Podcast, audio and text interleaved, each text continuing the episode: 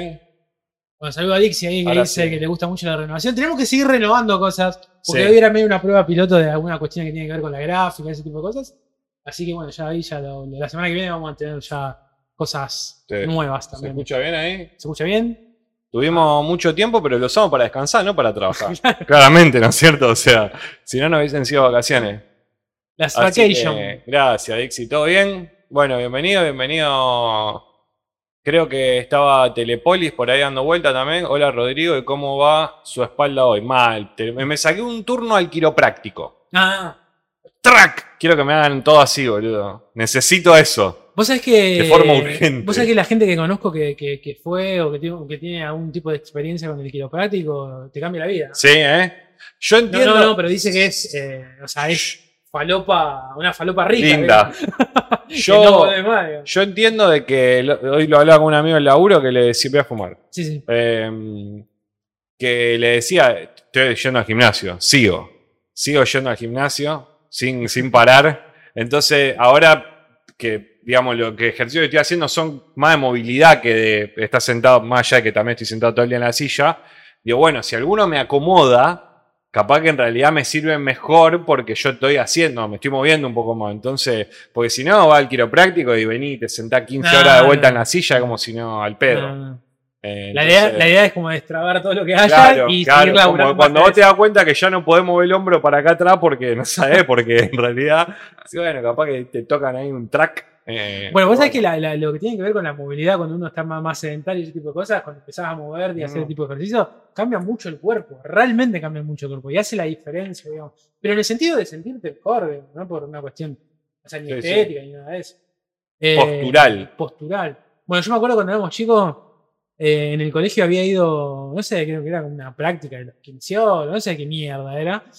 Y no, no- no habían como testeado el tema de las columnas, no zafaba ninguno. Y teníamos, y teníamos 17 años. En mi caso en Ah. particular, a los 17 yo no tenía combo. El combo vino después. Eh, así que ya venía una mala postura de todo. De, Caminar. De, de- de tele, de caminar. Yo me acuerdo de que, sentarse en el banco. de que cuando, cuando yo, yo siempre fui alto, ¿no? Y, y sabés que siempre como por tendencia, tendencia. eh, como que tendé a estar medio como así todo el tiempo, a ¿no? lo, a lo, a lo Joey Ramón, la ¿viste? joroba de Notre Dame, la joroba del jorobado. ¿Viste Joey Ramón cómo se ponía? Sí, Que todo así como que, que te quería achicar por alguna razón, ¿no? O sea, y, y eso te hace también mal, ¿no? Pero bueno, Así que desde acá, charlas de gente grande. Desde acá abogamos por una buena salud. Bueno, terminó el año, Terminamos el empezó año. un año nuevo, un año lo nuevo. mismo de siempre. Lo mismo de siempre. eh, con Argentina campeón, maestro. Argentina campeón, Del mundo. terrible. Eh, igual nosotros ya habíamos festejado, ¿o ¿no? Sí. Nosotros salimos, sí, Claro, sí. claro, ahí va. Bueno, fue justo porque fue el último, nosotros creo que el último lo 18 hicimos el y 22. sí. Nosotros hicimos el 22 el último, así Bueno, que me parece que fue de ayer, boludo. No sé, hace poco, ¿no? Sí, sí. Hace po- es que en realidad hace Yo- poco. Yo creo que el otro día, cuando, cuando- o sea, Dos meses Tomar, to- noción de eso, de la locura que fue eso, digamos, de todo ese mes, ¿eh? porque se disfrutó todo ese mes. eh, y culminó en ese día también, que, creo que hasta, no sé, ni el mejor sueño, ¿no? Que un partido termine a las 3, como te quede todo el día para festejar. Claro, Verano de este lado, de esta parte del mundo, como bueno, dale, festeja, que rompan, hagan lo que quieran. rompan lo que tengan que romper. Está todo pago. Que bastante la ciudad se cuidó, y cuando digo la ciudad, digo no solamente la ciudad, sino que todas, digamos, ¿no? Todas las ciudades. Bastante quilombo, tenía- bastantes muertos tendría que haber, habido. Y sin embargo. bueno, Muchos de que se cayeron, ¿no? Mucho de eso, no de que gente mató a gente, Sí. sino de que, de que hicieron verdaderamente Sí, sí, sí. estupideces, ¿no es cierto? gente O que sea, estaba en una. Claro. El otro día hay un mítico video que creo que nos cruzamos todos en internet. Es el de este chabón que va como en bici, eh, que está con el celular, eh, está yendo por, creo que calle Corrientes. Eh, ¿La del obelisco cuál es? ¿Corrientes o no? Sí. Sí, y que se ve del fondo del obelisco y el loco se va encontrando cuando sale campeón de Argentina con la gente. Es impresionante ver que en el video ya hay gente arriba de los puestos de diario. Claro. Ya hay gente ahí, boludo. Una locura. La una 9 de julio. 9 de escribo, julio, la 9 de 9 julio. 9 de julio, no. Creo que Corriente es la que, Que cruza. Bueno, este este iba por las 9, la 9 de Claro. julio. Eh, y se- está con la- va el chabón en bici y se ve de fondo el obelisco y la gente, ¿no? Que se va. Y esa, esa cuestión que tiene que ver un poco con la, la televisión, ¿no? Esto de quién tiene el, la- el cable cable, quién lo mira, por- cómo, cómo, se- cómo los gritos se van sumando como. Sí, sí, y sí, sí. ya es todo Como entrando al quilombo de una a bola de sonido, digamos, ¿no? Eh, pero muy, muy, muy loco. Así que bueno, terminó el año, empezó uno nuevo. Nos quedaron, bueno, vimos, eh, vamos a hacer el, el- un repaso de los Oscars. Llegamos un poco tarde porque, Sí. bueno, en realidad cortaba. ¿Cuándo salió lo de los- ¿Te acordás cuando salió? Las nominaciones salieron en enero. Sí, Eh, mediado de enero. mediado de enero. mediado de enero. Eh, así que, que bueno, tampoco es para tanto lo- No, las no. nominaciones. Ahora vamos a hacer un repaso como para Yo por lo que estuve menos viendo ver qué nos falta y qué vimos. Me parece que vamos, vamos a sacar buena- buenas cosas para ver ahí en. No sé si por las pelis tan buenas, sino que por lo menos, a diferencia de otros. De otros años, me parece. eh, que hay más pelis de esta de película internacional, digamos, película no habla inglesa, creo que están más disponibles que otro año. Otro año es como que han costado más. Les por costó, lo- pero llegaron. Por lo que más o menos me estuve fijando. Les costó, pero llegaron. Sí, y bueno, y de las. Bueno, ahora vamos a hacer el repaso, pero de las mejor película creo que vi. de- bueno, vamos a ver casi todas. eh, sí. Bien. Sí, sí, sí. creo que hay sí. una que medio que no la, creo que no, no, no la hallé. Sí, ¿no? Sí, una que, una que Sí, hay algunas que yo tampoco había escuchado. Va, que no había estado. Hay una que se llama Woman Talking, creo. Sí, esa está. Esa está, pero digo, no, No, nunca- no, no. no, sa- no fue muy trascendente. Yo por lo menos no, no lo digamos, ubiqué. pero De bueno. hecho, tuve que googlear. de que- Mejor, como para que haya Sí. películas que, no cono- que uno no conoce. baja línea, ¿no? Con lo que- Claro. Pero sí. bueno, vamos a ver. Vamos a ver. Uno, no- uno viste que siempre habla de los prejuicios y bueno, nada. Cada vez va a ir en creciendo el tema de. Bueno, ahora vamos a llegar porque la película de hoy para mí es como. Tiene, tiene un poquito. Pero al revés, ¿no? Un poco Claro, es como claro. rara en ese Sí, sentido, pero bueno. eh, Bueno, las películas que, que hoy vimos, eh, o sea, que vimos para, para, este, para reseñar en este episodio, la vi, la vi dos veces la vi. bien. Sí. Eh, ¿cuál? La- Las las dos, dos. claro. Bien. Vos sabés que yo iba a ver eh, Tar, quería ver de vuelta Mm. y bueno, al final no llegué, pero Eh, larga. Así que sí, sí, hoy vamos a hablar un poco de eso también. Eh, ¿Qué más? ¿Viste el Super Bowl? ¿Viste el recital de Rihanna que fue interrumpido por un partido de fútbol americano? Terrible. De Terrible. A mí me gusta mucho Rihanna. Me... Vos sabés que en el momento no fui medio hater de cuando, era- cuando ella empezó a ser conocida en el 2004, ¿Vos? 2005, así, me medio hater de Rihanna. Me parece que era algo más. Y después me pasó mucho, gracias a la bonita internet, el tema de verla cantar. La mina canta muy bien, canta Sí. muy bien. Esa gente, a mí yo, yo, yo tengo cierto... Con la gente que canta muy bien, es como que estoy, me, me deslumbro muy fácil, digamos. Porque realmente cantar bien es muy difícil, hay toda una técnica vocal y demás. Y después, bueno, que te guste, no sé, la lírica, en fin, la música que hace, en fin, capaz que te gusta más o menos, pero yo la verdad que tengo cierta admiración por la gente que. La gente que dibuja, viste que la gente que agarra un lápiz y un papel te hace algo, ¿no? Ah, eso Y la, gente, y la gente que canta muy bien. Y Rihanna me parece que canta, canta muy bien. También una historia bastante particular. Ella como muy, muy, muy pendeja, ¿viste? También en un lugar de, de barbado, una cosa mía rara ahí, ¿viste? Eh, y me parece, me parece maravilloso. Me parece que también que empezó siendo una cosa media pop, después llevándolo, digamos, cuando ella pudo conseguir su nombre, como Rihanna, como llevó como la música a otro nivel, ¿no? Como, Sí. como Drake, una cosa muy loca, Sí. ¿no? De que, tu, de, que, de que tu nombre empieza a ser una marca eh, autoral. ¿no? Claro. Y después me fascina esta, la última parte esta de que hace años que no saca un disco y es empresaria. A mí me parece maravilloso. Esos finales a mí me encantan. Como, bueno, yo no voy a tocar porque no me sirve. Pasó. Las mujeres ya no lloran, las mujeres facturan. Claro, y no le sirve, boludo. Pero la vida se cansó de llenar estadios, de vender discos. Ya está. no.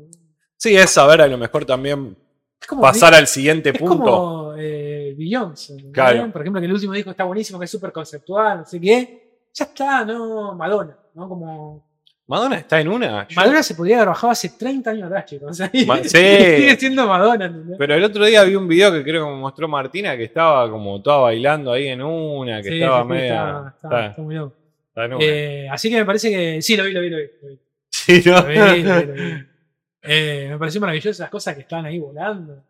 Poco Qué medio- loco, ¿no? Eh, hay una Igual, cosa con respecto a eso de que va a sonar a mal lo que tal vez digo, pero no, digamos, no es con ninguna intención. Lo de que ella esté embarazada.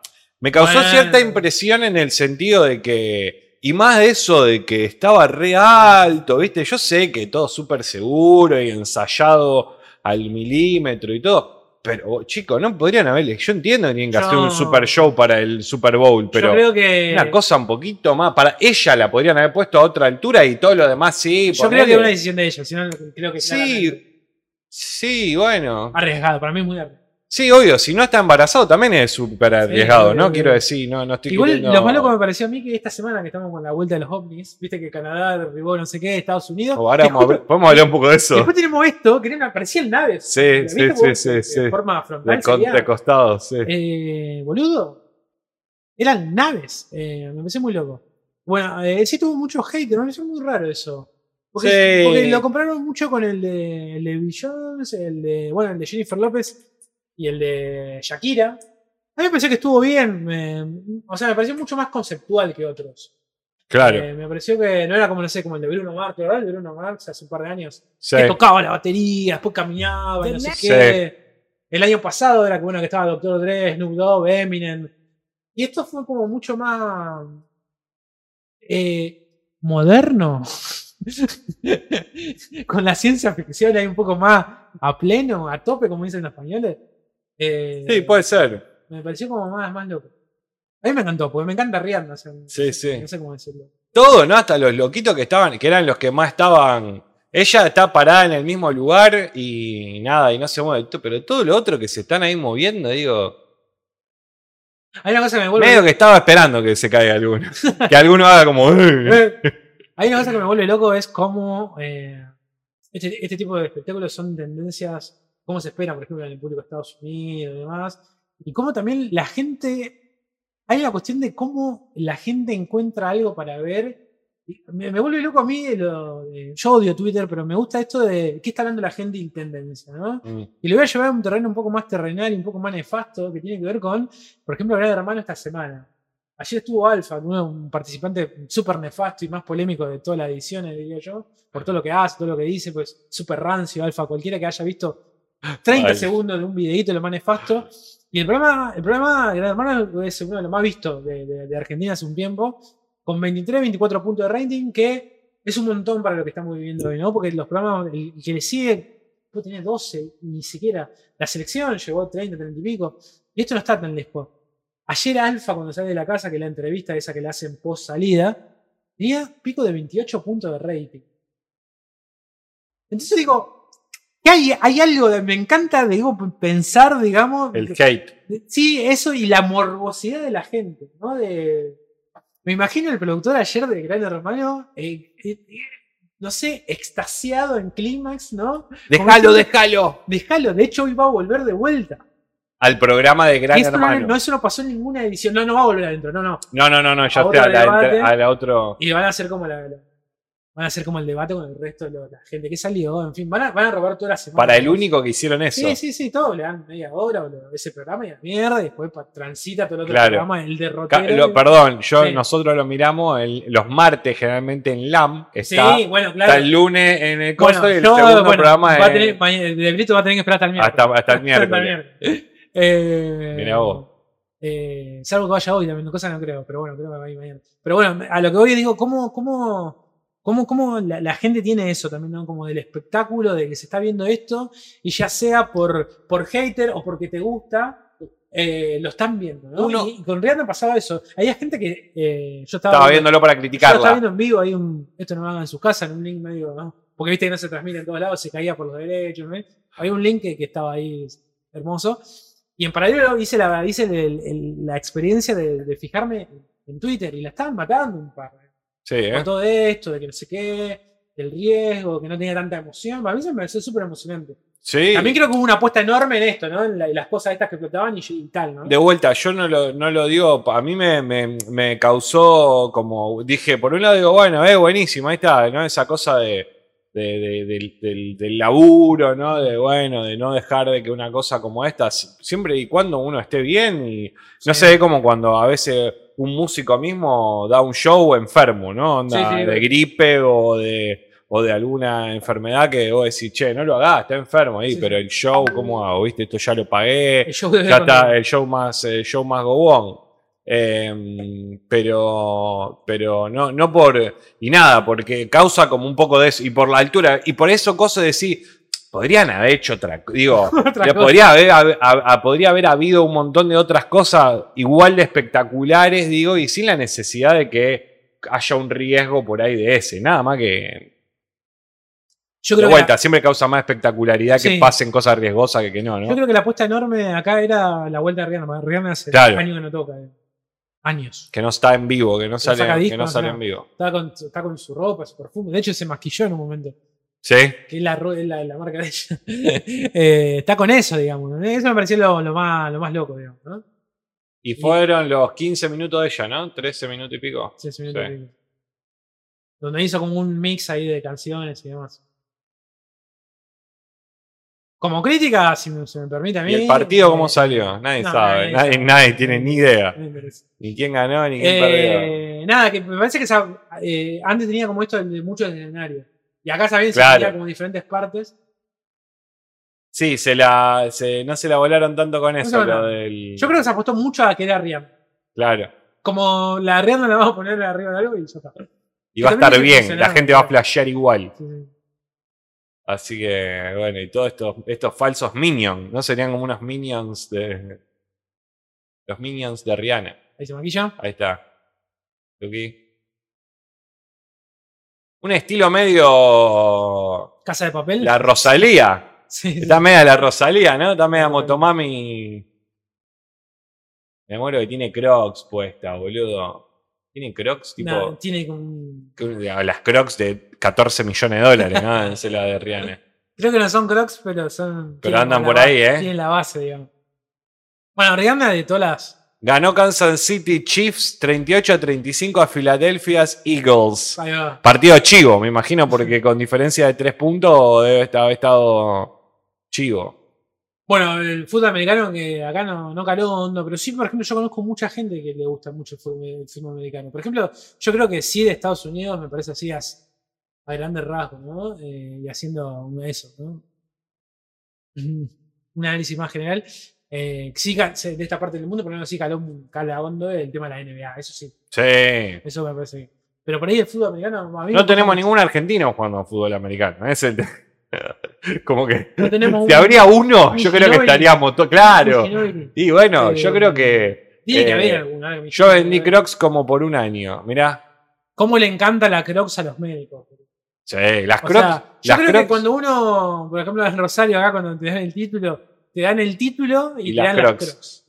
Yo Se cuando, entiende, ¿no? Porque por la cuestión de la guardia, la cuando laburaba en la farmacia, Claro. eh, que estabas todo el día parado, al principio nosotros, te imaginas, la farmacia de mi viejo, estábamos en Ojota. Mm. ¿Sabes lo que está parado todo el día en Ojota, boludo? Llega un momento donde los pies no te aman porque la J no tiene arco, no tiene nada. Y un día no sé quién me había dicho, ¿por qué no te compran las Crocs? Me dice, ¿no viste que lo- los médicos, los enfermeros usan todo eso? Y es verdad. Y me compré las Crocs y te cambia la vida. Te Sí, cambia sí. la vida, ¿ah? A los de, a los de restaurantes. Mirá. Los chefs, ponele, los que laburan en la cocina, están en Crocs. Ah, también, Mirá. también cocina. Sí, sí, sí, sí. Sí, yo lo he visto a Ezequiel que trabaja en cocina. sí, con Crocs, está sí, con sí. Crocs. Yo, yo la verdad que no, no tengo Crocs, creo que nunca me puse una Crocs.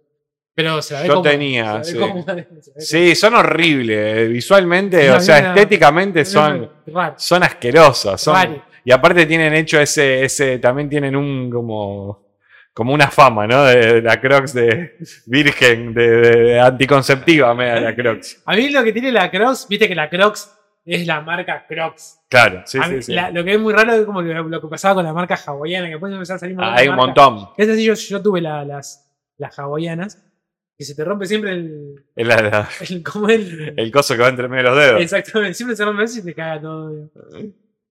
Compran las sin hoyitos. Claro, esas Claro. serían las copadas, digamos, ¿no? Claro. Te Claro. de calor también, Sí. toda goma. Sí, sí. Acá había un local donde vendía como crocs de todos los tipos, Claro, originales. original. En el shopping del sí. Debe tener un. Hay un- zapatos, mocasines, sí, hay hoy, todo. hoy unas Crocs. No, en esta caraza. No, ya, ya no te puedo decir el precio de nada igual. Yo ya me quise ¿Cuál- sacar, sacar- compré una zap. va, me qui- quise averigüe. Ahí nos mandó alguien algo. Bienvenido. Un alguien. follow, gracias Ailen1990. Bienvenida al stream. Ailén 1990 es quien yo creo que es. Ailén 1990. Ailen1990, ¿sos quien vos decís? ¿Sos quien Oscar dice que sí. es? ¿Sos? ¿Te, te conozco Ailén 1990? si sos esa Ailen, podés poner sí o, un- o cualquier cosa en el chat. Claro. Eh, Ahora ponen no. dice no. Eh, no, no, que esto que, que, que, que, quise comprar una. Consulté por una zapatilla para caminar y no sé qué, y carísimo. Sí, sí, Carísimo. sí, sí, no, no, no. Yo, como trabajaba, las compraba muy baratas. ¿Trabajabas en un lugar que hacían eso? O hacía, o hacía de tipo de. compraba y las vendía. Hacían crocs. Telepoli de Chile. Telepone, uh, hermoso. Te chico. cuento, por si no sabías. Tenemos Un nuevo seguidor nuestro que es muy fiel. Vamos. Viene viendo las películas con nosotros. Seguinos en YouTube también. Si te queda algún Sí, creo que ya en un no. momento te quedás sin material, a tener como no sé cuántos videos, tenemos 130. Un No, tenemos. montón de Te capítulos. vamos a ahí, dejar que- nuestras redes. Ahí creo que ya lo. Pa, para que se me cambió. Estamos un segundito. Ailén no respondió, creo que Ailén no. Ailén no es quien vos decís. Ailén. Ahí están nuestros canales de Spotify, YouTube e Instagram. Así que bueno, si hay alguien nuevo por ahí, que nos sigan ahí en, en YouTube, que quedan todas las reseñas también ahí. Que viste que las películas funcionan como eso, son atemporales. Atemporales. Como siempre decimos acá, como una gran frase de un director de cine, esto de eh, no existen películas viejas, no existen películas que no viste. Exactamente. Así que. Tenemos un, tenemos un video ahí donde hacemos un repaso por las 50 películas nuestras, ¿no? Personales, que, que- que nosotros nos pueden haber marcado de alguna forma o que nos interesaron de alguna forma. Eh, así que también está ese, esos videos. Después tenemos un par de videos. Tenemos nuestro video más visto, que es nuestra, nuestra reseña, full reseña, repaso de Ojo Bien Cerrado. Sí, sí. Que no lo hicimos nunca más eso, después de repasar una película Después- totalmente de pe a pa. Tenemos Pero bueno, ya lo podríamos hacer en algún momento. Así que. mm, Nada, eso. Nos siguen en Instagram, que ahí avisamos cuando salen las películas, cuando te- te transmitimos las películas, cuando salimos en vivo. Eh, ¿Qué más? ¿Qué más? ¿Querés que veamos lo de los Oscars? Sí, ah, ¿Tenemos tiempo? ¿Algo más? ¿Te quedó? Quiero, quiero recomendar algo que estuve viendo. Sí. Eso lo pongo en Sí. Eh, se llama. Ay, ¿cómo se llama? Eh, Laboratorio de Guión, creo que se llama. Ajá. ¿Lo busco así? eh, sí, creo que, creo que aparece así. Laboratorio de Guión. Eh, esto va a parecer chivo, pero no te prometo que no lo es. Eh, esto, Laboratorio de Guión, eh, es un. Es como un curso, digamos. eh, el director es Gabriel. eh, perdón. sí, creo que es Gabriel Medina. Ahí no me acuerdo. Y está por ahí abajo, a ver. No, es de eh, Patricio Vega, perdón. Gabriel Medina otra cosa. Bien. Patricio Vega. ¿Quién es Patricio Vega? Patricio Vega es el guionista en su momento de simuladores. Ha trabajado con Cifrón. Eh, es el guionista de eh, Hermano y Detective. eh, y ha trabajado en, en un montón de, de proyectos, digamos, que tienen que ver con de películas, ese tipo de cosas. Es un, un guionista que particularmente a mí me gusta mucho. Y, y trabajó en simuladores. O sea, Claro. ya está.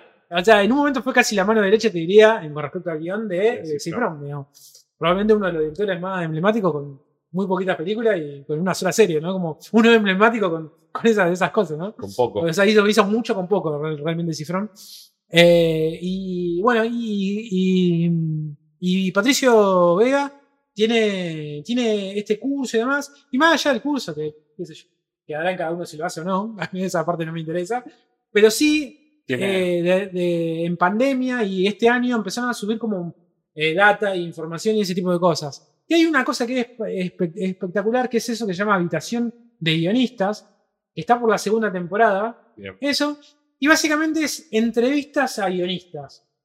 Y está buenísimo, boludo. Está muy bueno porque te cuentan cómo es el mecanismo, cómo cada uno tiene un mecanismo para hacer guiones, cuentan un poco de su experiencia y demás.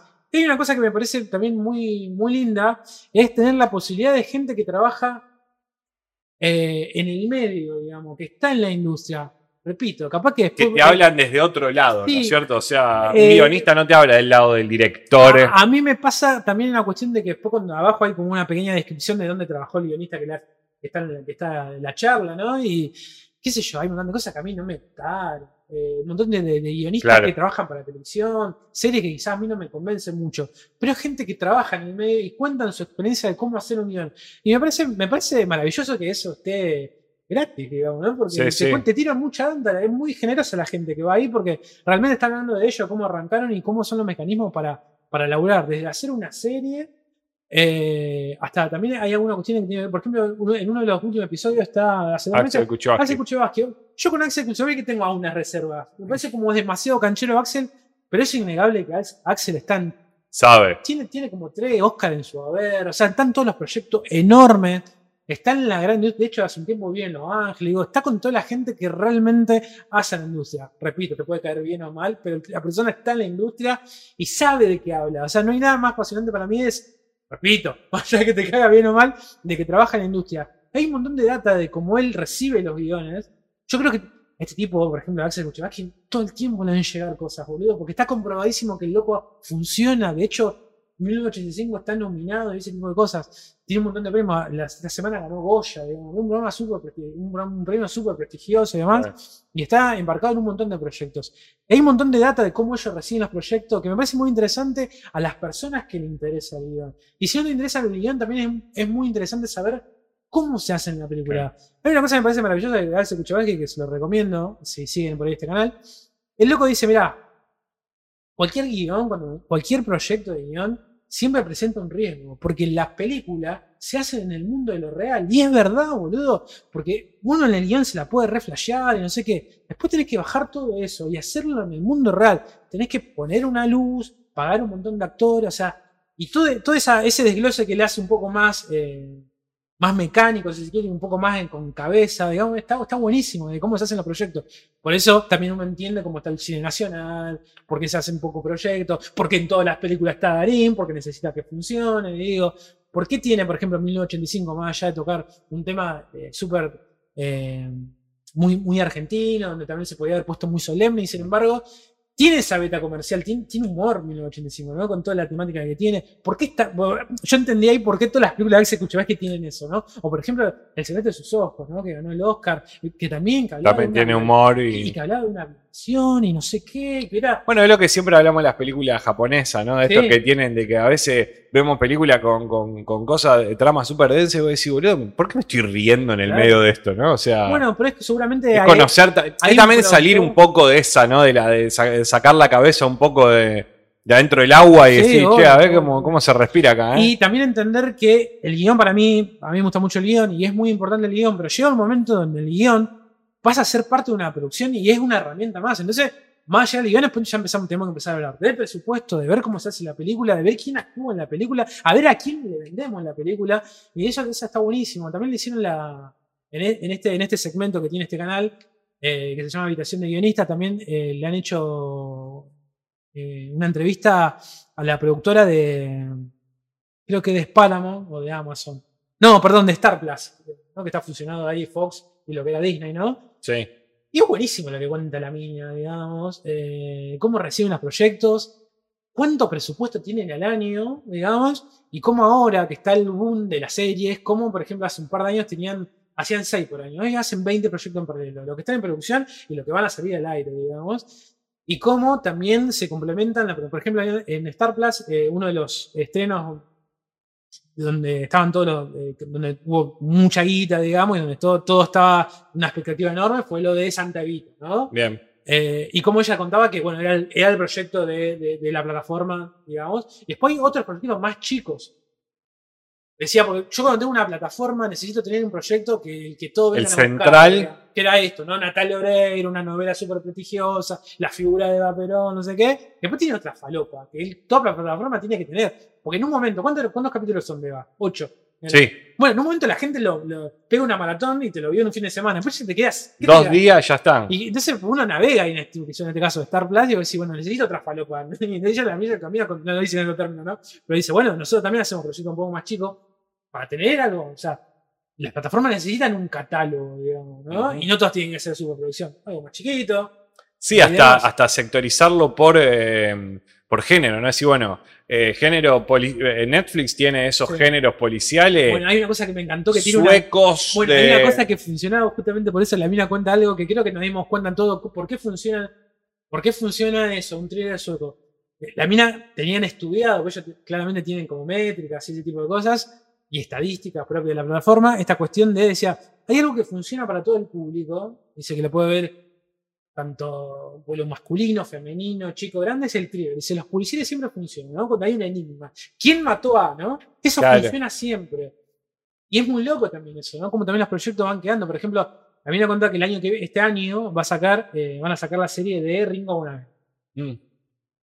Dice, a priori uno pensaría que es boxeo, entonces va a tener un público masculino, pero también está comprobado que, como pasa en las publicidades, el público mayoritario es femenino. Entonces, ¿cómo yo hago dentro de ese guion que ya está escrito, no sé qué?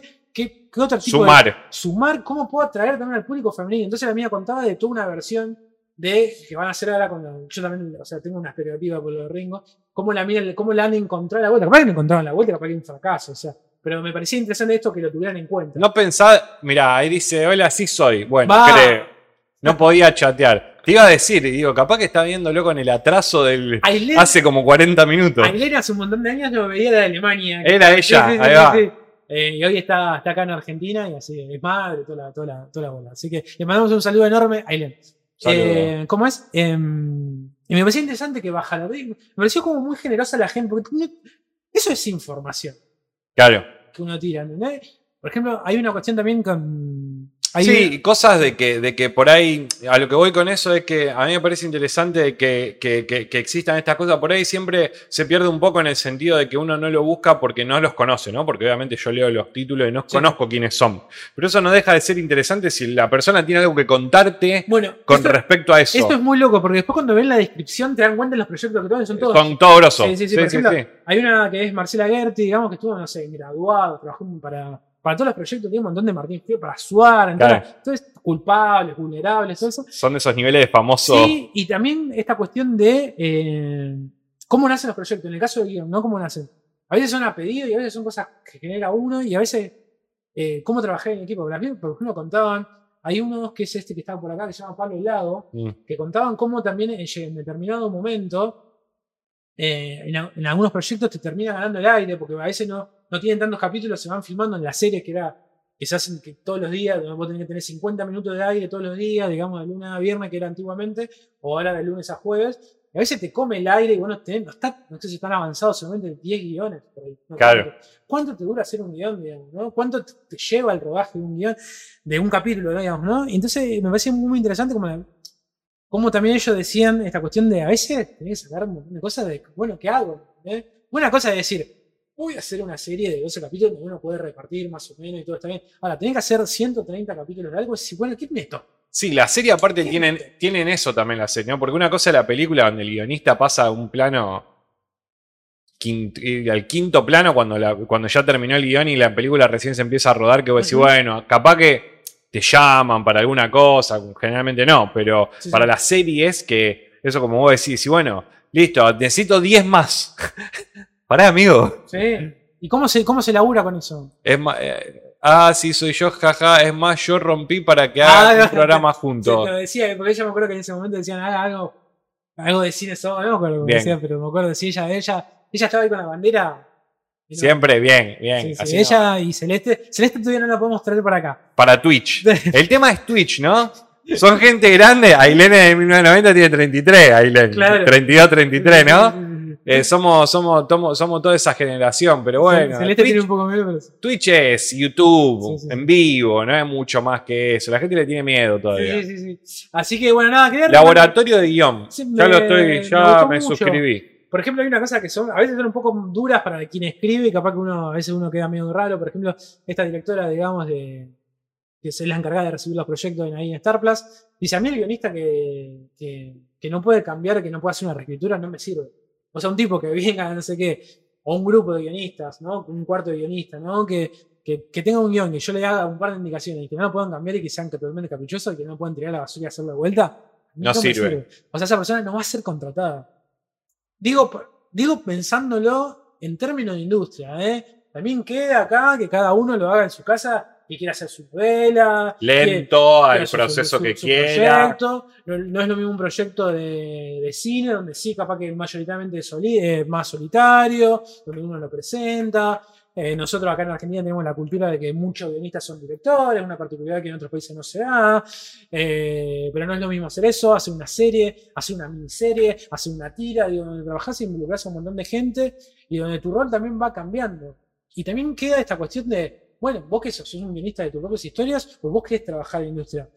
Vos sabés que yo viendo todos esos capítulos, yo que, que- que estoy más interesado en el guion, te queda esa duda. Vos decís, bueno, ¿vos, vos qué querés hacer eso? O sea, vos tenés el riesgo de que alguien venga y te diga, no, la verdad que es una Lo tuyo es una porquería, cambiale esto. Cambiale esto, o sea, no vas a dejar de trabajar. ¿Se entiende lo que digo? No, mira, no está bueno. Cosas como, a- aparte de una pelotudez, pero decirte, no sé, eh, tu protagonista es una mujer, cámbialo por un hombre, o al revés, ¿no? Esa Y que cosa te- que vos decís, ¡No! pero pará, amigo, yo pensé Bueno. todo este personaje como, Bueno, como la- tal, ¿no? lo que terminan quedando en la industria el que, que se El pone, que pueda hacer el que eso. se pone loco cinco minutos y dice, bueno, bueno, eh.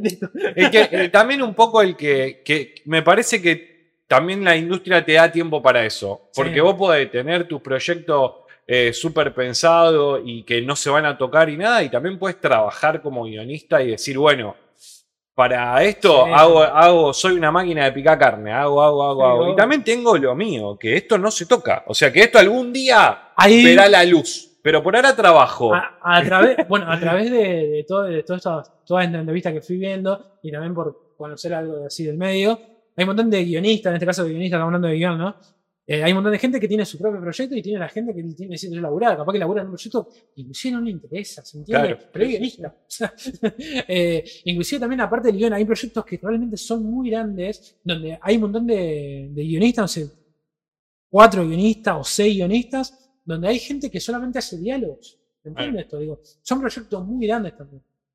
Eh, así la que- desromantización de gustó, la, de la me creación del cine, ¿no? Un Me poco, gustó. pero no como algo malo. No la desromantización como algo malo, ¿no? Sí. Pero como eso de que también entender de que el cine no es solamente arte. No, es una industria. Es una- Bueno, Aparte, re serio. hay una, hay una digo. cosa. Es una industria. Hay una cosa que, que por ahí los que más me llamaron la atención fue bueno, el de Axel Kuchevich que me pareció maravilloso. Todos me, me gustaron.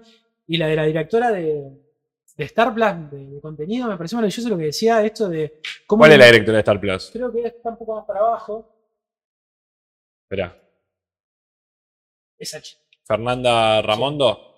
Eh, y cómo, cómo eh, me pareció maravilloso algo que decía, eh, alguna figura que nosotros venimos hablando bastante, creo que el año pasado hablamos bastante de eso, la figura del showrun. A la mina decía, a mí me regarpa, porque es alguien que unifica criterios, en un momento alguien tiene que tomar la decisión. Ella contaba que ahora con 20 proyectos a la cabeza no puedes. Lo hacía antes ella, cuando tenía 6 proyectos. Ahora con 20 proyectos a la cabeza no puedes. Entonces, dice, a mí me parece El súper... showrunner la corre de ese lugar y lo pone a esa Sí, persona. ¿no? O que venga un proyecto con un showrunner. Listo. Bueno, ella claramente... Ella habla con ella. Ella es el nexo, el puente entre, entre la, en este caso, Star Plus. Estoy diciendo mucho Star Plus y no me están garpando un choto. Le voy a, voy a decir plataforma.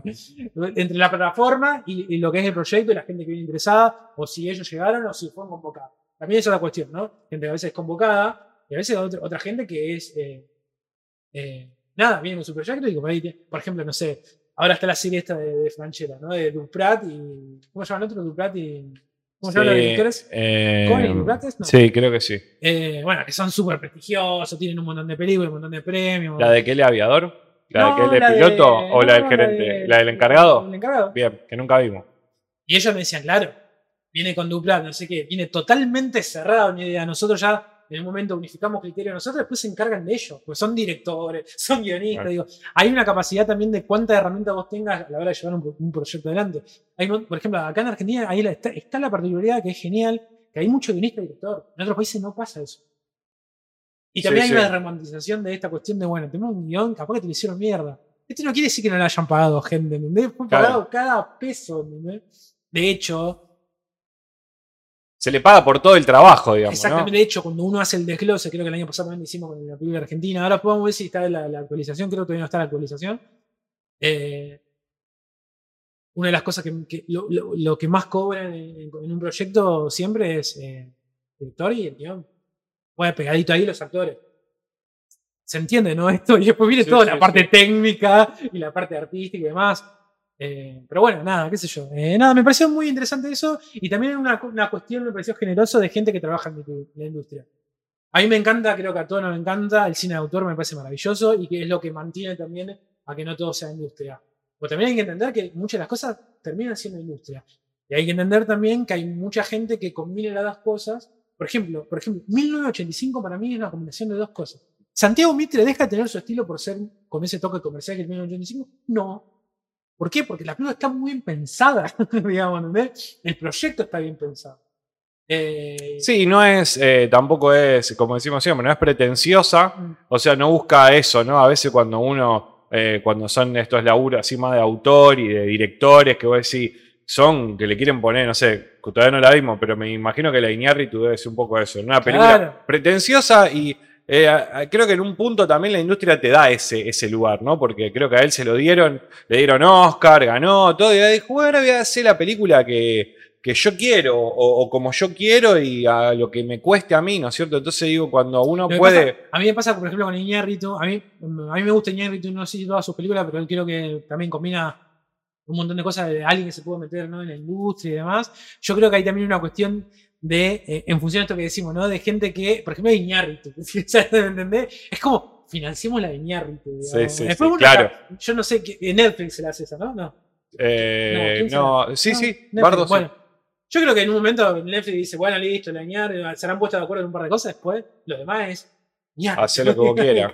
Sí, como lo hicieron con Cuarón, ¿no? De que, bueno, Paréntesis, película en para blanco bien o y para mal. Yo no vi Bardo, capaz que me parece una cagada, digamos. ¿eh? Pero te a lo que vos digo, también como a veces, muchas veces, eso es lo que, lo que contaba un poco Axel, eh, uno, como, todo, como toda producción presenta un riesgo, uno cuando quiere venderle algo a alguien, en este caso a una plataforma, eh, 1985 de Paramount, sí. No, de No, Amazon. De Amazon. Viene con esto, ¿no? Viene. Vos- vos vas con cartas. Sí, sí, obvio. Y entonces el, el Juan Carlos eh, Amazon dice: Bueno, bueno, bueno, bueno, y se te sienta la mesa. Te invito a un café, ¿viste?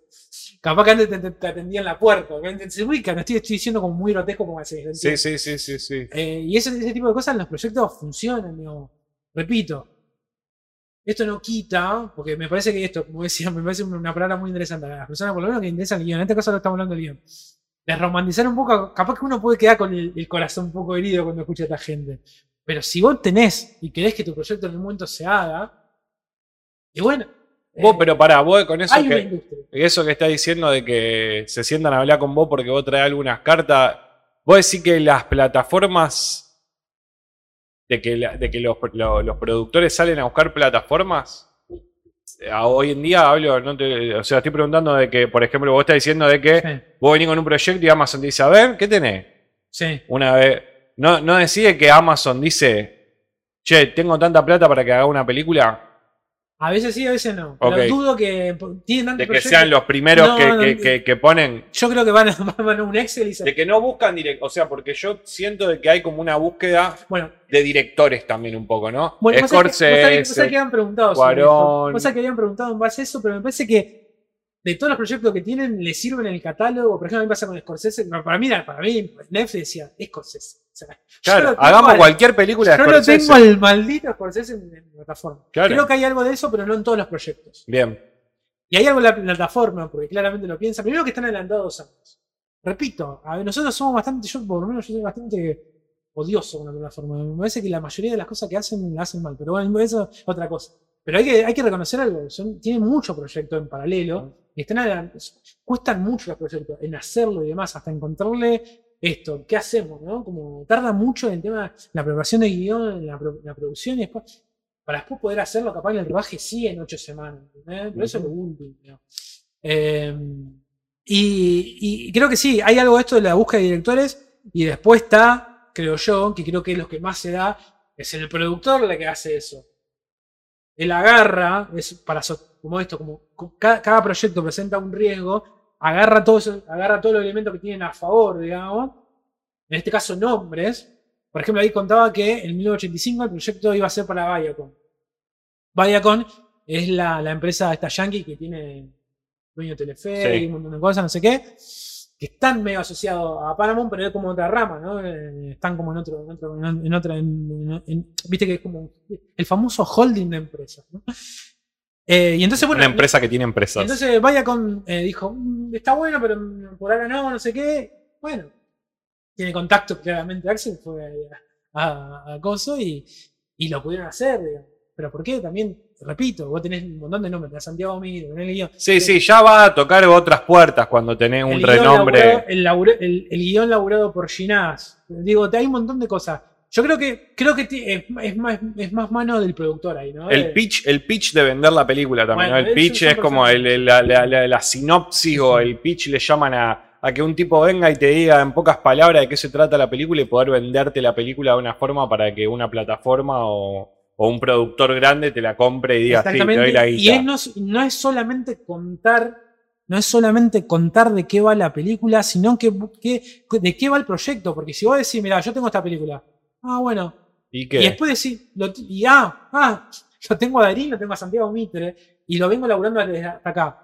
Ah, bueno. Y tengo un teaser. Ah, bueno. ¿Se entiende? Mientras más elementos vos pongas. digamos, bueno, yo me acuerdo eso- que eso se llama teníamos... como valor de producción. Yo tengo un conocido que, que- que tiene su banda. Eh, no voy a decir nombre para no quemar a nadie, pero es un conocido que tenía su banda y que en un momento me habían contado de que había ido a hablar con productores de Buenos Aires, tipo para una discográfica, ¿viste? Una cosa así. Y la, la pregunta era simple, ¿no? ¿Qué tenemos para ofrecer distinto de que, que todas estas bandas, ¿no? Y le te nombra cinco bandas, o sea, que más o menos son de tu estilo. ¿Qué tenés para ofrecer vos de distinto? Eh, no, bueno, esto que lo otro. No les interesa. O sea, o sea, como vos decís, tenés que venir con una. Ya una idea de por qué lo tuyo es importante o por qué lo tuyo va a vender si en realidad ya tengo otras cosas. Si yo ya tengo lo mío acá y que voy a hacer plata con eso. ¿Qué, qué, qué me ofrece vos? Bueno, esto, esto, una película así, que en Argentina va a funcionar, que habla de tal cosa, que, Aparte, que literalmente, tengo director y literalmente, la, guionistas. literalmente la plataforma tiene. Claro, claro. Proyecto a cagarse. ¿Me entendés cómo cambia Y baratos, Sí. ¿no es cierto? Una, bueno, Bueno, eso también es una cuestión, ¿no? De- del presupuesto, ¿no? ¿Cómo se consigue el presupuesto? ¿Cómo se labura el presupuesto? Y esto, ¿no? En este caso estamos hablando de las plataformas porque son, digo, las, las productoras han quedado viejas, digamos, ¿no? Hoy, por ejemplo, hay un montón de productoras que son como conocidas que en los, los 90, principios del 2000, después del 2000 para acá, laburaban haciendo series, ese tipo de cosas. Hoy muchas de esas están prestando servicios de producción claro. O de publicidad, digo, han mutado ese tipo de cosas porque la que están haciendo hoy, quien, man- quien está, que pone en funcionamiento, con críticas o no, son las plataformas, digo. Son los que tienen la, son los dueños de la pelota. yo- yo. Y después podemos zapatear, zapatear menos, nos puede gustar una plataforma menos, una plataforma menos. Pero si alguien literalmente que trabaja te dice que hace un par de años tenían seis proyectos y hoy tienen 20, ¿eh? Una preguntada de la, tele, de la televisión, a los canales. cuando claro. eh, pero ¿Cuántos bueno. programas de Chimento tienen? Pero bueno, es muy loco. Así que me, le recomiendo eso. si- más que nada si le interesa el guion. Está bueno. Pero hay un montón de data que me pareció muy interesante eso. Eh, bueno, eso. 21 gramos me gustó, se puede conectar con After Sun de Charlotte Wells, en, la peli- en lo de película independiente. Muy bueno, el aporte de Telepoli. Bueno, Escúchame, bueno, eh, voy a ir al baño. sí, ¿Te dejo bueno, un- un eh, sí. Bueno, Iñárritu tiene en realidad Amores Perros, sería más. En 21 gramos, ella estaba medio, ya era Iñárritu ahí. A mí me encanta 21 gramos. Eh, pero bueno, cuando él llega a 21 gramos, llega ya con esta cuestión, ¿no? De esto, el estilo, de una película que no, que no tiene como un orden cronológico y demás. Eh, ya tenía ahí el. Creo que esa película la, la disfraza un poquito más de cine independiente, pero ya tenía un nombre. Me encanta 21 gramos. Pero yo iría más por Amores Perro. Amores Perro no lo conocíamos casi nadie, por lo menos. En, el público en general, de un tipo de México que sale ahí, no sé qué. Eh, inclusive en presupuesto. Creo que Amores Perro cuadraría más en esa, en esa idea. Pero 21 gramos me, me encanta. Babel. Babel, Babel, Babel también es muy buena. Y también ahí ya estaba comprobadísimo que era Iñárritu, ¿no?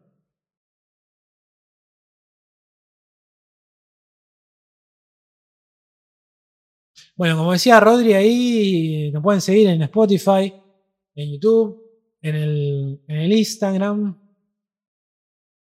Hemos sacado, nos han sacado y agradecemos eh, fotos. eh, así que le agradecemos a Sofía, a Sofía Miretti. la semana- creo que la semana pasada hicimos la foto, así que a través de, estos meses, esta semana vamos a ir eh, subiendo algunas fotos en el Instagram, haciendo algún videíto. Así que seguramente este año nos vamos a volver un poco más. eh, vamos a hacer más videitos, creo, este año. Así que vamos a hacer como una- algunos spots y demás. Así que estén atentos a eso. Hoy vamos a hablar de dos películas. Vamos a hablar de la ópera prima, ¿no? De Charles Wells, como decía ahí Telópolis, After Sun, y vamos a hablar de, de Tar. Bueno.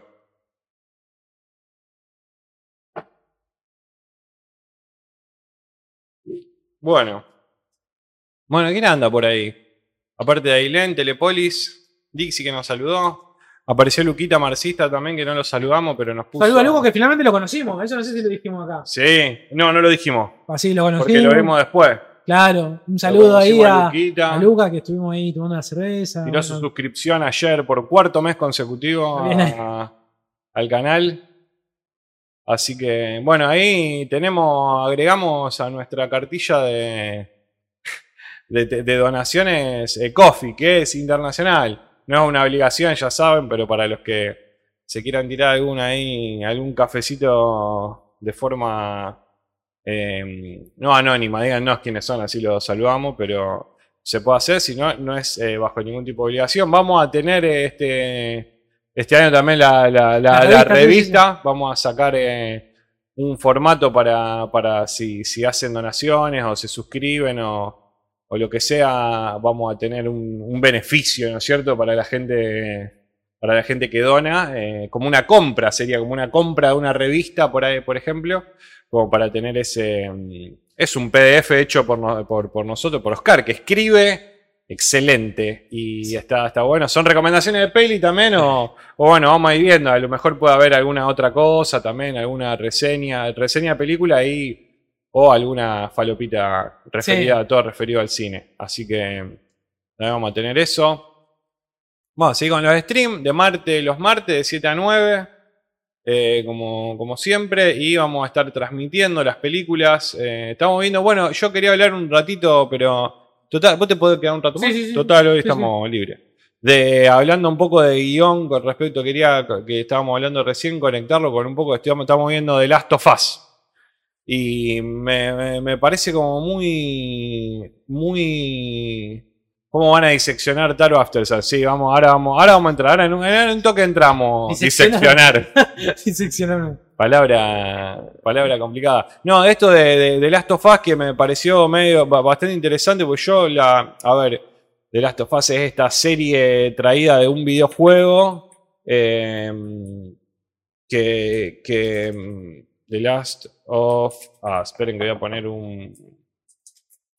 Un tráiler de paso. Eh, que me llamó mucho la atención porque yo, bueno, jugué al juego y, y ya soy, soy, yo soy de los que, de los medio puristas que dice, ¿para qué hacen una serie de un videojuego si ya existe el videojuego? ¿No? Es medio una cosa también chota porque en realidad la gente que no juega videojuegos por ahí se pierde de una historia, ¿no? Por ahí, porque las películas, eh, los juegos son, o sea, lo- para mí los juegos son estas películas interactivas que todo el mundo siempre dice, ¿no? La película interactiva. Bueno, es un videojuego una película interactiva. Algunos, no todos, Sí, sí. pero este tipo de juegos, juegos más narrativos donde te cuentan una historia más allá de que, de que sean los juegos de acción y todo, tienen como una, una historia y una temática que el juego verdaderamente la desarrolla bien porque más allá de todo habla ¿no? de esta relación de este personaje principal que es Joel con Ellie, que son los dos los protagonistas de esta historia, ¿no? Donde hay una, hay una, pandemia, hay una...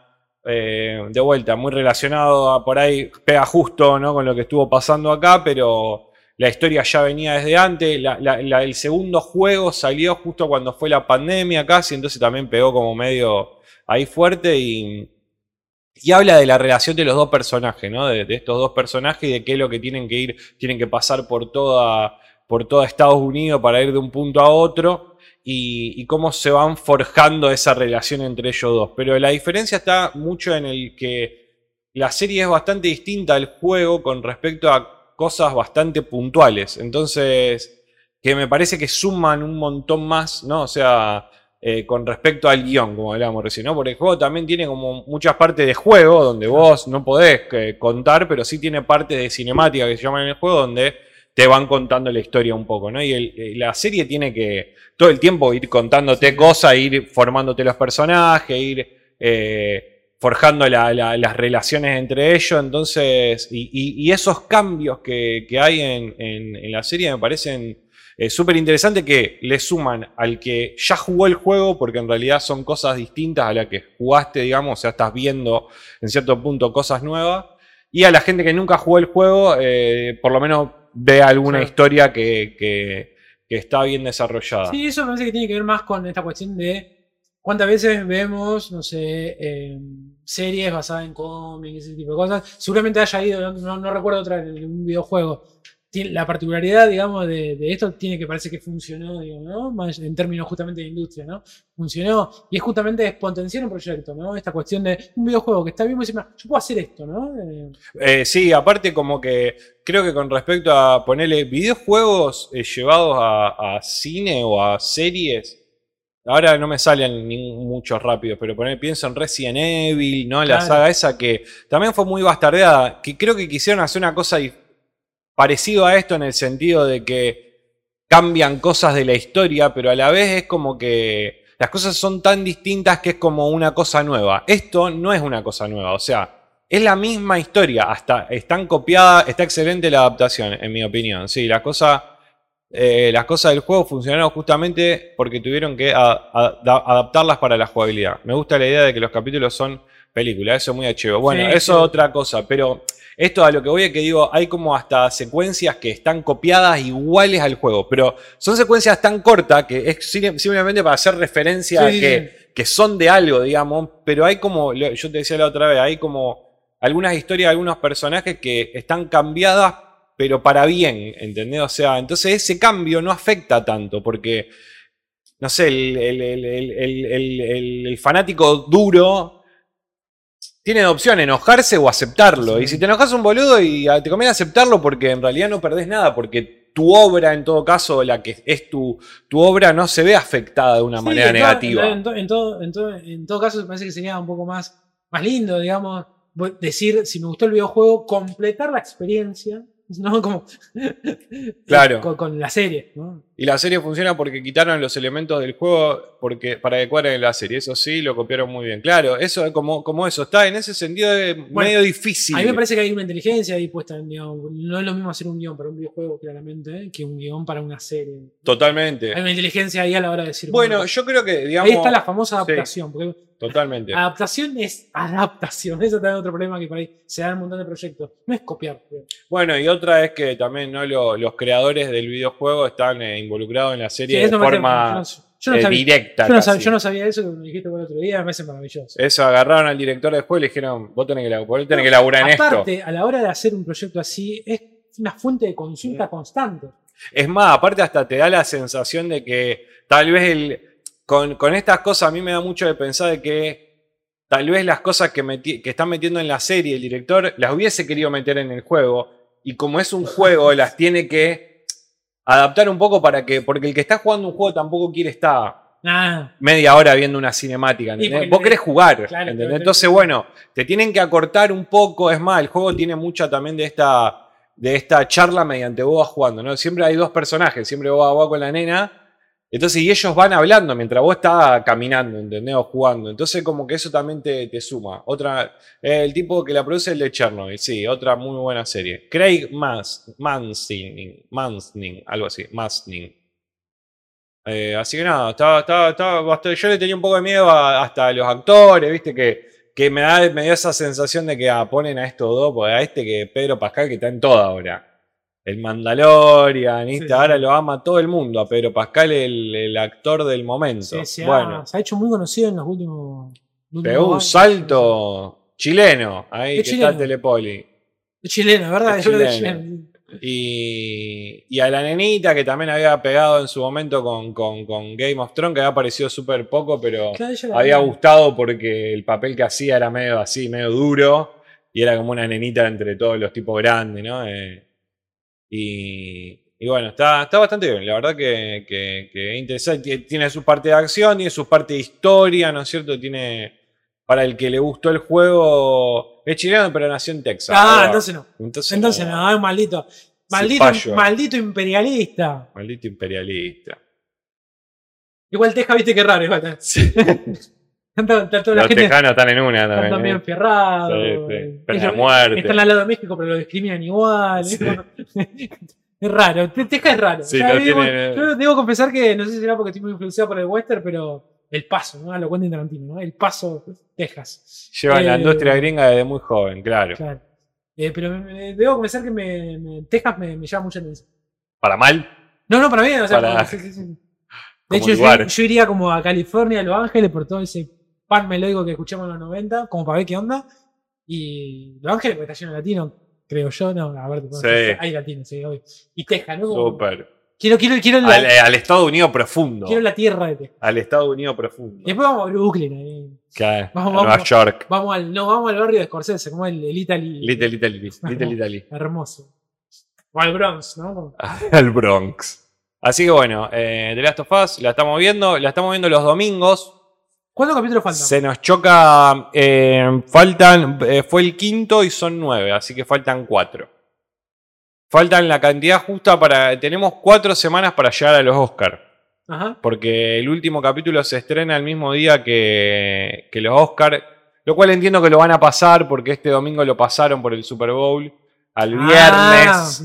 No son, Entonces, no son boludos. Tal vez, claro, lo estrenaron el viernes en vez del domingo, entonces capaz que hacen algo parecido para... Justo cae el domingo la entrega, el 12. Sí, Mirá, joya, me queda. sí, sí. Y la otra vez también había sido domingo. Ah, me parece que Sí, sí, habíamos estado Siempre, acá. Siempre de domingo. Sí, estoy mal yo, perdón, estoy mal yo. Esto sería, Estoy claro, mal. dos semanas, tres. Y la ¿Qué otra... Ahí decía, eh, Nación Texas. Trabajó en un capítulo de Buffy la Casa Vampiro. Uh, ¿en qué? ¿Dónde? En- ah, en un solo capítulo, no sabe dónde. A mí me encantaba Buffy la casa vampiro. ¿Cómo se llamaba ella? Sara. Sara, Sara Jessica... No, esa es... Algo eh, Parker, ¿no? Sara Jessica Parker no es la de Sex and the City. Me parece que sí. Sí, ese es de la sí, sí. Bueno, no importa. Eh, estaba, estaba enamorado yo de, de Buffy la casa de vampiro. Hay una cosa que me parece maravillosa de Buffy la casa vampiro, era esta cuestión de. Le presenta la. ¿Quién era el. ¿Quién era Sara el, Michelle Gellar. ¿quién era el, el mentor? Era el, como el profesor, ¿no? Sí. En la biblioteca, como dice. Vos eh, sos la. La Mesías, eh, la elegida, y vas a tener que salvar el mundo. Y ella era medio adolescente, era medio Sabrina ella, ¿viste? ¿Verdad que era? Es como una cosa adolescente ahí. Que una piba que tenía que hacerse cargo Sí, de sí, algo como- que. como- aparte es como un montón de. O sea, Sí, sí. tengo 17 años, un montón.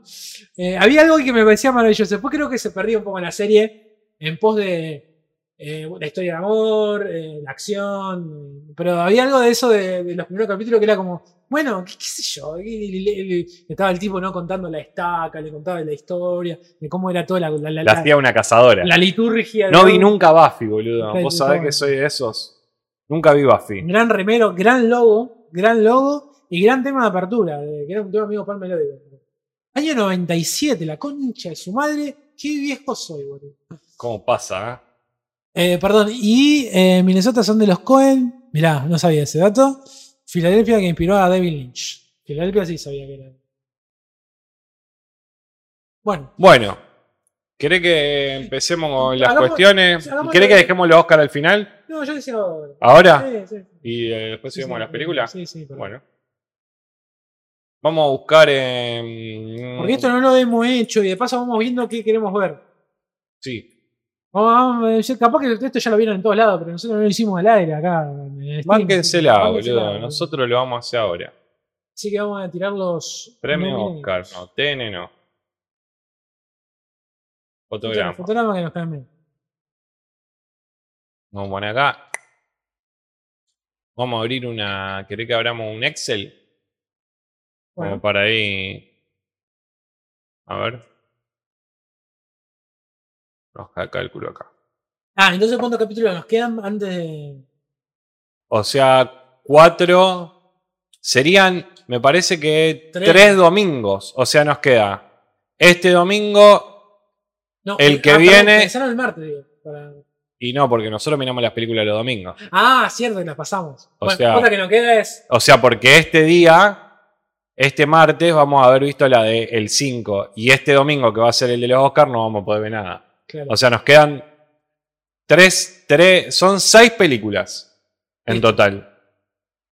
Podríamos meter alguna más y en todo caso vemos de y nos que... quedan tres capítulos, ¿está bien? Claro. El 21 el 18. 1, 2, 3, este y después, y el, y el, y, o sea, este, esta semana el 7 el 12 son los Oscars. Bueno, pero nos quedan por ver 6 películas.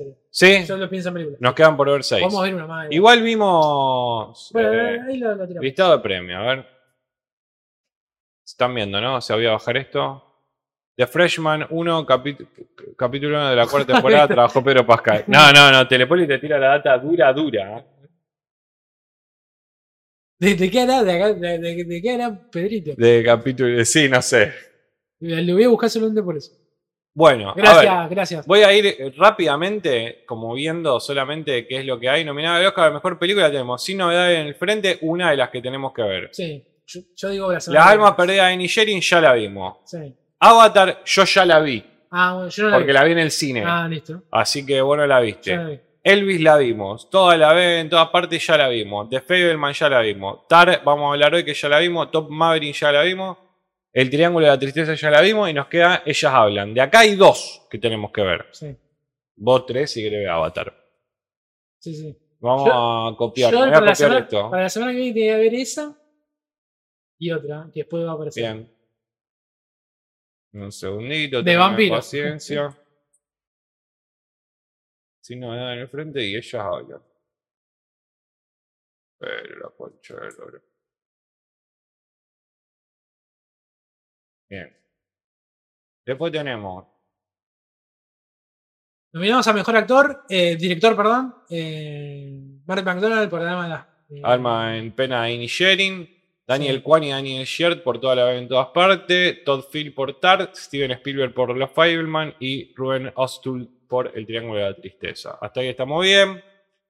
Nominada Mejor Actriz Protagonista, Kate Blanchett por Tar. Blonde, Ana de Armas. Eh, Andrew Risborg, To Leslie. Esta no la vimos.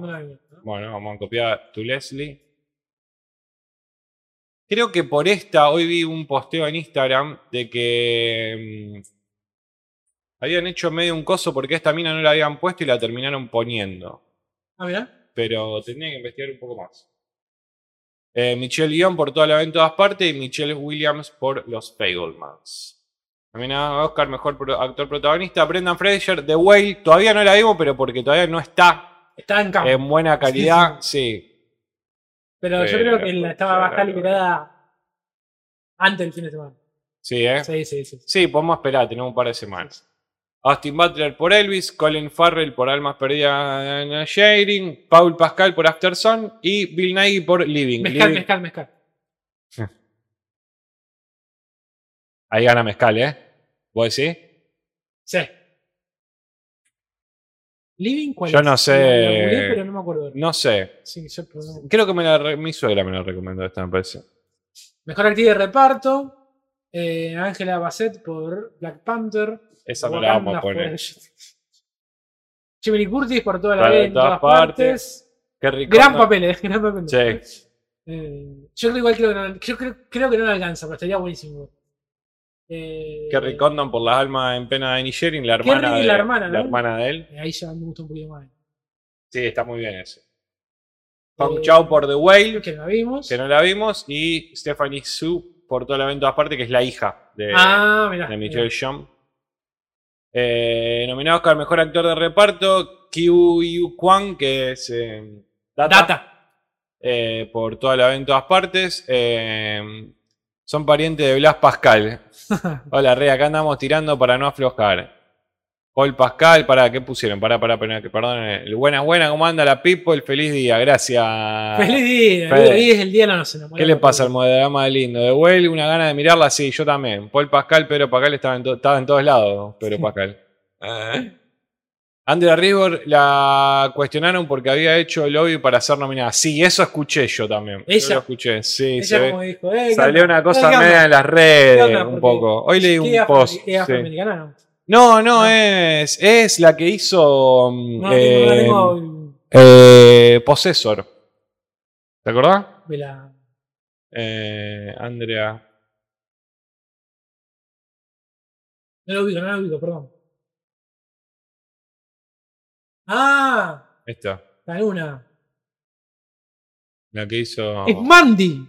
Claro, El otro día vi exactamente. Mandy porque estoy haciendo una cosa y quería ver Mandy. Qué Está buena, qué Mandy. falopa hermosa. No, yo vos sabés- Mandy, Possessor vos y Leslie. no, me di cuenta que Mandy creo que la había visto solo una sola vez. la había visto. Yo la vi una sola vez también. O sea, yo ahora la vi dos veces. Pero Que me no, sí. está loca. Está loca, ¿eh? Eh, Brian Terl- Te- Te- Tyree Henry por Casaway, esa no la vi. Eh, la, creo que es, trabaja mm, Girl. la. mm, ¿Cómo se llama? Eh, ya me va a salir. La rubia esta que hacía los Juegos del Hambre. Ah, eh, Jennifer. Jennifer Lawrence. Jennifer Lawrence. me gusta porque el cerebro frito. Va por la mitad. Bueno, Brendan Gleeson eh, lo- lo- por, eh, por El Alma Perdida de Inisherin, Judy Irish por, eh, por Los Fableman y Barry Keoghan por Almas de Inisherin también. Nominado a Y Mejor Guión. Va a estar ahí. Va a estar en ese. Eh, mejor guion está Marty McDonaghan por Almas Perdidas de Inisherin. Bueno, toda la de todas partes, Los Fableman Tar y El Triángulo de la Tristeza. Ahí estamos bien. Esa va a ser jodida, boludo. La de Mejor Guión. Y va a determinar mejor película. Como siempre pasa. Pero bueno, capaz. Pero son medio tibios en, en la Oscar, capaz que te siempre tiran.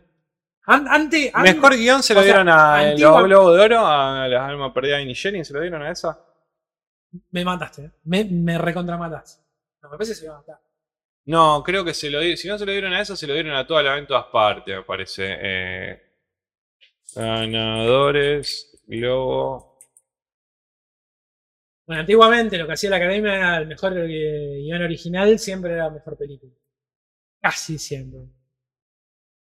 Eh, lista de ganadores. A ver si rápidamente podemos ir a mejor actriz, mejor miniserie, mejor actriz, mejor actriz de miniserie, mejor, eh, reparto, eh, mejor drama, mejor director, mejor película, mejor, eh, mejor actriz, mejor actriz, mejor película de drama, mejor actor de reparto, mejor guion. No, pero este es el año pasado, perdón, puse 2022 y era 2023. ¿Papel para que vean, no? Sí, Hijos de puta. Ah, Belfast eh, es la película que más odiamos el año pasado. mal. Yo ya tengo mi película odiable de este año igual, ¿eh? El me.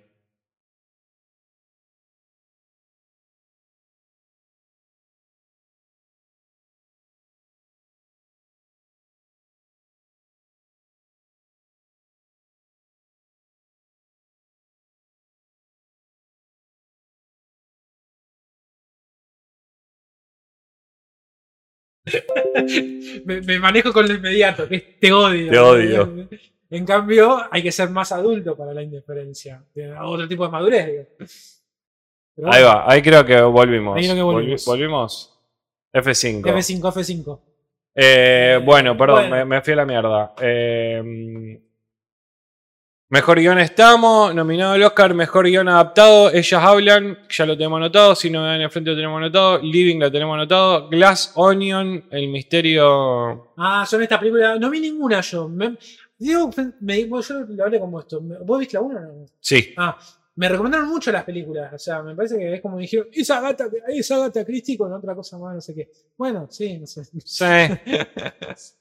Pero bueno, no, 2, 3, no. 4, 5, 6. Ya nos queda fuera Glass Onion que está bien, así Sí. que con las 6 que tenemos. Y Top Gun Maverick que la vimos. Eh, mejor nominado al Oscar diseño de producción, sin nominado al frente. Bueno, Babylon tenemos. Es para lo único que está nominado Babylon. Sí. Bueno, yo. a Yo la me- quiero ver en buena calidad. Sí, está, está. ¿Está en buena calidad Sí, Babylon? sí, sí, ah, bueno. Porque lo tenés que Bien. buscar, ¿eh? Después te- Ah, ok, No ok. está. De hecho, te estaba, te estaba por poner que la, que la semana que viene veamos hasta dos. Ven el frente y va. Y Babylon. Bien, bueno, dale. Sí, sí, sí. Eh, Pensé que no estaba. Yo también pensé, pero hay que buscar en el. Hay que buscarlo. Ahora Bien. Eh, Espera que la voy a anotar acá. Si las tenemos igual, después las lo- ordenamos. locura extrema, Babylon. ¿eh? Sí, eh. O la más o la día a tres horas ahí. es- está Full, eh. full falopa. A, a mí debo confesar que más allá de, a mí me gustó, pero más allá de eso creo que tiene un montón de cosas la película como para cosas. Una película que es un montón, o sea, es como esa cosa media. Bueno, si ya Magno parecía un montón, así como esto es más loca. sí, ¿eh? Y eso que a mí ya sé mucho. ¿Cuál, ¿Cuál nos pareció? Ah, eh, ¿cuál? Mang, por todo lo que contaba Bien. y demás. Eh, esto también se mete más con el mundo del cine, justo ¿sabes? la película cuenta como el quiebre, ¿no? De cuando, cuando, cuando el, cine se vuelve sonoro, digamos, y tal. Eh, está, es, es malo acá. eh. Bueno, RRR, esa la tenés, la, la, la, la hindú. La, eh, eh, se llama RRR, así como ponen ahí. Que hindú, que de Bollywood. Esa estuvo nominada, no está nominada a película ¿Esa internacional, es la, pero que, estuvo. la no- que pelean con las motos? Ah, eh, vi, vi como la El ver. otro día la estaban Pará, viendo los chanes. El otro día ver- la estaban qui- viendo los Quiero ver chanes. esa y quiero ver la. No sé si todavía está ahí. No sé si to- ya salió, digamos, si está disponible. ¿Cómo era? La del oso drogadicto, el oso la Cocaine Beer.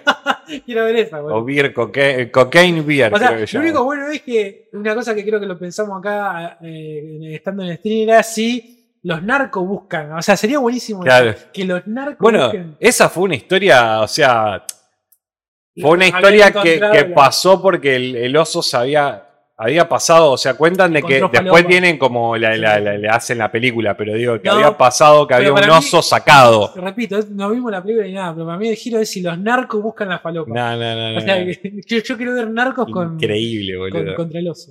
Bueno, acá tenemos las películas internacionales que están. Si no ven en el frente, ya tenemos anotada. Argentina 1985, que ya la vimos. Y después tenemos Close. Yo quiero ver esa. eh, Close. sí, Esta me- la dijeron también. Esta EO es de un burro. Sí, No sé si la tenés. sí, sí, sí, sí. Bueno, esa a mí, a lo mejor, bueno, a lo mejor también podemos dejar anotadas estas películas y tal vez verlas después algunas, ¿no? O sea, Sí, sí, sí. verlas como para verlas y, y no, y no perderse de, de ver Esa no sé qué es. Quiet Girl tampoco sé de qué es, pero creo que también la, la he escuchado. La vamos a poner las dos. Como para. Para tener acá la cuestión. Después nos queda. Eh, nominada mejor montaje: Tar, Top Gun, Elvis, Almas Perdidas en Jerry, todas al mismo tiempo. Bien. Nominada mejor fotografía. Si no me dan en el frente, Bardo. Tenemos que ver Bardo. Hay que ver. Bardo. No, agregar, agregar. Sí, yo también, yo la quiero ver esta. El Imperio de la Luz, esa la de Sam Méndez. ¿Cuál es esa? Esa es la que estuvo en el festival que nosotros no llegamos a verla porque la daban los primeros días. Ah, Vamos acá. Sí, sí, sí. Dicen que está, que está piola también. Bueno. Eh, mejor película de animación, acá no vamos a ver ninguna. generalmente no vemos animación. Pero no porque no nos gusta, sino que. Pinocho, Guillermo del Toro, Marcel de Shell with the Shoes On, esa también vi cosas. Eh, el gato con bota, El último deseo, El monstruo marino y Red. No vamos a ver nada de eso. Babylon, Black Panther, Elvis, El viaje, el viaje a. París de la señora Harris. Nominada mejor ma- maquillaje peluquería, si no me dan en frente, The Batman, Black Panther, Wakanda Forever, Elvis y The Whale. Yo que soy. Le, Juan- le dieron una Batman. yo ¿no? si, so- si- si yo soy Juan Carlos Batman, no. Me, me ofende. No, no, The Quiet Girl, no- eh, me invité, quiero estar en tu quiero estar premiación de mierda. Maquillaje, sí. The Quiet Girl es irlandesa sobre una chica que va donde unos parientes. Ah, esa creo que está buena. Sí, esa eh. creo que vi el trailer. The sí, Quiet Girl. sí, sí. Bueno, acá vimos todo también. eh, Muy indie la peliza, muy, muy. Mejor sonido le dieron a Batman también. Mejor sonido Bueno. y mejor maquillaje. No, no sé con cuál me ofendo más. Nominado a mejor canción. Acá está RRR. Tell It Like a Woman. Aplausos de Diane Warren, Top, Top Gun y toda la misma parte. Mejor película documental, acá también la, la pifiamos. En algún momento llegamos a ver documentales para los Oscars, pero Sí, tenemos que ver más documentales, pero eh, no conozco ninguno. creo que esta, no estoy seguro, creo que esta fue la que ganó un festival de, de los grandes. No sé si, eh, tipo, porque una lo- eh, Venecia lo ganó el Triángulo de la Tristeza. Y creo que, eh, creo que esta Acá, ganó. lo dice. De título, eh, ganadora del León de Oro a mejor película en la edición del Festival de Venecia. Ahí va. Bien. Bueno, que gane. Me sonaba por el nombre, All the Beauty and, and the Bloodshed. Toda la, la- todo, toda la belleza y la, la sangre derramada, sería una cosa así.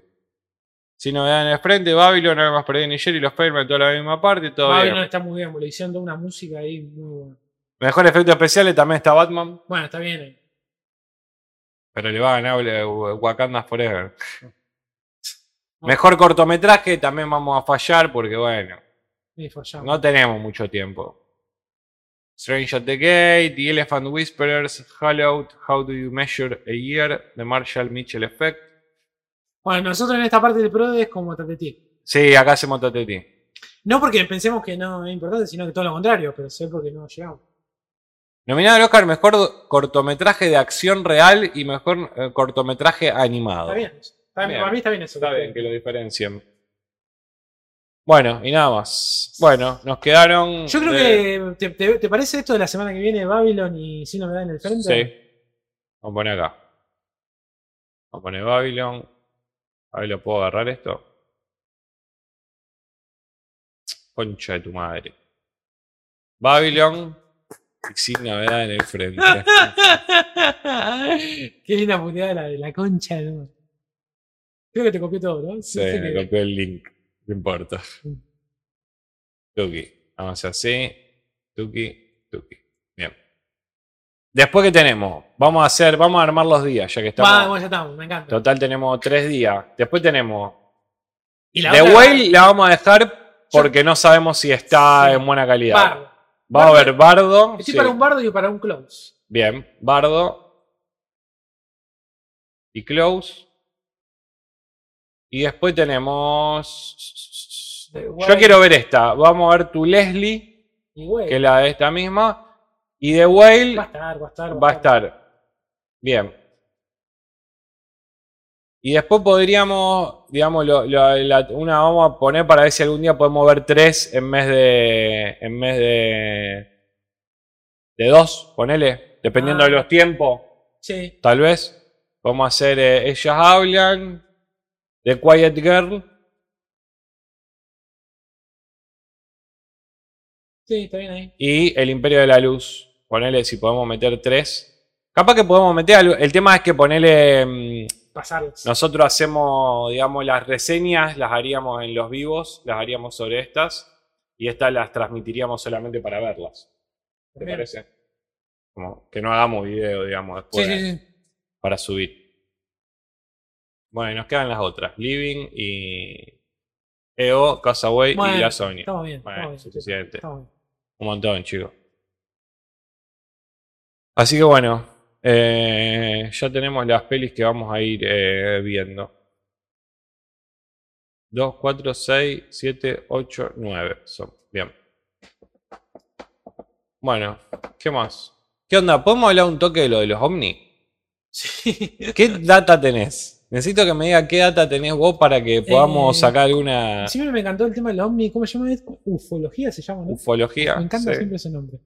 Eh, tengo, tengo que confesar que me parece que para la cultura popular me parece que ha dado mucho. Fuera de joda, en serio le digo, más allá de que uno crea o no, me parece cuánta, cuánto hemos consumido, ¿no? A través de, de series, de, de- de películas, de cómics, ese tipo de a mí me pareció maravilloso, ¿no? A mí, por ejemplo, ¿Cómo a la gente le gusta eso ejemplo, también, no? de chico, digamos, a mí me gustó mucho Expediente X, para mí, no sé, X-File para mí, eh, creo que es la primera serie que yo vi con devoción, te diría, ¿no? Eh, como, ¿viste? No me acuerdo qué día era, pero eran los jueves, los martes, era como Fox. El día de. y, Era los martes, me creo que era los parece. martes. Y, y eso me parecía maravilloso. Y siempre, me, siempre, lo- siempre mi, mi- mi entrada al mundo ese fue por eso, a través de, de- De la de tele. la tele, digamos. Eh, sí hay un montón de cosas que me desconciertan, por ejemplo, algunos lugares, ¿no? Como acá tenemos Córdoba, ¿no? Como el Unicorco y todo ese tipo de lugares. Eh, a mí me llama la atención, o sea, no, me- no sé si me llama la atención, pero sí, me, sí me- me- me preocupa en algún punto esta cuestión de qué onda, ¿no? Como, sí me parece que hay una inteligencia superior, digamos, es como, ¿a qué vienen? Digamos? O sea, pero es tan simple como eso, ¿no? ¿A qué vienen, digamos?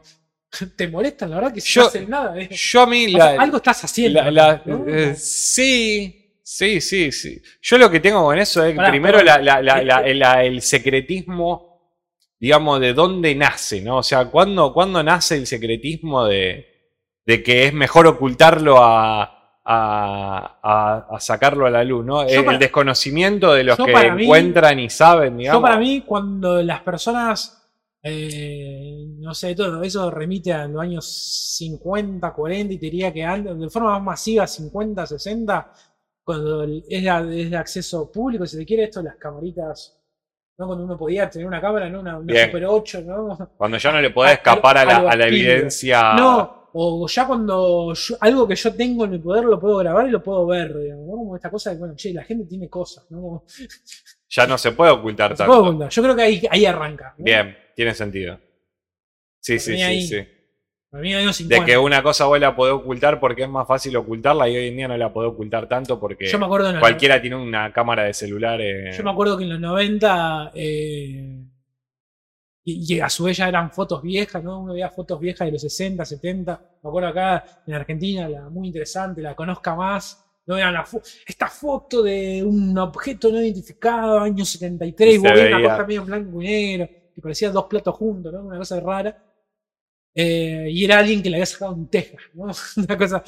eh, no sé, mi entrada siempre fue por ese lado. Y la otra es, bueno, ¿qué pasa? Digamos, ¿no? También hay una cosa que esto tiene que ver más con los conspiranoides. Es como. Es un tipo. Viste que creo que eh, si uno hace como una- un paneo de las noticias, lo del ovni siempre medio que está. ahí, ¿viste? Que Sí, siempre- sí. Pero viste que esta semana fue como más. Más. Pues sí, uno duda de este lado, uno también, uno en un momento. Que están tapando, ¿no? Que están tapando. Porque en su momento podía ser, están tapando lo de los ovnis con otras noticias. Y ahora es como que están, están tapando la inflación. Bueno, están tapando de- la inflación con los ovnis. De hecho, yo he trabajado, digamos, una, una, una cuestión que tiene que ver, no era por ahí mi laburo, pero eran, tenía que ver con por ahí en presencial, alguna cuestión que tiene que ver con redacción, ese tipo de cosas, que tiene que ver con una agenda periodística, y los ovnis siempre están medio, che, que no sé qué, ovnis. La gente, la gente que ha estado inmiscuida y ha hablado después como en el incidente de la base subterránea en Dulce, Nuevo México.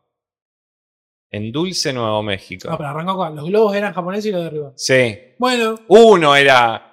Uno era Después una no. cosa, una cosa no. cilíndrica. uno, bueno, los primeros sí que dejaron, no sé si eran japoneses o chinos. Eh, Uno lo derribaron en el agua y. Claro, pero el otro, el otro ay, aseguraron que no era eso, ¿se entiende? Claro. En uno que aseguraron que era, no sé si era japonés o chino. No, no estoy diciendo que los mismos son cosas diferentes, pero digo A mí que. mi novia me dice, no son chinos, son japoneses. Bueno. Pero era medio- no, pero sabemos que no es lo mismo, o sea, claramente. Un saludo a la comunidad. Eh, no, es como pero- que nos digan que los uruguayos son igual al argentino, Claro. ponele, no sé, o a eh, cualquiera. después el- el- los últimos aseguraron que no era eso. Dicen, no, no, sí, es verdad que derribamos unas cosas chino-japonesas. Pero, esto no era. No pero era esto no era eso. O salvo que los chinos y japoneses tengan otro tipo de. Igual siento de que está todo tomado muy a la ligera. Como que me, me hizo acordar mucho a la que película que que- odiamos que fue Don't Look Up. ¿No? ¿No mires arriba? Sí. ¿Viste Lo que que pasa es que la gente ya tiene un descrimiento, o sea, no. Es más propensa a esto, ¿qué están tapando? el incidente pas, el incidente en el paso Diatlov. Pasó. No, no sé qué. No, el, el Pasó. incidente en el paso. En el paso Diatlov. No, No, Telepoli te tira un par que No entendí ahí, no entendí. no sabemos a veces. Nosotros quedamos secos alguna vez. A lo que voy es que. Digo que la gente más propensa a no creer. Hay una cosa que me parece también, llegando al punto donde decía, bueno, a través de la cultura popular, que me decía, bueno, yo me puedo creer si soy un chico de años 60 que me muestra una foto, porque no hay otra cosa, no hay internet. Claro. Ahora, la mayoría decimos, ay, te terrestre, vamos, mostrámelo. Concha, tú me mostrámelo. Claro, yo no te creo si no. Es mucho más fácil no creer. Es mucho más Sí. fácil no creer. Al tener todo este tipo de herramientas. De hecho, ¿no? ahora vemos un videíto en Instagram, un reel y dice, es un montaje. Totalmente. Digo, ya la, la, ya te- la- la tecnología llegó a un nivel. ya las digo, imágenes Llegó a pasaron, un nivel. pasaron a ser. eh, sea, los hay- videos pasó a ser más, irrelevante. hay un extraterrestre y quiero que me lo muestren como, como la copa, como el este paseo que está haciendo la Copa de Argentina. En realidad, quiero, claro. quiero, quiero ver un- una cosa transparente que me ponga un extraterrestre. Lo quiero ver, o sea, quiero ir a verlo.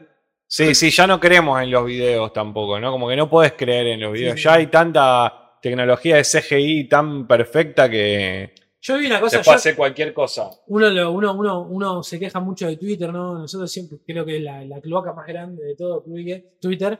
Eh, nosotros, la mayoría, yo mucho meme. Mucho meme, mucho boludo. meme. También tengamos en cuenta que el parámetro del meme también, el listón de, por ejemplo, acá en Argentina, no sé cómo se en otros países, creo que en, en todo el mundo. El. En todo el mundo. El meme acá, o sea, matan a alguien y es meme al otro- a los 30 segundos. O sea, el listón del meme, todo es meme. Un día podemos hablar de eso, ¿no? la madurez del meme, ¿no? No puede ser que todo sea meme, gente. Eh, es como una falta de respeto para el mundo. Para todos. Porque está bien la comedia, Pero creo que, no sé si tiene un límite, la, co- la comedia no tiene un límite, pero también me parece que hay temas que, Yo bueno, no- con respecto a lo de los pibes estos, de los rugbyers, ¿no? Es un montón. Uf. Esta semana yo he visto. Con ese que se desmayó cuando le dijeron que iba ahí en cana perpetua, que Bueno, sí, cuando te dicen que tenés que ir a trabajar mañana y estaba el loco así, Pero para mí está mal hecho ahí, porque uno no empatiza, porque uno sabe quién es. Claro, Eh, Porque es un estúpido el chabón ese, claro. sí, le da, le da también como, como importancia a eso Sí, que... y después se termina desdibujando de quién carajo es. Totalmente. Alguien totalmente nefasto. Por eso no comparto mucho eso. Y ahí está el límite. Puede ser gracioso un loco tirado así, bueno, sí puede ser gracioso, lo entiendo. Ahora, que vos lo tenga para Queremos reírnos eso. de Llevarlo a que... eso a la cotidianidad. Yo también he visto ese. Otra vez, otra vez calor, otra Claro. vez. uy, si no, no, Te dicen no, que mañana va a ser 38 grados Acá me, me río si es Ricardo Ford, no sé. Claro, So what, no sé. sí, sí, es Sí, es raro, es raro.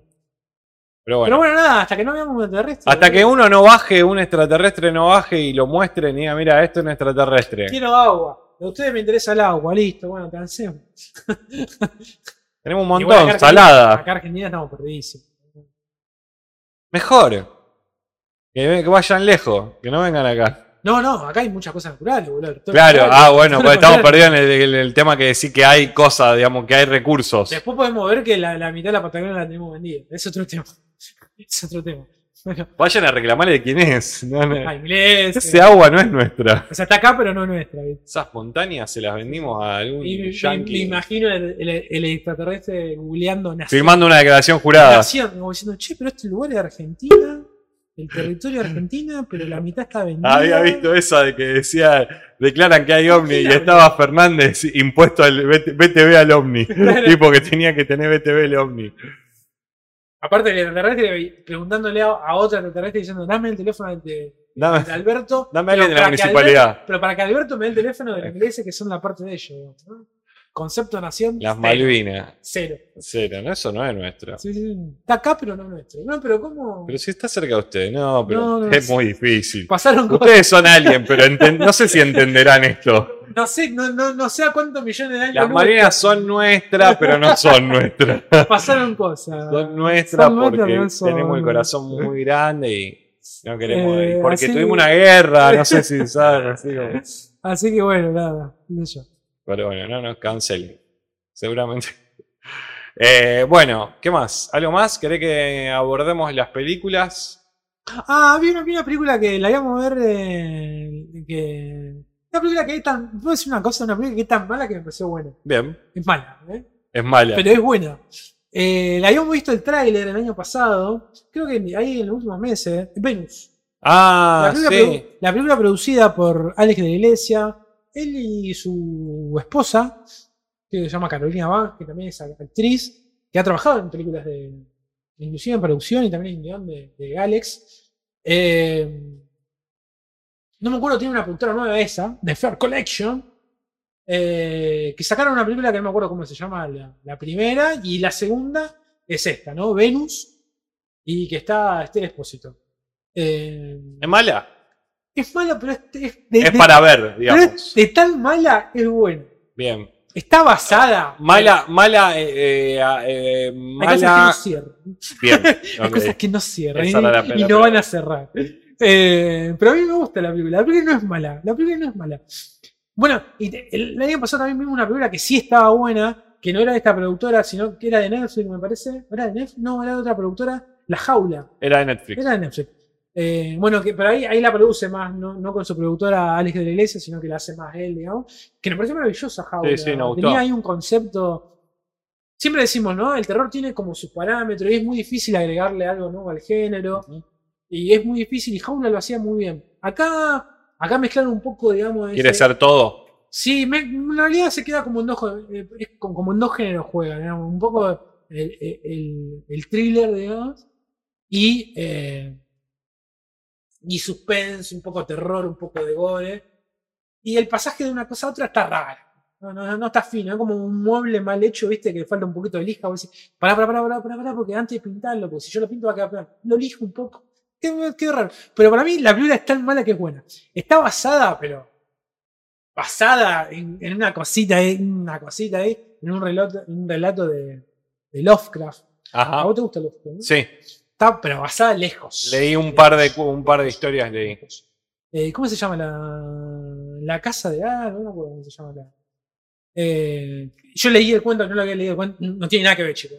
Bien. el, direc- Trae el como- direc- el director agarra dos cosas y nada. Eh, y- Están, están puestas en la historia, digamos, o sea, es visual, o sea, es. eh, tenés que haber sabido, digamos, un poco. Está la- el- el- para verlo de Lovecraft tenés que con muchas ganas. ¿no? Claro, ok, ok. Con ok. muchas ganas. Bien. Pero bueno, por lo menos lo dicen ella. está bien. Y, y está buena la película. Ella es una bailarina que en un momento ella se queda con algo que no es suyo, ¿no? Y busca ayuda en la casa de su hermana. Y en la casa de su hermana pasan cosas, ¿no? En la casa es como una especie de, de, de Fonavi, monobloc raro, un edificio ahí, raruno, eh, que parece que está medio embrujado, ¿sabes? Como me encanta. Y la película, a mí, me gustó la película. mí Eh, la viste en plataforma, no, es, no se ve fácil, ¿no? Digamos, o sea, en La vi, Cuevana. está- está- sí, sí, sí. está. Sí, no, porque a Martina le gustan Es las de- películas media de terror, No así. sé de quién es esta. No, No sé si la vende nadie en ello. Por eso, no, no sé si No está en alguna plataforma. Creo que no. Creo que es como de la productora es de Sony. Sony, ahí está eso. Sony Sony Pictures. Eh, porque me parece que tienen contrato ellos, la Alex con. Con Sony. sí, sí. Eh, y me. Es tan mala que me pareció buena. Pero en serio, es- es- o sea, porque la primera es mala, pero me pareció buena. ¿Viste? También hay una cuestión de. Hay películas que por ahí no me interesan mucho, hay cosas que no cierran, pero sin embargo hay cosas que funcionan en la película en el todo. Sí, que te llevan Si vos la mirás con lupa, la verdad que no. Sí, sí, sí, pierde. Que Y está Esther Expósito, que está muy bien. Bien, y en español, ¿no? Todo en español. eh. Sí, sí, sí, sí, pero por lo menos no es el español tan cerrado, es el español un poco más. El que estamos acostumbrados. Bien. Español más latinoamericano. Sí, sí, el de, el de Latam, el de, el de, el de Ibai. Voy al baño. Eh, así que bueno, nada, si la pueden ver, te la recomiendo también, ¿eh? Eh, Venus, película producida por Alex de la Iglesia. Bueno, ahora cuando venga Rodri, vamos a empezar con las películas de hoy.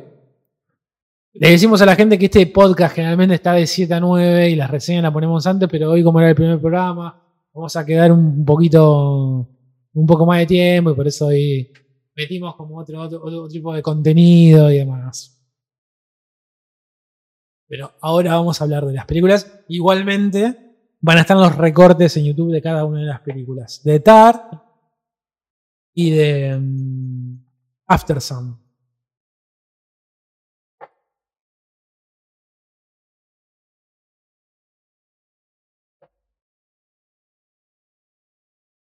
¿Hay algún fanático de Alex de la Iglesia en la sala?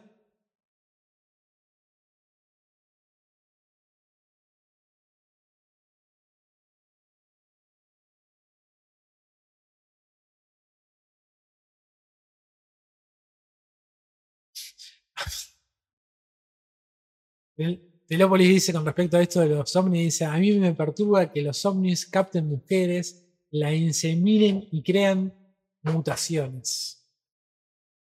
Telepolis. Es como... Un eh, montonazo. Me gusta que es como X-File, ¿viste? Que, verdad que en un momento ella... Claro. Y ese giro buenísimo. Me gusta Perita Durango. Gran película el de Durango. Yo tengo el libro de, del guion y un libro que creo que acá se consigue. Debe estar, de hecho, como en las cosas de saldos. Es un, es un libro grande con imágenes, fotos del rodaje y está como el storyboard de, de Durango. Y Alex de la Iglesia cuenta un poco del proyecto, cómo van a México a filmar. El chabón la quería Madonna para la de protagonista. Y Madonna, como una onda, por un momento le dicen, no, bueno, no. Año 95. Él, él le había terminado de hacer eh, eh, Madonna no. El Día de la Bestia. El día de la bestia. Carlos Bardem. Y está Bardán. Javier, ¿no es? Javier. Carlos es el hermano. ¿no es? Él tiene un hermano. ¿no? ¿Es, es Javier el de Perita Durango? ¿Y él? ¿Y sí, es Javier? Mí es Javier.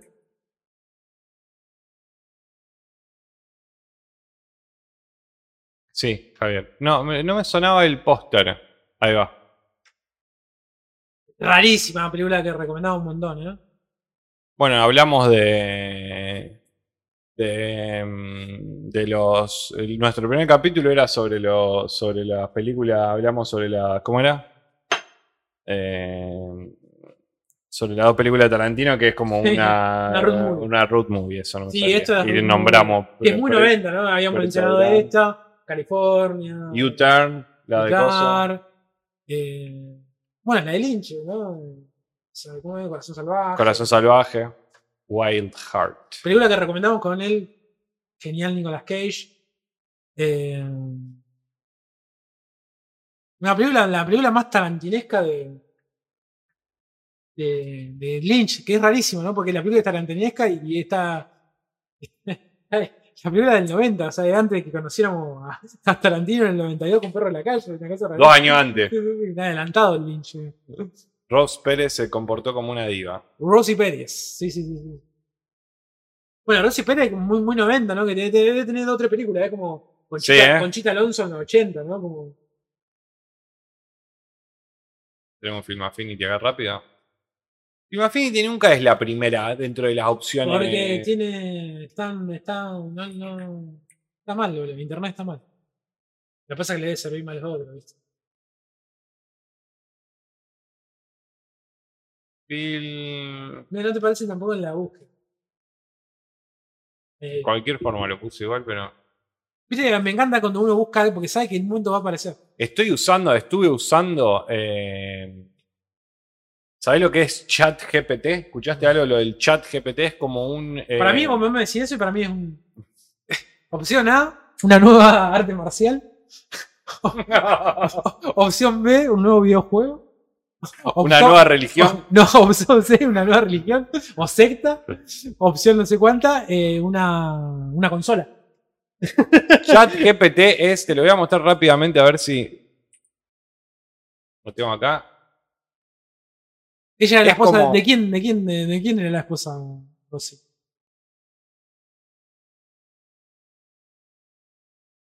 Es como un asistente en, en inteligencia artificial. Vos le decís. Es como un. En vez de un buscador, de, no sé. eh, películas. De Rosita Pérez. ¿Era? Rosy Pérez. Rosy, Rosy, Rosy Pérez. Rosy. Rosy Pérez. A ver qué nos dice.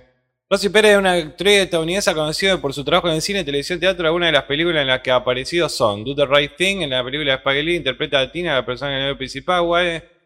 Es como que te tira la, la data, pero no solamente eso, podés ponerle que te cree, no sé, decirle necesito una historia Ah, los corta textos. de. Claro, de tal cosa. Es como un como un creador de, de- de- como un asistente medio que te habla un poco, ¿no? Haceme una reseña sobre la película Tar, ponele. Claro. Y no trabajamos más, boludo. Se llama la película, Lotería de Amor se llama. 19 se llama, 1994. Ah, Sí, sí, hace cuenta. Claro, eh, esta no es eh, la de Las Vegas. Le- Living No, Las esa, Vegas, no, Lotería esa de Amor. No, no, esa otra. No, esta como que él gana algo. no sé. Lotería del Amor, estaba. Ah, sí, está ella. Sí, no, es esa, sí. Rosita Pérez. ¿Quién gana un Oscar ahí? Apple TV. A ver, anda- anda- Nicolas Cage. Nicolas, ¿eh? ¿Qué hace de alcohólico ahí? ¿No? Sí. Sí, sí. Tendría que chequearla de vuelta, ¿eh? Mira, acá está Film Affinity. Críticas, premios, ¿no dice? Claro, acá gana alguien. Tenía el Wikipedia. Claro que me diga. It could happen to you. ¿Ves? Nicolas Cage, Brigitte Fonda, la la policía de no no es Living la Vida. Repar- No, no, por eso. Él ganó por Ah. Living Las Vegas, ¿no? O sea, esa Ah, era mi sí, pregunta. Sí, sí, sí, sí, sí, no es esto, sí, sí. ¿Por qué preguntaste habían ganado el Oscar? No, esa es la que ganó el Oscar. Bien. Bueno, Bueno, ¿querés que arranquemos con las reseñas? dale. ¿Por qué querés empezar? Eh, vamos a grabarlo, no sé. Sí. Eh, vamos con Aftersun. Aftersun. Aftersun.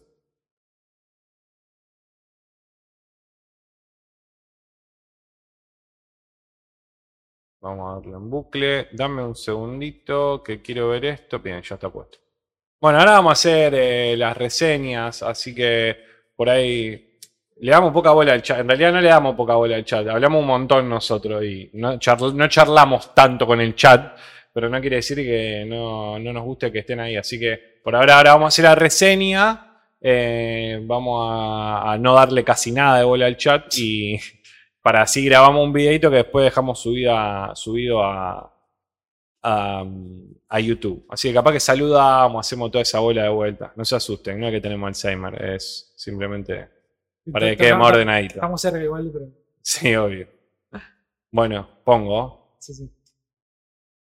Bueno, bienvenidos a la, la vuelta, ¿no? Sí, sí, sí, cuarta temporada. Cuarto, te- cuarto año ya, Cuarto ¿no? año, cuarta temporada. Empieza el cuarto año y Bueno, lo bueno que este año vamos a festejar los 150 capítulos. Este, este programa, este, va a llegar más rápido. este ese. podcast no- nos gusta mucho festejar, así que. Sí, sí, vamos a hacer algo. Ya estuvimos, tuvimos algunas juntadas muy pequeñas con gente sí, sí. acá de, del, del podcast, Con con, con Sofi, con nuestra el, con el marido, sí. Estamos trayéndolo a Luquita Marxista también. Sí, sí, la idea es armar un grupo. Andrea, que todavía no nos mira. Un grupo porque- armado. un, gru- un grupo armado. un grupo armado. No es armar un grupo, es un grupo armado. Un ala armada del cine. Del cine, Sí, totalmente, sí. totalmente. Tenemos que hacer alguna juntada de cine. Repartiendo cinefilos. Con alguno de esos pocos es, eh, es llevarlos al cringe, cine. cringe. Repartiendo Es verdad, queremos hacer un cinefilia. encuentro. Cinéfilo, ¿no? Cinéfilo. Entonces la, la excusa no va a ser vernos a nosotros, sino ver una película y también a nosotros. Exactamente. Cual, Doblemente, goce por dos sería. Así que. La y- gozadera. Y nuestra vuelta viene que eh, estuvimos repasando. Estamos en vivo ahora saliendo por Twitch, como todos los martes de 7 a 9. eh, salimos en vivo. Si nos están viendo por YouTube y quieren venirse al programa en vivo, eh, los martes de 7 a 9 por twitch.tv barra y vos que mirás. Yo soy Rodrigo, eh, me acompaña el señor Oscar y estamos acá para hablar de películas que nos quedaron del año pasado, diríamos, ¿no? O Sí. sea, que salieron o a principio de este año o el año pasado. Sí, estaba. finalizando. Sí, hay un. eh, Cuando no- cortamos todavía no estaba y bueno, nos quedaba poco tiempo, así dijimos, bueno, las vemos cuando volvamos, que no, es- no pasó tanto tiempo, un mes, sí. un poquito mes y medio. un mes y medio. Eh, así que nos quedó, vimos eh, After Sun. Exactamente. Bueno, película que tuvo estreno comercial acá, por ejemplo, en Rosario, en el cine del Cairo. Que debo confesar que me lamenté mucho no, no haber ido, porque tiene muchas funciones. De hecho, todavía tienen funciones. Sí, que se, si puedo Está, sí. si puedo enganchar a alguno, porque realmente iba mucho la gente, la pedía mucho.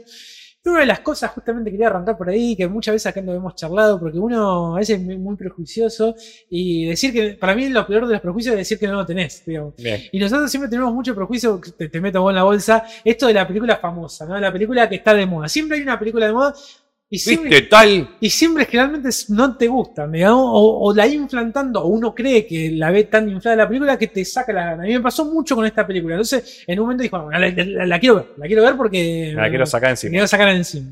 Y la, la vi dos veces. eh, la primera vez la vi, me gustó muchísimo, y con un segundo visionado, eh, la, me gustó mucho más. Me parece que está, está muy bien.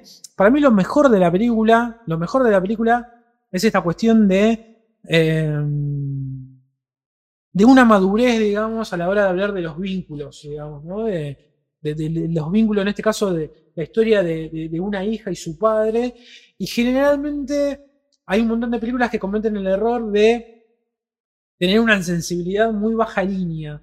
Y esta película, su directora, que es una ópera prima de Lorena, Lorena Wells, ¿no? ¿No? Eh, lo habían puesto ahí uno de No los chicos. bueno, pero es su, su- Wa- Walls es, pero. Bueno, no importa. Ahora lo buscamos. eh, su, su primera, su primera, su primera película, Charlotte Wells, ¿no? Charlotte Wells. Eh, me parece que hacer todo eso en, en una primera película donde pueda contar una historia sin bajar línea y a su vez dejar eh, un montón de cosas a interpretación de la gente, ¿no? Eh, la- claramente la película apuesta a un espectador súper activo, digamos, eh, no te da todo digerido y demás. Me parece que hay un riesgo enorme, digo. Es una película que le ha ido muy bien en, en festivales, es una película muy festivalera, es una película que no te produce nadie, esto como decirlo también. En este caso tuvo mucha suerte porque se la produce a 24, digamos, ¿no? Que es un- pues, después vimos, ¿no? Uno después cuando uno ve la película dice, es re A24, boludo. Porque viste que A24 tiene este tipo de dramones y la tecnología. Sí. Y el terror, y que se baja como su catálogo. Está como Tiene como un par de géneros. Sí, sí, un te- par eh, nomás. Tiene, tiene como, está como en esas tres columnas, digamos, ¿no? Y acá me parece que funciona muy bien. Lo que más me gustó de la película. Después podemos contar de la película, pero lo que más me gustó fue eso.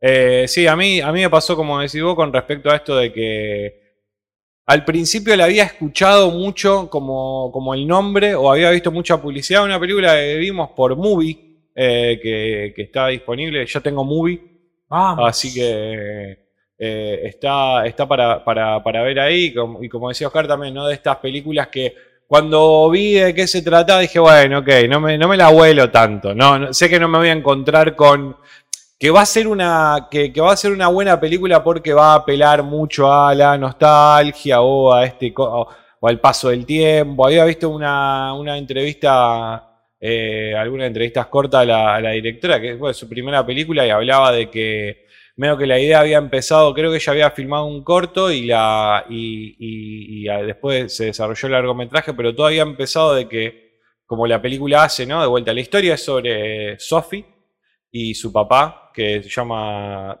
Cullum, Cu- Cullum, eh, y, que, y son las vacaciones de ellos, ¿no? O sea, claramente ellos son, él es padre separado, ¿no? Son padre joven, ¿no? Padre o sea, porque joven. él es muy joven y, y Sophie tiene nueve años, él, te- él creo que cumple 31 y ella tiene nueve. No, un Entonces, poquito más tiene ya, 11.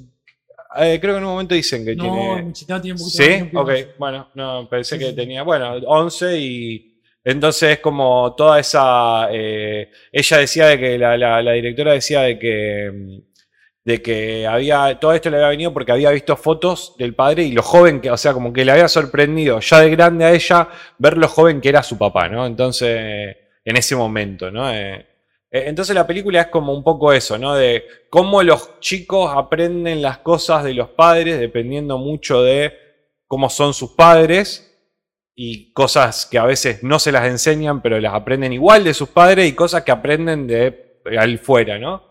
Y cómo a la vez el padre, al tener un hijo, eh, digamos que piensa que la vida le va a ir por otro lado, ¿no? Eh, también aprende ciertas cosas y se va eh, dando cuenta, ¿no es cierto?, de, de- otras. Eh, a, mí me, a mí me gustó, me hizo acordar medio como a- a, creo que ya lo he nombrado bastante, a Richard Linklater, ¿no? Con, con Boyhood. Esa cosa medio de como, lo- como llaman medio los japoneses al estilo de a los slice of life, ¿no es cierto? A, esa, esa cuestiones donde te cuentan eh, momento. eh, la historia es eh, sobre las vacaciones de ellos dos. No hay más que eso. Hay una subtrama, va, Sí, no, no sé si decir una subtrama, pero hay una cosa media de que también, eh, esto no es spoiler o como quieran, pero ¿no? Como que te cuenta un poco de ella apenas, de ella grande, ¿no? O sea, como es muy poco Sí, sí, sí. Ese, ese tema. Eh, eh, la película es más sobre, sobre ellos dos en las vacaciones. Y cómo todo es un recorte, cómo todo es eh, una, filmaciones hechas con cámara en mano y fotos, y cómo todo eso va quedando en los momentos que van pasando, ¿no es cierto? La película es como secuencias también, eso está medio bien hecho en el sentido de que también hace como, como, como referencia a lo que, a la forma en la que está pensada, ¿no? Está pensada como video, recompilación de videos, pero en este caso, aparte de eso, tiene las historias Sí, filmadas, sí, para mí eso, eso es maravilloso. Bueno, vos sabés que el otro día eh, se, ha, se ha hablado mucho de la, de, la, de, la, de la película. Después creo después tengo un apartado por, por qué se habla de esta película. Eh, y hablaba, leí un artículo que me parecía muy interesante que tenía que ver un poco con las infancias, cómo la- la- la- las nuevas tecnologías y demás, y cómo también eh, tiene uno acceso a ese tipo de cosas. En este caso, el personaje de Sophie tiene eh, esa, esa cámara, ¿no? Ese VHS ahí eh, dando vueltas. Y la película arranca, ¿no? Ella siendo más grande, tiene como 30, 30 años, una cosa así, donde ella también, se, o sea, nos enteramos eh, que es madre, digo, y también como ese tipo de cosas, de tener la, la infancia filmada, cómo te lleva a ese lugar literalmente, digamos, ¿no? Porque uno puede tener el recuerdo, pero el recuerdo Ujú. siempre son mentirosos, porque medio que lo vamos formando a nuestra medida. En cambio, una foto es una foto, digamos, ¿no? Y una filmación es una filmación. Y a través de eso entramos como a ese viaje que ellos tuvieron ahí en los 90, ¿no? En el viaje de Turquía, que tiene que ver un poco con esto de... eh,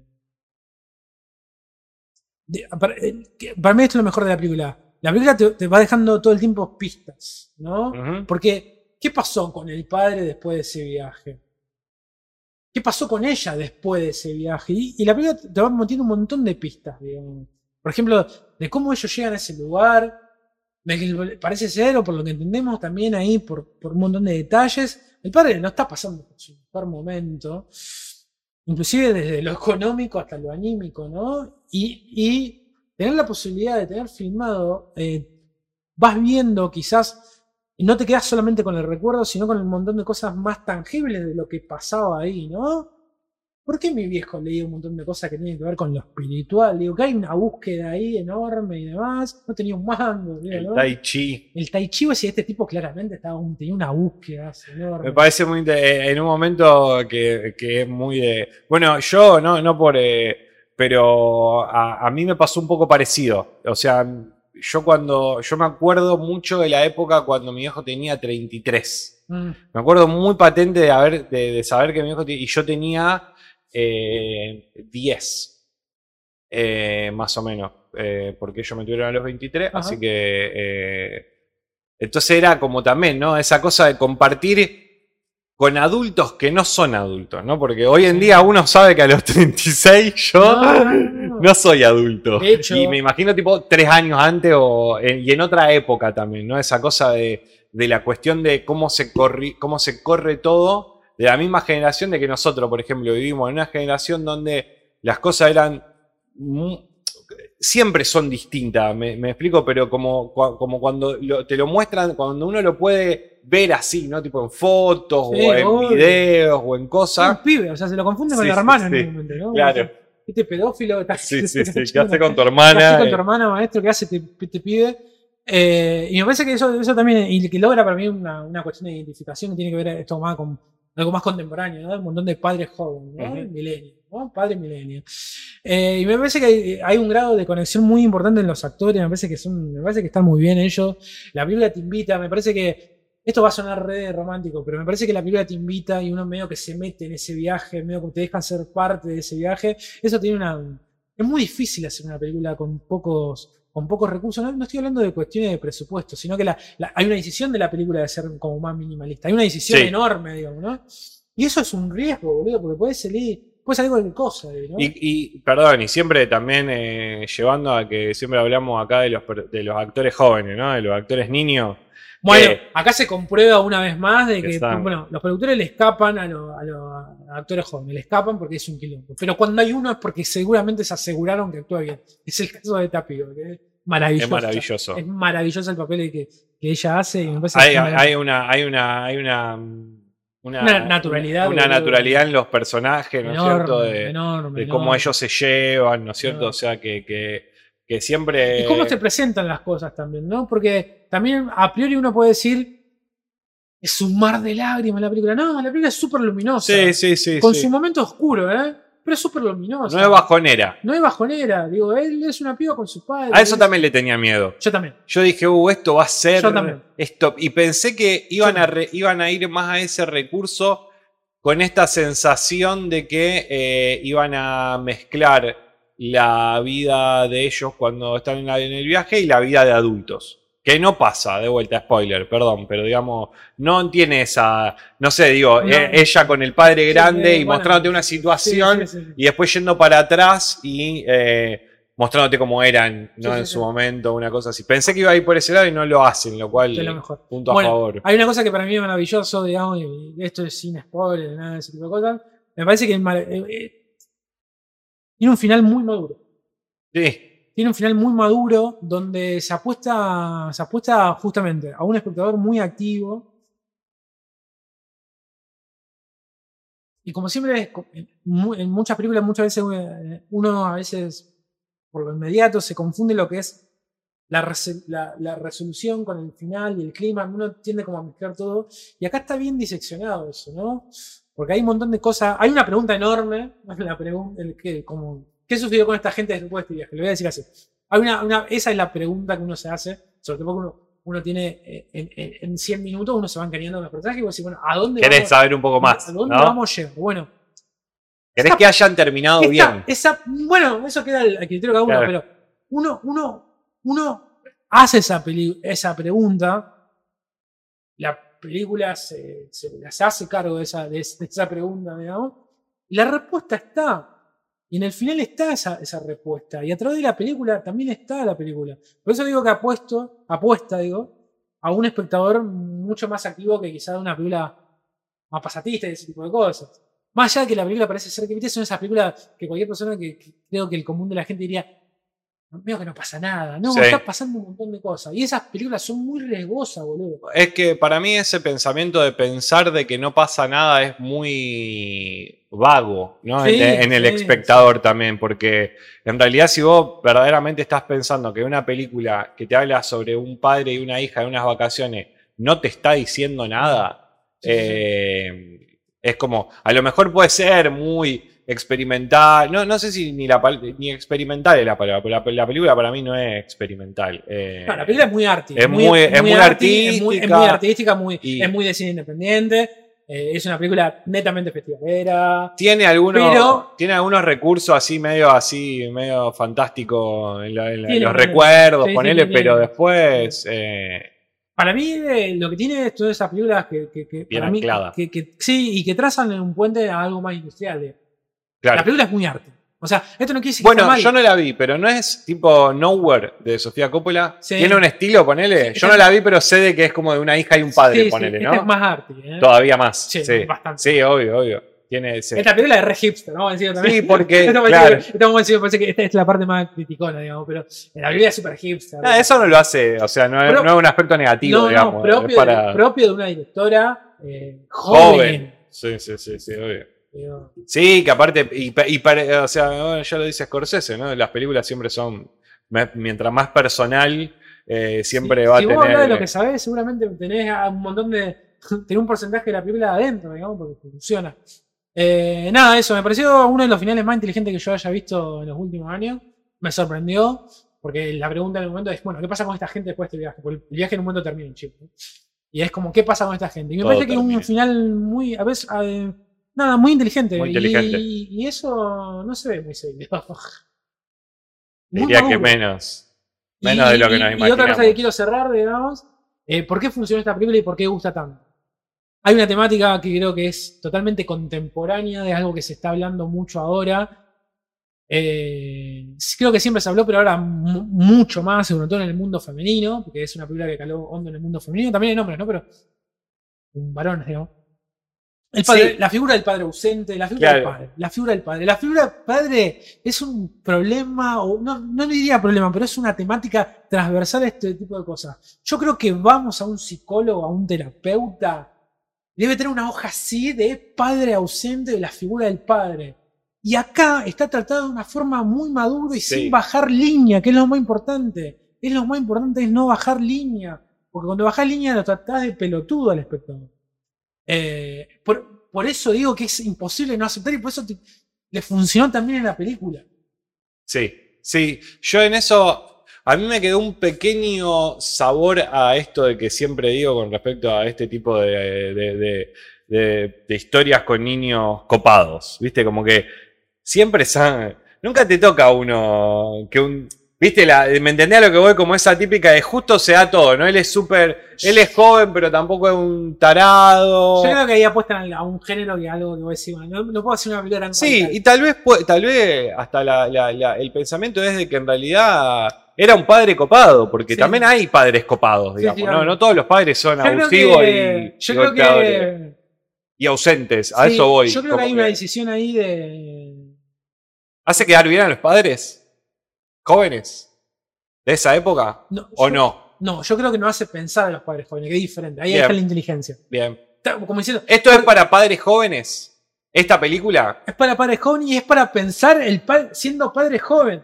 Bien, entiendo. Para mí es eso. Porque hubiese bajado líneas si decía, eh, si tomaba una postura muy radical sobre eso. Puedo decir que esta, pero a esta película, a, un- a mi viejo, por ejemplo. no le Que va a te digo que. ¿Puedo decir que no? No le va a gustar. No le va a gustar.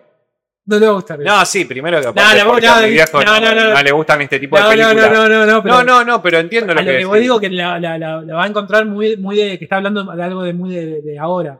De- en ese sentido, la película hace un recorte de un padre millennial, pero hace un recorte de un padre millennial. Lo que te da cuenta con la música, de la forma que se mueve, la forma, cómo él trata a la hija. Sí, sí, En mucha parte de la película parece su hermano. sí. Sí, sí, y que no. donde se entiende sin bajar línea.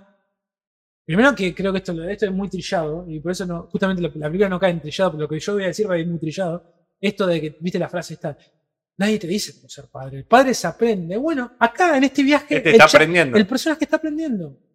Y se lo Se nota. aprende así. Y se lo nota vulnerable en un montón de situaciones. Hay un montón de situaciones donde Sophie, por su personalidad, él dice, eh, bueno, no, no sé. Como la típica, como no te voy a mentir, no te voy a decir que sí ni que no. No sé. Como, bueno, no sé. Él, él en toda la película no tiene casi interacción con otros adultos. ¿Te diste cuenta de eso? Ajá.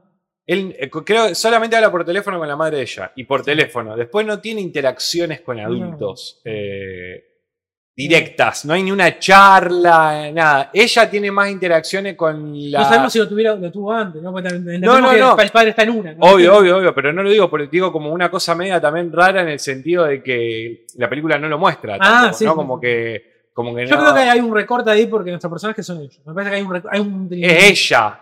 ella ¿no? y él, digamos. Ella y la figura de él, exactamente. Bien. Ella y la figura de él, y como que. Ah, en, en- en este, en, este, en este hotel ahí de Turquía, además, viste que aparecen otros personajes, pero es como más en función de. de cosas Sí, que le pasan a ellos. Él la deja hacer lo que quiere, dice. Yo pienso en eso en el sentido que veníamos Bueno. diciendo recién, como esa cosa de, Bueno, yo. yo de cómo es un padre, ¿no? Tipo, y a Sí. diferencia de una madre, ¿no? Esa Sí. cosa de que el padre siempre es más permisivo. Por eso está muy bien la figura del padre. Eh, no, me parece una película muy inteligente. Y que hable de este, este, este tipo de temas sin ser baja línea me parece fundamental. Una película que se muestra vulnerable, una, una película que se muestra empática también, digamos. Y es muy difícil hacer eso y que no sea medio todo color rosa, digamos, ¿no? Como Claro. Muy, muy, Sí, sí, que no sea melosa el sí, pedo. y fan- de fantasía, muy difícil. Sí, sí, de una. Así que, eh, nada, está muy, una película muy buena. La verdad que está buenísimo. Sobre todo de esto, ¿no? Esta cuestión de que uno le queda la esperanza en este tipo de realizadores, ¿no? Como su primera película. Pues sí, está para más, está buenísimo, está buenísimo. Y hacer algo diferente que es muy difícil. O sea, cuando uno hace algo es muy probable que sea el más de lo mismo. Sí, ¿no? Sí, que te encasillen en, en algo. No, eh, digo, me- me- estamos hablando de realizaciones, o sea, estoy hablando de la vida, ¿no? Apuesten a sus cosas, chicos. Apuesten. Estamos, estamos hablando de cine. No apuesten sus cosas, apuesten a sus cosas. Y un poco lo que veníamos diciendo un poco hoy, ¿no? También en el podcast, esta cuestión de las películas se escriben en un momento, después se producen, pero las películas se producen en el mundo real. Como- esa película tiene que ser una película posible. La vida y es esta película así. es súper posible. Sí, Y está bueno. sí, sí, sí. Bueno, vamos a concluir esta reseña, así que ya saben, se suscriben al canal si no están suscritos al canal de, de YouTube, se nos siguen en, en, en Twitch como twitch.tv barra y vos que mirás, o nos siguen en Instagram como y vos que mirás, ok. Eh, o nos pueden escuchar nuestros podcasts en modo audio en Spotify. Están ahí, subimos el programa completo que ahora estamos transmitiendo en vivo eh, en Twitch, como todos los martes de 7 a 9. Ahí va a estar el programa completo. Eh, así que nos, nos vemos en una nueva reseña. Bueno, Bueno, primero. seguimos. Sí, sí, seguimos, no nos vamos. ¿Esto te viene así escrito? No, no, ya estaba escrito. Me parecía muy bizarro que vaya, Era. pero vale. 225 aparte. Era un- Cuando uno es niño busca más compartir. Sí, sí, Sí. obvio, obvio, obvio. Pero hay un montón de, hay un montón de situaciones donde el personaje de Sophie lo pone en jaque a él. Pero aparte que ella va a cantar y él no va. Sí, sí. No me, no me, no me. Pero viste cuando es sí. ¿Qué, qué, qué momento de la película también, ¿no? Que vos decís, bueno, él se va a levantar, se va a levantar, se va a levantar, se va a levantar, se va a levantar, no se levanta, no se levanta, no hay esa cosa media de que te deja. Bueno, Y ella lo sigue, esa cosa de que forjan un poco Hollywood esa. que hubiese hecho. Totalmente, sí, sí, las hubiese- películas de Hugh Grant. sí. ¿Cómo terminan las películas de Hugh Grant, chicos? Eh, siempre viste que, está- viste que él tiene un momento esa de comedia, la de los chicos, no sé, termina tocando la guitarra porque ese pibe que me ha adoptado, no sé qué, ta, ta, ta. Totalmente. Y no, hizo, hizo- hizo un cliché y la mina le escapa eso. Pero le escapa Sí. bien, no le escapa como. Sí, sí, sí, es verdad. Igual hay, antes del karaoke hay otro también que me pareció también. Que Él llega, comiendo, él no llega re en pedo, cuando llega Sí, re en sí, pedo. Pero sí, la La parte, que de la, están en el barro. la parte del karaoke me- es muy dura, la parte del karaoke. Ah, la del feliz No, cumpleaños. la del. eh, Sí. Bueno, eso que le dice, eso, cuando le dice ella, ¿qué pensaba que iba a hacer cuando tenía 11 años? Esa parte que pasa dos veces en la película al principio y, y él se queda como diciendo, eh, yo me haga pensar esto ahora. Está bueno, está bueno. Bueno. Le damos derecho, quería al baño, está bien. Al baño, voy bien. Sí, bien. Te espero.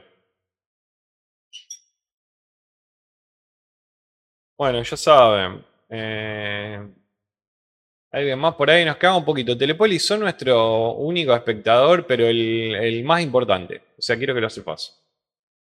Espera, eh, quiero cambiar una imagen.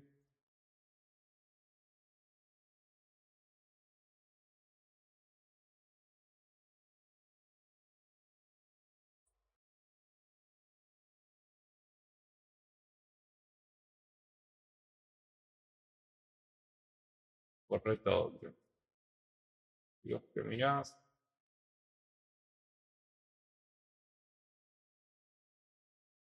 ¿Dónde está la portada de tarde? La concha de la lora.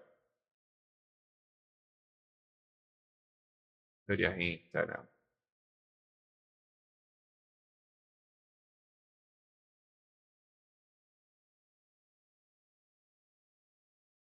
No puede estar. No. Bueno, estoy buscando una imagen. Gracias. ¿Y Rosario cómo va hoy? Bien, bien. Hoy estuvo un poco más eh, accesible el tema del calor.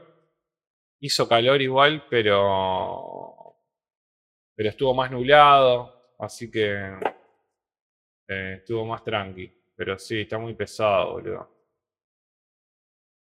Me vino la luz, como 4 mil dólares me vinieron de luz.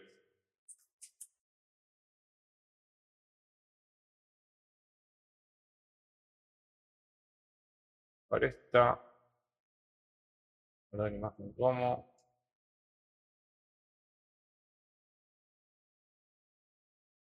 Que mirás. Póster en vivo.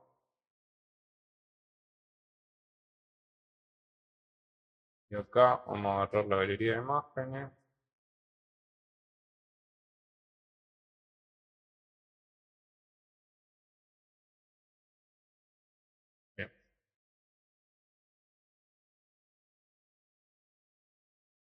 Allá cómo está. ¿Hace calor? ¿Está pesado todavía?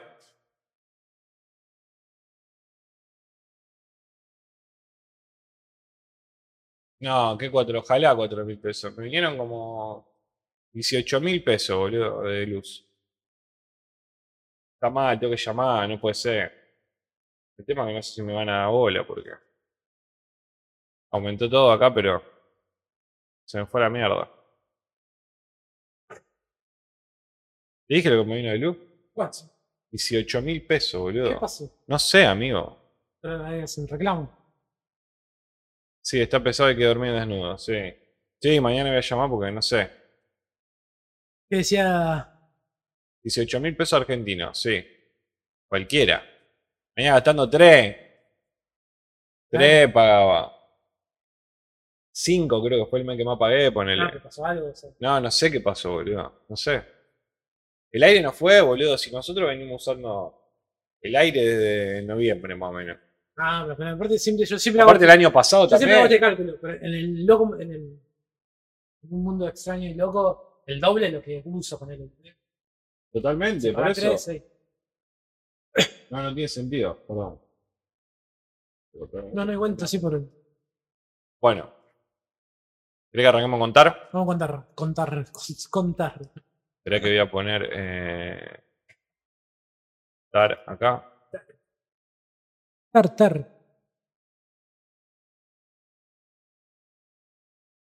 Bueno, lo mismo, vamos a estar grabando, así que estamos acá. Estamos en vivo. Casi 74 mil pesos chilenos, 80 dólares es mucho. Hay una banda. Bueno, bienvenidos a este canal, a una nueva reseña de películas. Eh, ya saben, eh, y vos que mirás, eh, si nos están viendo por YouTube, estamos transmitiendo hoy en, en vivo por Twitch todos los martes de 7 a 9. Hablamos de las películas que vimos el fin de semana. Domingos y, es- domingos y lunes miramos dos películas eh, cada día. No, una película por día al revés. Así que las transmitimos. Si quieren tener el servicio de mirar la película y solamente prender Twitch y mirar la película, eh, Es un buen servicio. no, es un buen servicio, un buen servicio. No tenés que hacer nada, solamente no tenés que buscar el link que ande. Nos ocupamos de todo acá. Si no tenés la plataforma, por ejemplo, acá Bien. tenemos un, un back de plataforma. No todas, pero algunas, la, la gran mayoría están. Así que eh, se, se- se ven, la- las miramos acá. Y vimos una que nos había quedado también pendiente, porque esta también salió, sí, se estrenó en un festival, sí. eh, y después salió en el cine. En y, Venecia y y que es eh, la última película de Todd Phil- Phillip, ¿no? Todd Phillip. Sí, sí, sí, que tiene. eh, esta es su tercera película. Y vos sabés que no vi las otras dos. Yo. No, yo tampoco. Todd Y- Phillip leí, en realidad lo vi eh, porque había visto en su momento el, el video de mm, Alejandro, Sí, que es el, el teclado. El, sí. que- qué loco sí, eso, sí, boludo, sí, no sí. sabía ese dato. Es el. el pianista, pianista. de, de Ojo Bien Cerrado. Exactamente, el amigo de Tom. El amigo, claro, el que le dice Fidelio, ¿no? yo De toco, que- yo toco, no Yo toco el piano eh, con el ojo vendado. y, bueno, él es actor, digamos. Sí, y, tiene una carrera de actor, digamos. Sí, y, sí, sí, sí. y- y ahora eh, se presenta con esta. En el 2006 que no Sí, filmaba. que no hacía nada. Sí, sí, sí, sí, una cosa muy. Quiero ver esas películas, ¿eh? Porque estuve viendo los trailers y lo busqué. Creo que Telepolis había mencionado una acá eh, de que no me acuerdo. Hay una película que trabaja Marisa Tomei y todas las películas que trabaja Marisa Tomei yo pensé que la había visto. bien, eh. No vi esta, boludo. Así que... Bueno, ahí tenemos una para. Y otra para trabaja Kate, Kate Winslet. Kate, Kate Winslet, sí, de una. Eh, Y estamos con Tar. Está contada, que- exactamente, con, protagonizada por eh, Kate Blanchett, ¿no? Como- La También- fabulosa. También hay una cuestión con esta, esta, esta película que, viste que son películas muchas veces que no se habla por ahí de qué va o de lo que sea. Está Blanchett y es genial como actúa y que se gana el Oscar. Bueno, pará, pará, pará. Frene, frene, frene todo. Frenen, digo, ¿quién la hace? ¿no? Como, vamos, eh, pasa mucho eso. Porque hay un entendimiento y hay una, una, creo yo, se, se pasa la información mal, ¿no? O llega mal a la hora de cómo consumimos las cosas. Decimos, bueno, pará, pará, contame la película. O sea, yo sé que le fue bien en un montón de festivales, está buenísimo, pero contame, no puede ir, prim- no, no puede ir de antemano el premio que. Después, después cuando ve la película decía, ah, bueno, sí, denle, Ok. denle- denle una carretilla de, de, de- de premios a Kate. Pero bueno, déjame, hablemos de la película primero. Pero bueno, y nosotros hicimos lo mismo, ¿no? Porque arrancamos por acá. Pero digo, que también son películas que a veces están, mal aspe- están como mal aspectadas de ese lado. Y decís, bueno, ¿qué Star, boludo? De esa- ¿entendés? Bueno, y finalmente te descubrió una buena película. A veces uno puede comer garrande justamente por los prejuicios. Decir, esta película es una cagada, no la veo. Casi corta, ¿no? No la voy a ver. Y eso es nada, es un error. Así que bueno, nada. eh, no estaba por ahí medio disponible hace un No. poquito, así que medio que se Apareció. aparecía de la nada y tal. Por, por, por suerte, digamos. ¿no? Sí, sí, sí, sí. Sí, yo, bueno, eh, yo te digo, creo que en su momento había visto el video de, de- de Alejandro y quería, me interesaba porque también son estas películas mega festivaleras y todo. Me llamaba la atención de qué se trataba, mucho, no- Mm. mucho no había leído con respecto a eso, digamos, porque no me quería tampoco también eh, eh, meter sesgos Sí, por, sí. por ciertas cosas, pero Después cuando te cuentan más o menos de qué, de qué va, me, me pareció interesante que metan el- la, la- la temática de la música clásica, ¿no? O sea, me parece que también es un lugar donde por ahí no, no- no hay casi películas que aborden el tema de un lado tan... Porno, porno de músicos medio, ¿no? Tipo mu- por- porno de, Bueno. de- de músicos eh, de, de música clásica, lo cual Sí. me gusta. Sí, para mí eso fue muy para mí un riesgo también enorme. Bueno, vamos a contar de qué va la peli, ¿no? El personaje de, de Kate Blanchett es Lydia, Lydia Tarr, digamos, que es una directora y compositora, que eso es muy importante, porque no es solo directora, sino que es compositora, que no es lo, mismo, digamos. Eh, es compositora y directora de orquesta, ¿no? Y tiene un laburo ahí en Berlín y tal. Y a partir de, de como de ese viaje que ella hace a ese lugar, eh, encontramos un montón de cosas que eh, la vamos, primero que la vamos conociendo, ¿no? A ella y, y- y hay un pasado que la acecha, ¿no? Dicho así, suena como, vimos 20.000 películas así. Y es verdad, probablemente hayamos visto muchas películas así. Pero acá me parece que la, la experiencia es bastante, eh, es muy diferente.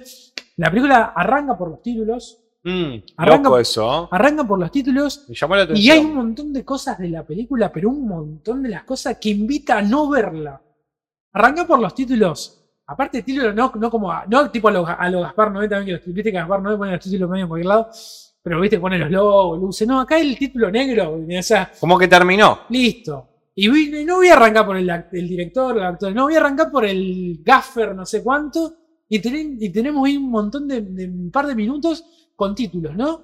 Y después tenemos esta cuestión de cómo conocemos al personaje de Tar, una entrevista que dura como 15 minutos.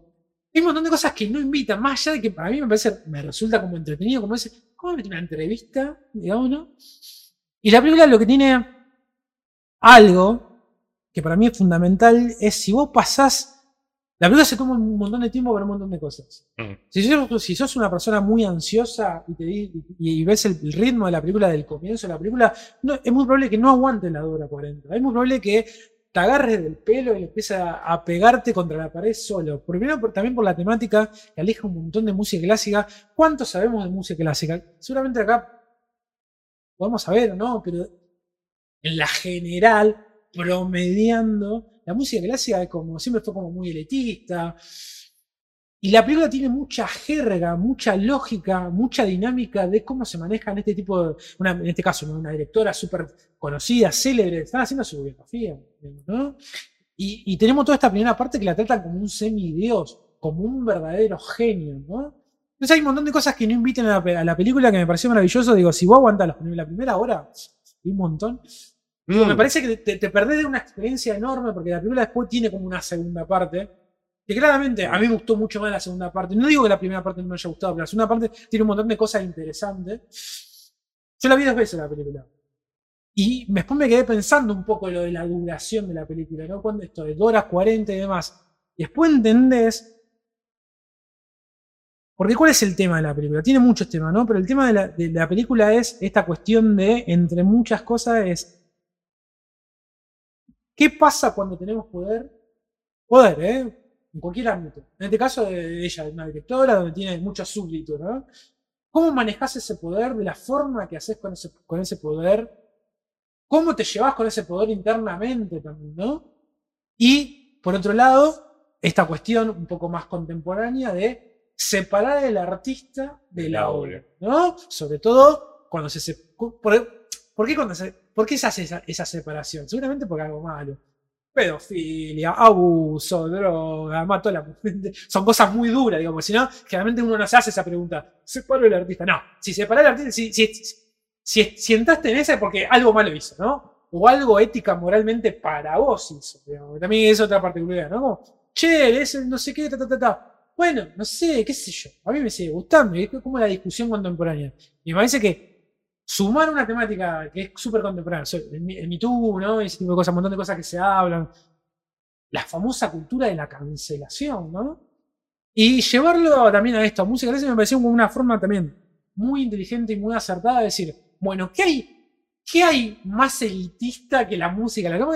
Porque esta película tranquilamente podría haber pasado con una directora de cine. ¿Con qué más podría Claro. haber pasado? Con una directora de, no sé, con un director técnico de algo.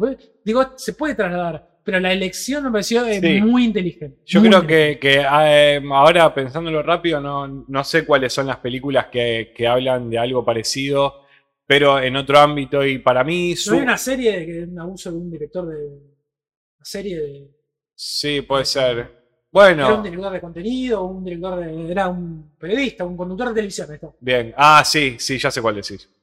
Sí, eh, The Newsroom o algo así que- creo que era. Bueno. Que eh, le fue muy bien, justamente tocaba sí. esta temática y. Sí, estaba basada en, en- en algo real también. A mí, a mí me, me- me llamó mucho la atención eso de que, de que usen la, la- la temática de, de- del- de la música para, para, para, para contar la historia esta que. Y también usando a un personaje mujer, ¿no? O sea, la- esto, como decía Oscar, Es que la ahí- película no funcionaba. Si no, la mujer no funcionaba. Sí, yo creo que si hubiese sido, eh, si hubiese sido un hombre, hubiese sido muy, mucho más. eh, Condescendiente. Claro, como todos sabemos, ¿no? De que los hombres son todos una mierda, ¿no es cierto? Una cosa media así, ¿no? Y por ahí, el que sea una mujer te lleva. Voy, eh, a mí me pasó que en ningún momento, sacando toda esta parte de que al principio, toda la primera parte o toda esta primera hora, como dijiste, es más que nada Yo, yo quiero, quiero que- contándote de ella. contándote de ella porque después entendemos, porque la idea, porque la película, bueno, ah, esto que quería cerrando, perdón. Eh, era esta cuestión de la película es, bueno, ella, te- ella, ella, por lo que entendemos, también es una película muy de pistas, ¿no? Por lo que entendemos, ha hecho cosas moralmente que están, ¿no? Creo que la película se toma el trabajo, digo, ¿por qué dura tanto la primera parte? Digo, ¿no? ¿Por qué se toma ese trabajo hasta el primer quiebre, ¿no? Eh, donde ese pasado la acecha. Pasa mucho. Sí. Es porque, no, no, no, para. Yo te quiero mostrar que la mía es un genio, digamos, ¿no? Como te quiero mostrar Primero. eso. Y hubiese sido muy fácil caer en la justificación también, que no es lo mismo. Acá, al revés.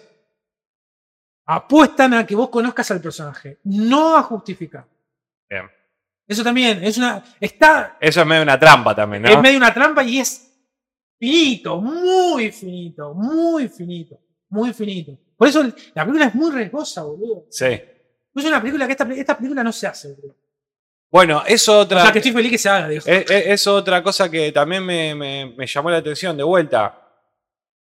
Es, es baja línea, pero al ser baja línea, de vuelta, al usar a, un- a que el personaje sea una mujer, vos te- eh, entramos en el replanteo ese siempre, ¿no es cierto? O sea, del género, ¿no? O sea, esa cosa de, de los hombres son una mierda, las mujeres no, un poco, ¿no? Sí. Estoy siendo exagerado también, Sí, sí, pero quiero decir como, y cuando te lo muestran tan así y de que Obviamente que pasan y seguramente son el 0,01% de las veces, pero también pasan, para mí, para la película corre ese riesgo en eso, en decirte, estás yendo al, al, al peor de los casos, ¿no es cierto? O sea, estás mostrando el caso más recóndito cuando podrías mostrar todos los otros que son visibles. La película te quiere mostrar que esto existe en cualquier ámbito, no importa en cuál, que existe y existe, y no por el género que tengas, sino por el lugar que ocupás. O sea, no importa cómo llegaste, si es por plata, si fue por esfuerzo, si fue por porque sos zarpado o lo que sea. Que existe, existe. O sea, eh, entonces sí. para mí en eso es como una supervaloración de decir, bueno, mirá, eh, la, la valoración de la película es eso. Llegar a ese punto de ser tan controversial, entre comillas, de que te hace pensarlo el doble que si Sí. fuera, si fuera un hombre. Si fuera un hombre sería funciona, no eh, muy cerrado todo y, y simple. Sí, sí, sí. Y hasta terminás empatizando tal vez con el hombre Claro. porque decís eh, cualquier cosa, lo que sea. Eh, a mí me, me- Bueno, y sacando de, de- de- de las actuaciones, ¿no? Que ella es como. Ella es toda la película, podemos Ella, decir. ella aparece en todas las escenas de la película. eh, ella es productora de la película. Después uno también entiende también cuando, eh, cuando los actores se, se suman a los proyectos. Es muy importante. La- eh, se nota que, eh, que Kate acá puso el cuerpo a la, claramente a, a la actuación y ese tipo de cosas. Y me parece que la película está muy, muy, muy bien pensada desde ahí. Eh, también, claramente, esta película sin ella sí, es no una. funcionaría tampoco. Eh, eh, claro, eh, eso es, eso es una de esas cosas de que también es súper importante la performance, digamos, la actuación. Ella sostiene la película. Eh, o sea, la película la cubre muy bien. Tiene las transformaciones que ella va teniendo, ¿no es cierto? De, de- de- de los pasos que va. O sea, de vuelta, como la película, como decía Oscar antes, se divide un poco en dos, en ese sentido de que al principio es este, este ser medio de la estratosfera, ¿no? Es un Sí. extraterrestre, porque la mina es un cráneo de la, de, la, de la vida con respecto a la música, vive para la música, y después te van mechando con todas estas cosas de, bueno, ¿no? Sí, sí, sí, y, ahí hay una transformación del mismo personaje que, que- que- que se ve. Hay muchas cosas del tráiler que no aparecen en la película, ¿viste? Yo había visto otro tráiler también que hay muchos detalles que, no aparecen. aparecen en la sí, Yo me di película. cuenta de eso. Y Eh, por eso cuando la vi dos veces no aparece.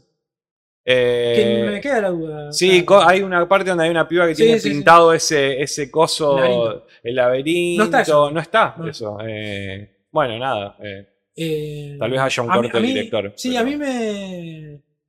Sí, igual que suena raro porque se, nota que este es el corte del director. claro, claro, sí, sí. Eh, no, a mí, me- a mí me gustó mucho. También hay una cuestión de que funciona muy bien la película. Eh, en 2 hora 40, ¿no? Uno me dice un poco larga, lo que sea.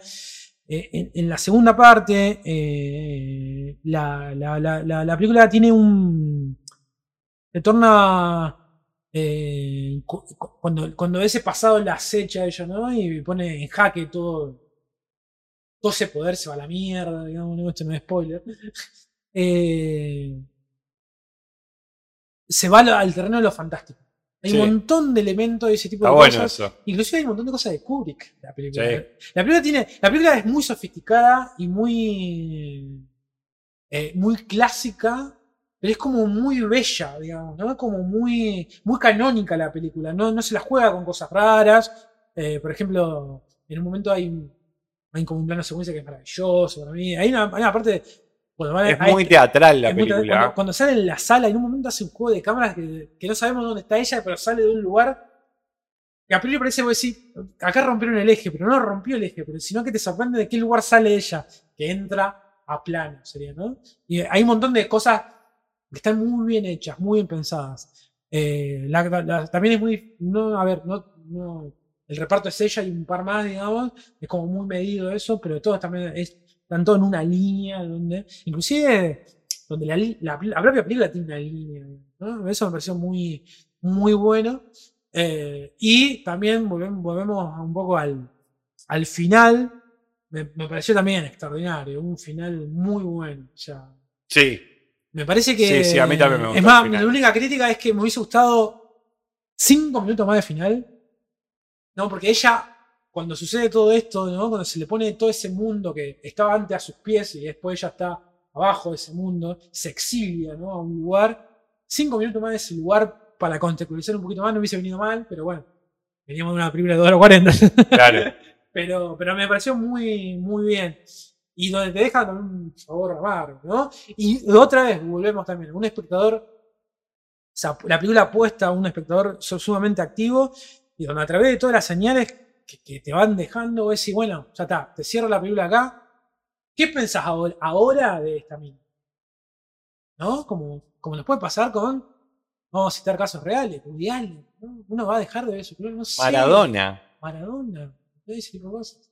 Así que No parece- existe eso. O sea, no, no existe la. la, la, eh, Bueno. O sea, tal vez. Bueno, de hecho, la película. Tal vez gente que no le gusta, o sea, en la, en la película hay una conversación también al principio donde ella habla con un alumno en bueno, el cual. esa- en esa parte la película es súper autoconsciente. Obvio. eh, para- y también lo hace al principio para mí para dejarlo bien en claro de cómo, de cuál Y es el pensamiento y de del la forma que retoma puede. Sí, sí, está buenísimo. donde habla, bueno, de esta cosa, ¿no? De que de, de la separación del autor de, de- de la obra, ¿no? De, hay una- un alumno que le dice, no, yo esos músicos no los escucho porque son hombre, hombre cis eh, y me- yo soy pansexual, no sé bueno, qué a mierda. mí, a mí- a mí- para esto no es spoiler, no, no sé, no la colenta no, no es ¿vale? No no, lo, voy a decir.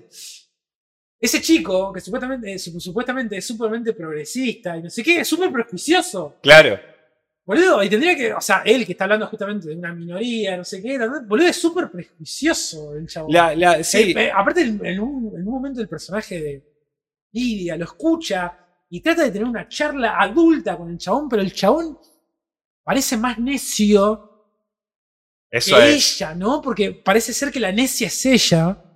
Y en ese Sí. momento, en ese, en ese preciso momento, en esa charla, la necia justamente no es ella, es la más conciliadora. Después vemos, después tenemos a unos reparos con Lidia, ¿no? Lidia tiene sus cosas también, ¿no? Pero digo, en esa, en- Eh, porque eh, si no, tendemos a. Está en esa cosa, bueno, ha- hace, hoy hace poco salió, sí, creo que se cayó, eh, aparte se cayó dos veces, sí, se cortó, ¿no? Creo que ahora volvió porque dice, te damos la bienvenida al chat. Bueno, ha sido un... eh, es que es de la Academia de Juilliard. Bueno, eh, a mí me pasa con eso de que, mm, de que hablo de, de lo que siempre te pone en este sentido es, no lo, no lo critiques por, por quién lo hace, sino por lo que es. No onda. Si Sí. la música. de- Criticámelo si la música está mal tocada. Y no seas careta, si no es- boludo. si te fea. gusta Bach, te gusta Bach. Claro, Si te gusta claro. Woody Allen, te gusta Woody Allen. Exacto. Corta, o sea. O sea que después que no te guste, la, podés, podés decir, che, a mí no me gusta, me cae mal Tarantino como persona. Pero, digamos, a mí sus películas me gustan porque no es el habla, o sea, más allá que si, si sea una persona hablando en una película, justo, pero digo, en la. Puede, puede gustarte la música que hace alguien, puede gustarte la música de Michael Jackson, ¿entendés? Sí, sí, sí. porque. Bueno, por eso hay una película, la película, justamente hoy mencionamos algo que me parece muy interesante, que es esto, el tema de la cultura de la cancelación. Hay mucha gente, no quiere decir sea mu- toda, eh, la palabra mucha gente siempre es rara, pero voy a esto, eh, que se suma para quedar bien. Eso es la cultura de Claro. la cancelación, ¿no? La, vos abrís Twitter, ¿no? Se- hoy se está cancelando a una persona. Listo, yo de mi cuenta voy a sumar mi tarro de mierda también. Y dale, no seas o sea, conoces, o sea, vas a sumar a la El que, mierda. el que- el que- claro, el que suma para, para, para simplemente para, para cancelar más que para, Sí. para decir esto está mal por esto, ¿no es Sí, cierto? O sea, sí, sí, eso es. Y la película habla mucho de eso. Sí. ¿me? Eso me parece, me parece muy importante. Y uno lo- eso lo ve todo el tiempo, boludo. En redes sociales, todo el tiempo, todo el tiempo están cancelando a alguien. Ah. Todo el tiempo están cancelando a alguien. La película claramente. Bueno, y ella así todo en la película, yo pienso de que ella también es así. Porque ponele, o sea, pero y a la vez me parece que tiene un poco más de prejuicio, pero es más pensado, ponele. Él, ella se saca de encima a Sebastián. Sí, Se lo saca de encima porque Sebastián ya perdió la magia. sí. No porque sea un hombre. No. ¿No? Onda, ella, Ella- no, hace ella- eso. ella no tiene ese conflicto. La hace tocar a la pibita porque se la quiere agachar, pero también porque toca bien. Sí, sí, O sea, y por eso Bueno, la pone a audición. Ahí Estamos medio sí, no importa, pero no entienden de lo que estaba hablando, pero quiero decir, la- la- lo que voy es que ella no es como, o sea, no actúa de la forma que, que, que- que actúan los demás con la cancelación. ¿Me entendés lo que Sí, voy? sí, como sí, que trata de darle una Bueno, vuelta. la- Ella quiere incorporar hombres en, la, en esa mesa de que. obvio, obvio. ¿Por qué no? También no esa cosa de que, de vuelta, termina siendo más progre un poco. Sí, sí, sí, sí. No estoy defendiendo. No, no, no, no, no, porque- porque Lidia, sí, o sea, por lo que entendemos, pues Lidia, o sea, derrapa continuamente. Sí, totalmente. A lo que, eh, y por lo que vamos entendiendo, ¿no? Pero a lo que voy es. La película tiene, la película trabaja sobre una incomodidad que tenemos todos. O que decimos tener todos. Y es la siguiente. Viste que la mayoría de las personas dicen, para mí es blanco o negro. ¿Qué es lo que hace la película? Trabaja sobre grises. Totalmente. Y vos decís, ah, pero al final, ¿es bueno o mala Lidia? No lo sé, y el problema es ese, que no lo sabemos, boludo. Eso, boludo, pero es una forma inteligente de abordar una película. No, blanco o negro. No, Lidia es gris, boludo. No, pero es Bueno, gris, boludo. yo creo que también la elección de que sea una mujer es por eso. Sí, es porque ese es el mejor de los grises. también. Rodrigo, si la película sea un chabón, no funciona. No funciona. No funciona. No funciona. La película, la película es muy inteligente. La verdad que, nada, dos películas. Voy a utilizar esta palabra que parece media genérica, pero muy inteligente. Muy, muy, muy inteligente a la hora de abordarla y de no tratar de pelotudo al espectador. ¿Qué película que a veces. Yo, que la mayoría. Sí, me está, me boludeando. La mayoría.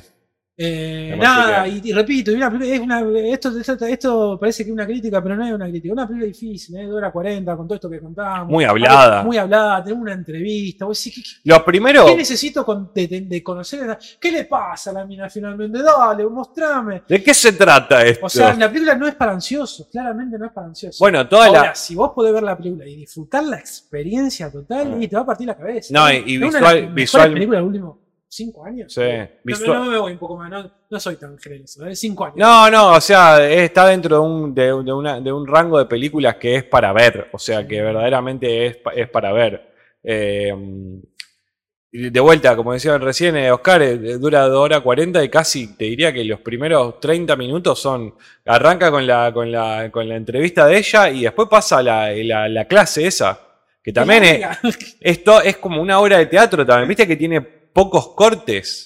O sea, hay un momento donde, o sea, donde Bueno, tiene cortes, pero arranca digo, un plano secuencia y después corte, sí, sí. hay pocos Sí. cortes, pero hay momentos donde ella está.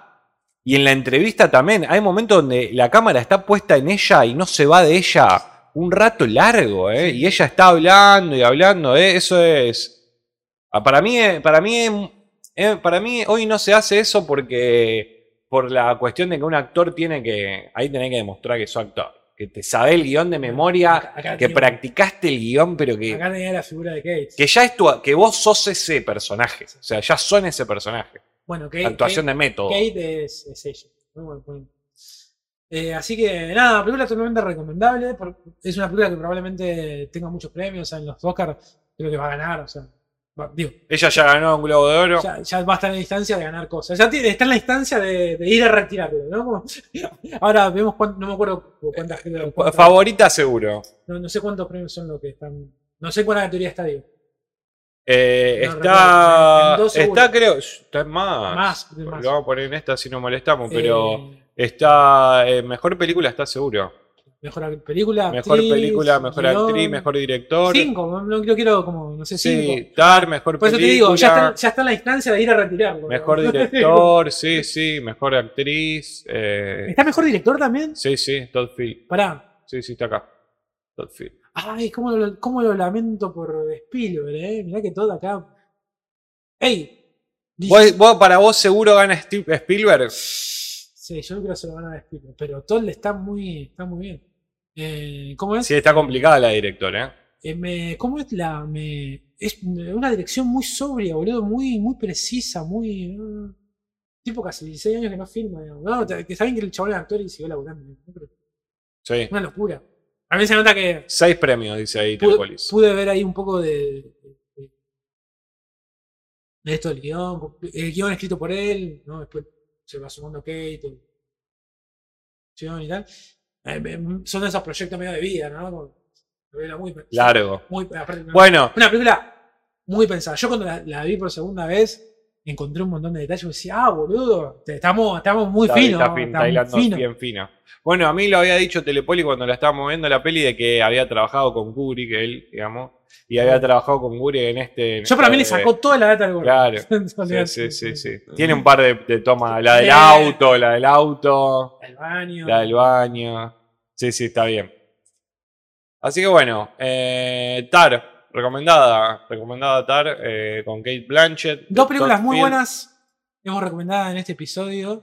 La otra que vimos es After Sun, Sí, que está en el otro video si no lo están viendo, pero van a verlo, lo pueden ir a ver. El continuo. Y, y Tar. Eh, así que nada más. Nada más. Nos vemos eh, el próximo episodio. Ya saben, nos siguen en todas las redes sociales, Instagram, como vos que mirás ok, eh, nuestro canal de YouTube, si lo están viendo por acá, y vos que mirás, y si no, tenemos nuestro podcast en Spotify, donde está el programa completo, que es eh, en Spotify, lo buscan como y vos que mirás también. Todas las plataformas estamos como y vos que mirás. Así que, mm, ya saben, nos siguen, nos dicen lo bueno que somos y cómo les gusta lo que hacemos, y todo eso, como siempre. Los queremos. Bueno, nosotros nos quedamos un ratito más, va. Dale. Sí, sí, nos quedamos. Eh, no sé qué, qué más. A Curi le gustaba mucho enseñar cómo liga atar en su reverso. Escúchame una cosa, voy a parar un segundo porque Sí. agua. Ah, televisión en chicos. no. Cuidado, porque se Ah, me se yo sufre. le pongo un ahí. Ah, se sufre llenó. Sí, sí, sí. Ah, pero lo había apagado. No, no, pero está prendido, pero. Eh, Sí, sí, sí, sí, sí. Aparte, bueno. Aparte Kubrick, ¿no? Con una cosa muy loca. Tiene un montón de cosas de Kubrick la peli. Para bien, o sea, bien. Ni siquiera es copiado, sino que claramente son referencias. A la hora de hacer una película, eh, las referencias pues, en algún momento se cuelan por algún lado. A la hora de escribir también. O sea, es imposible no tener una referencia.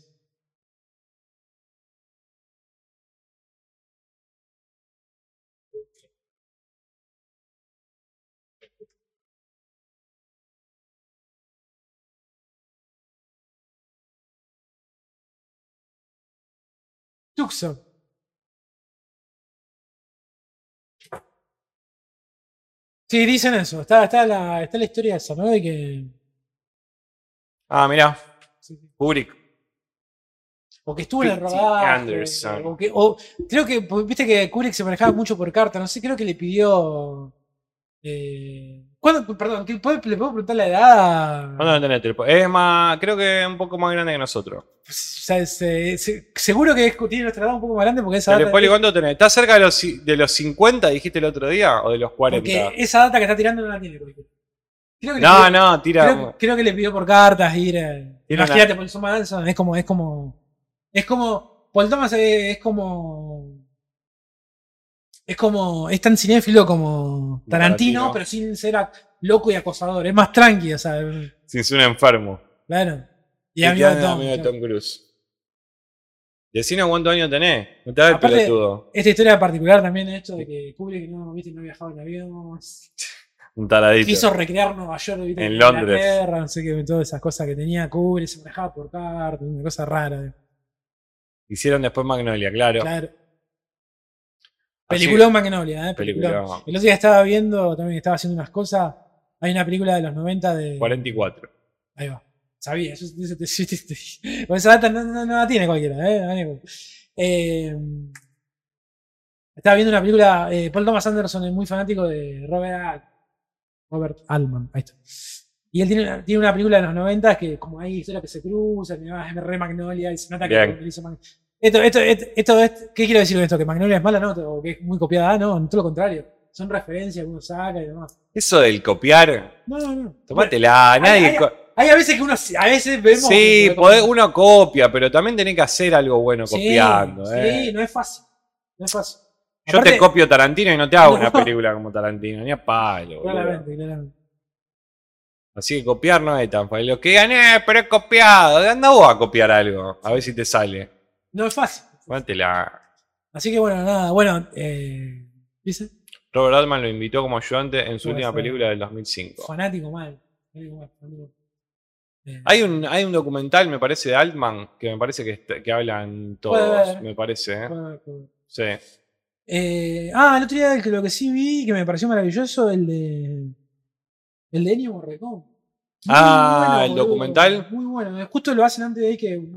Viste que falleció el año pasado. Sí. Y el Ennio Morricone. Él está. Sí, en el habla, documental. Y habla de las películas, maravilloso, cómo, cómo le llegaban los proyectos. Yo lo había visto en Cuevana que estaba. Sí, sí, sí, estaba, estaba. estaba. Mirá, Eh, muy, muy bueno. mirá, lo voy a buscar. Bueno, está Ennio- la- Ennio Morricone que. Sí, boludo, hizo tantas, tantas películas. sea, más allá de los premios, digo, hizo tantas películas, tan, tantas melodías memorables, ¿no? Mm. Salió la última de Shyamalan. Está. No, no está en buena calidad. Está en TS Cam, algo así. Tengo fe, ¿eh? Un poco. ¿Vos sabés que el de Cracosia? Mató. No, eh, lo ama. Ah, pero ellos aman a. Lo ama Shyamalan. Ellos aman a. Es más, amaban, amaron Old también. Sí, sí, sí. No lo escuché el podcast, porque, pero vi que lo. No sé Bueno. si habrá sido. Debo Pero, confesar, justo me pusiste, pusiste la. ¿Cómo se dice? El dedo en la llaga. el dedo en la llaga o en la herida. Para mí fue clave Old. Eh, porque yo no encontré nada de eso. En las otras películas ahí sí encuentro.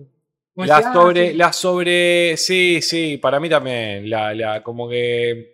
El, el, el- el Old no estaba ni el 10% de lo que No, decía, no. ¿De lo que, de lo que hablan ellos? Sí, sí. Igual siempre decimos acá, también nos pasa acá. eh, Y, y ahí Es cuando no. y- claro, y ahí no cuando termina siendo subjetivo el cine. Sí, sí, sí, obvio. Por, por eso, viste, que uno, no sé, es muy... no- nosotros acá esto nosotros lo hacemos porque nos gusta y demás, pero eh, debemos confesar, nosotros ya lo superamos.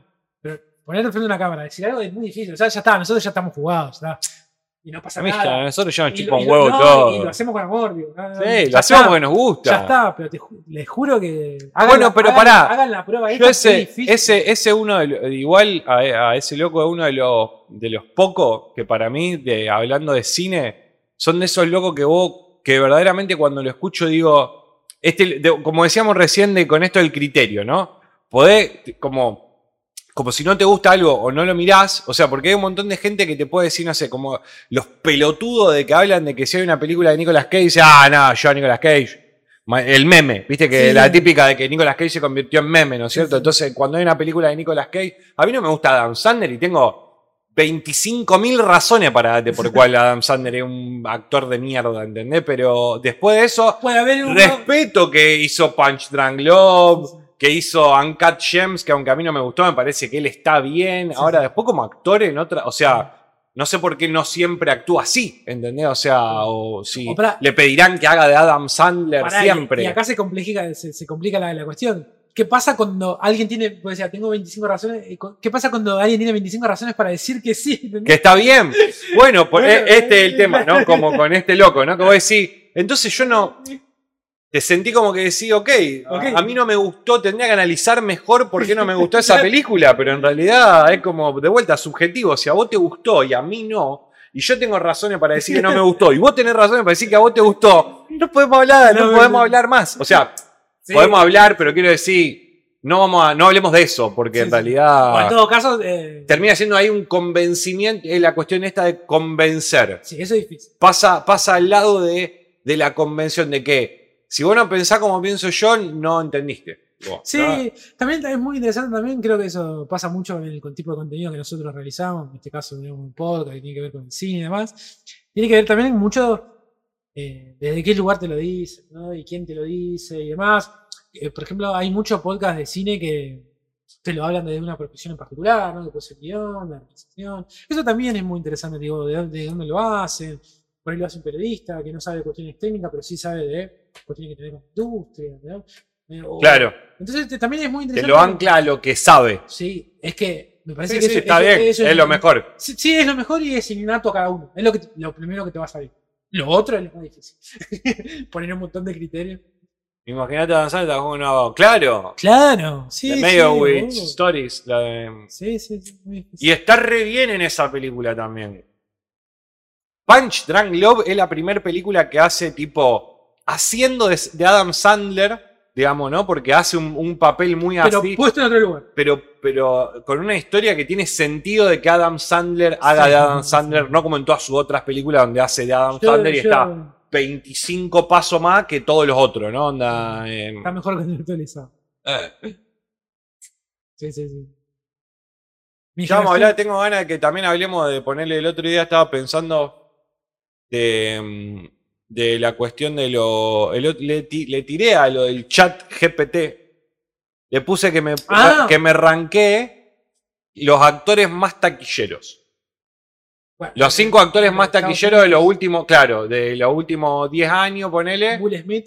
Will Smith, todos los de los superhéroes. Tom Cruise, yo creo que sí. Creo que, creo Brad que Pitt. estaba. eh, no, estaba Chris Hemsworth, Chris Hemsworth, ¿Cuál es ese? el de Thor. Ah, bueno, sí. Digamos, y el coso te dice, es medio difícil porque hay un montón de aspectos en el medio, ¿no es Sí, cierto? sí. O sea, hay aspectos que son de taquilla, aspectos que son de cuánto ganan, aspectos que son Ah. eh, como varios aspectos, De- de- dice, pero de- estos o son de críticas positivas también. totalmente. Y, Bueno, vamos a hacer la Argentina, yo te digo.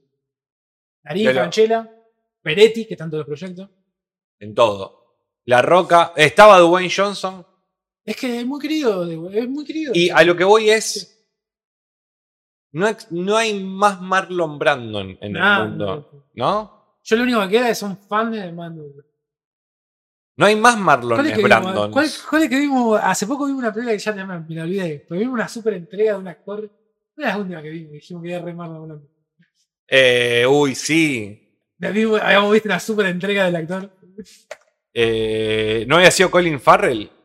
Con la de. de- No, antes, antes de esa. Eh, Era vimos- más yankee. Vimos de Fablemans, vimos. ¿Qué más vimos? Que Ay, vimos pará. una y dijimos, ya está. Quedan, ahora solamente quedan fanáticos de Marlon Brando. Esperá. No, hay Es una película que es una super entrega del actor. Es lo que va a ser de Whale en Coa. Es eso. ¿No? Que no te lo Claro. Eh, eh, Triangle of Sadness, X. El gerente, Amsterdam. Ah, en esta. Eh, creo que no era esa. En el- Amsterdam. eh, ¿Cómo se llama? El, Eh, sí, eh, Coso, Christian Bale. que le faltaba un ojo. Y que, no Que sé le faltaba qué. un ojo, sí, sí, sí. Sí. Cada tanto sí. tenemos un loquín así, ¿viste? Bueno, bueno, para mí, para, para mí, eh, Leonardo Sbaraglia dice de los argentinos también. También ahí. Sí, sí, sí. Para mí, ponele uno que tiene eso, y pero Rita Cortese. En todas las películas argentinas está Rita Cortese. Totalmente. Es como la Julian Moore. Viste que Julian Moore, no sé películas. Siempre aparece Julian Moore. pero me parece maravilloso. igual. En me- películas buenas y en películas falopa aparece. Sí, y aparte uno como protagonista, otro como secundario, otro como, como la madre de alguien, ¿viste? Un ratito. Julian Moore, por favor, tiene más set, boludo. También debe ser maravilloso porque no hay. Porque ahí también volvemos un poco lo que hoy estuvo atravesado un poco todo, lo- el tema de la industria. ¿Por qué también llaman a lo mismo? Porque saben laburar. Tráeme a Julian Moore. Que sabe lo que tiene que hacer. Ella es rubia, pero vamos a poner colorada. Tráeme la Rita Cortese.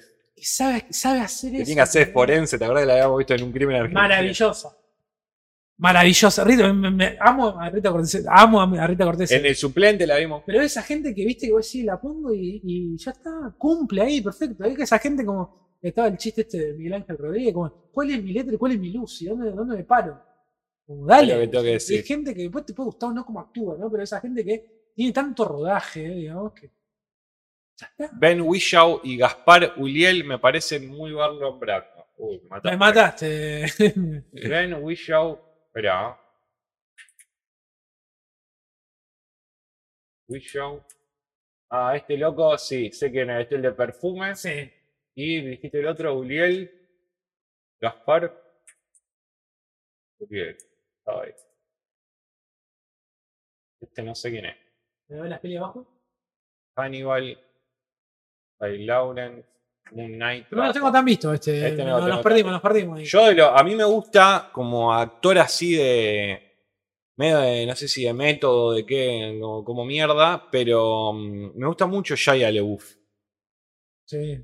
Que Sí. es un loco que hace esa, ¿no? Para, para la, de, la de Fury, se sacó un diente, estuvo como un mes y medio sin Bueno, bañarse. el hermano de Affleck también, ¿no?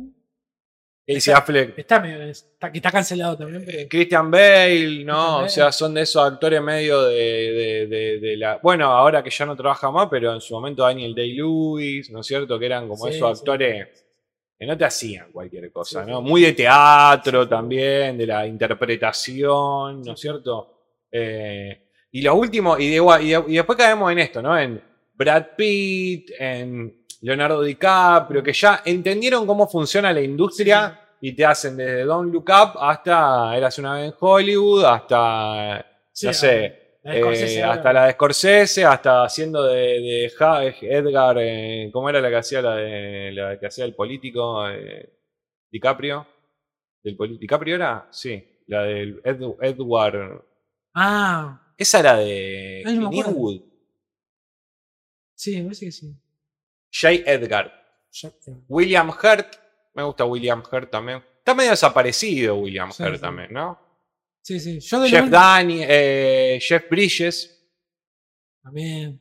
Jeff Bridges son de esos. Pero, tan- pero están desaparecidos. De vuelta, sí. no son. No, son los menos. No están ahí. Y lo que pasa es que es un método que no. que Se vale- murió William Hurt. Ah, de una, se, Se murió, murió. William Hurt.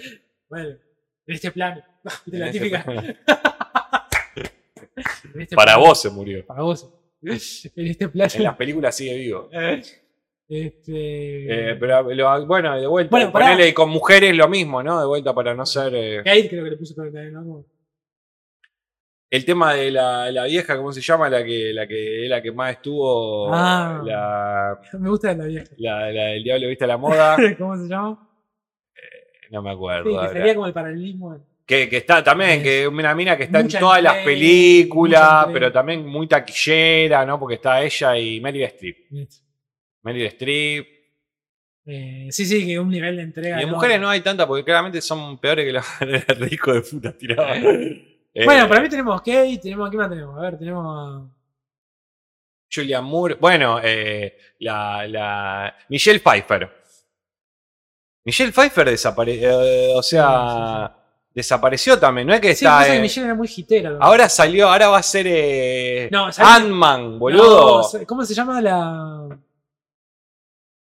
Ant-Man se fue a hacer La- Michelle, eh, eh, Michelle Pfeiffer. el, año- el año pasado en una película de. Catherine Zeta John. Desapareció Catherine La Zeta. John. Pero ella es más hitera, la, la de Norman. la- Sí, eh, es Frances McDormand. Sí, ella, ella es más de esa. Totalmente. Ni hablar. Eh, Sí, bueno, hay montones. Sí, sí, sí, sí. Bueno, para mí también tiene que haber un cambio de época, ¿no? De Sí. época, hay otros actores, Uma Thurman. otros realizadores también. Uma Thurman, boludo. Uma Thurman. Yo- ¿Dónde está Uma Thurman, Yo, yo- boludo? yo creo que hay, Le dejó el lugar a la hija. yo creo que hay realizadores Nicole que, Kidman, Kate Winslet.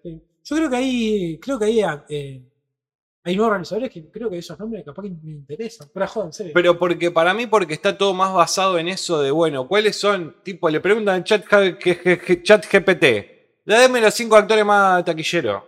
También hay que decir Listados de gente, o sea, pero de, de gente que tira, de gente de Cecilia Roth. No quiero, no quiero ser malo, pero también hay que decir que para a la hora de ser un realizador, por ejemplo, si un realizador independiente, con, que, con lo que se le paga a Nicole Kidman, me hago tres películas independientes. Digo, hay una cuestión también ahí de. Para mí también va, o sea, Salvo que Ni- Nicole Kidman, como pasa con Kate, que se suma al proyecto, que eso lo hemos visto un montón de veces. Como bueno, ya está pegado, no quiere más plata. La voy a usar que Nicole Kidman como estrella, ¿no? Pero ya no, ya no, no es algo que la convenga. se hace, ¿no? se hacen productores de, la-. Quiero ganar. Boludo, ¿cuántas veces? Esto, esto, esto- esto los actores nunca lo van a decir, pero hay mucha gente que dice, bueno, quiero mi Oscar. ya está. ¿Qué tengo que hacer? Por ejemplo, con muchas de las actrices inclusive lo han denunciado y tienen mucha razón, dice, ya Hollywood se robó mi juventud, ya se robó mis mejores años, me han puesto en mola, quiero mi fucking Oscar. Quiero el y se da reconocimiento. eso, se da, y es, es lícito, Totalmente, mente lícito. totalmente. Bueno, eh, eh, eh, iba a decir algo con respecto a eso, lo- a, a- a la... Johnny Depp no tiene un Oscar, está bien. ¿qué va? Johnny Depp estaba entre los más pagos también, entre los más taquilleros. Pasa que Johnny Depp, todo este boom, Robert Downey Jr. era otro, Robert Downey Jr., Johnny Depp, toda la franquicia. eh, Chris Hemsworth, eh, La Roca, y había otro más, Falopa, como si te digo, no sé, Ryan Gosling. Puede ser. El otro que no es Ryan Gosling, pero. ¿Sabés que no está nominada a nada? White Noise. No la vimos esa, No la vimos, esa la tenemos. pero- Yo tengo anotado también alguna de las Malarda, pelis viejas. Sí, ¿no? Que. Te dijeron que Nos malarda, ¿eh? eligieron Malardo y me eligieron como muchas personas juntas. ¿no? Como uno dice. Como eh, vos te esperabas una de Baumbach y decís la concha de... Chris Evans, sí, puede ser Chris Evans, ¿eh? Chris Evans. Sí, para mí son taquillas. Pues hay que ver dónde la acomodamos y cómo. Por lo menos, Will Smith no estaba en el top, porque para mí Bueno, el chat GPT lo sacó. pero por la cancelación. Yo creo que si lo agarramos antes de la cancelación está ahí. Y estaba comprobado que realmente cortaba tickets. O sea, y él- él- inclusive él mismo lo decía. Sí. Bueno, yo me subo a proyectos donde, bueno, listo, no sé qué. Eh, Chris Pine. Chris Pine. También estamos hablando de un análisis que seguramente esto, sale de esto, quién corre tickets, sal- sale de números, ¿no? De esto de tickets, ¿no? Quién, quién va a ver la película. No hay que hacer también una cuestión de expectativas. Vos por, ejemplo, por- no quiero hablar más de After, que nos gustó a nosotros, pero en After hay un montón de nombres. Y no sé si todos salieron bien parados en esa película. ¿Me entendés? Igual sí, che, tengo una, tengo, está, boludo, este, ¿cómo se llama la cantante que aparece en After? Eh, sí, eh, Taylor Swift. La tengo a Taylor Swift. Tienen que, esta película tienen que caer. Llover, Bueno. llover pendejos de. de- Pero Y no, me no. parece que Taylor Swift está en la película porque después vi de que ella está dirigiendo también. Me parece que está como una parte así media mm, como de onda porque me parece que hizo una película, boludo. está, está- está- está como. Estaba ¿cómo- probando. ¿Cómo se dice en cine? Eh, estaba haciendo de, de gaffer. Como una, no, una pasantía. Una pasante. No, sí, pero tiene otro nombre en el cine, no me acuerdo.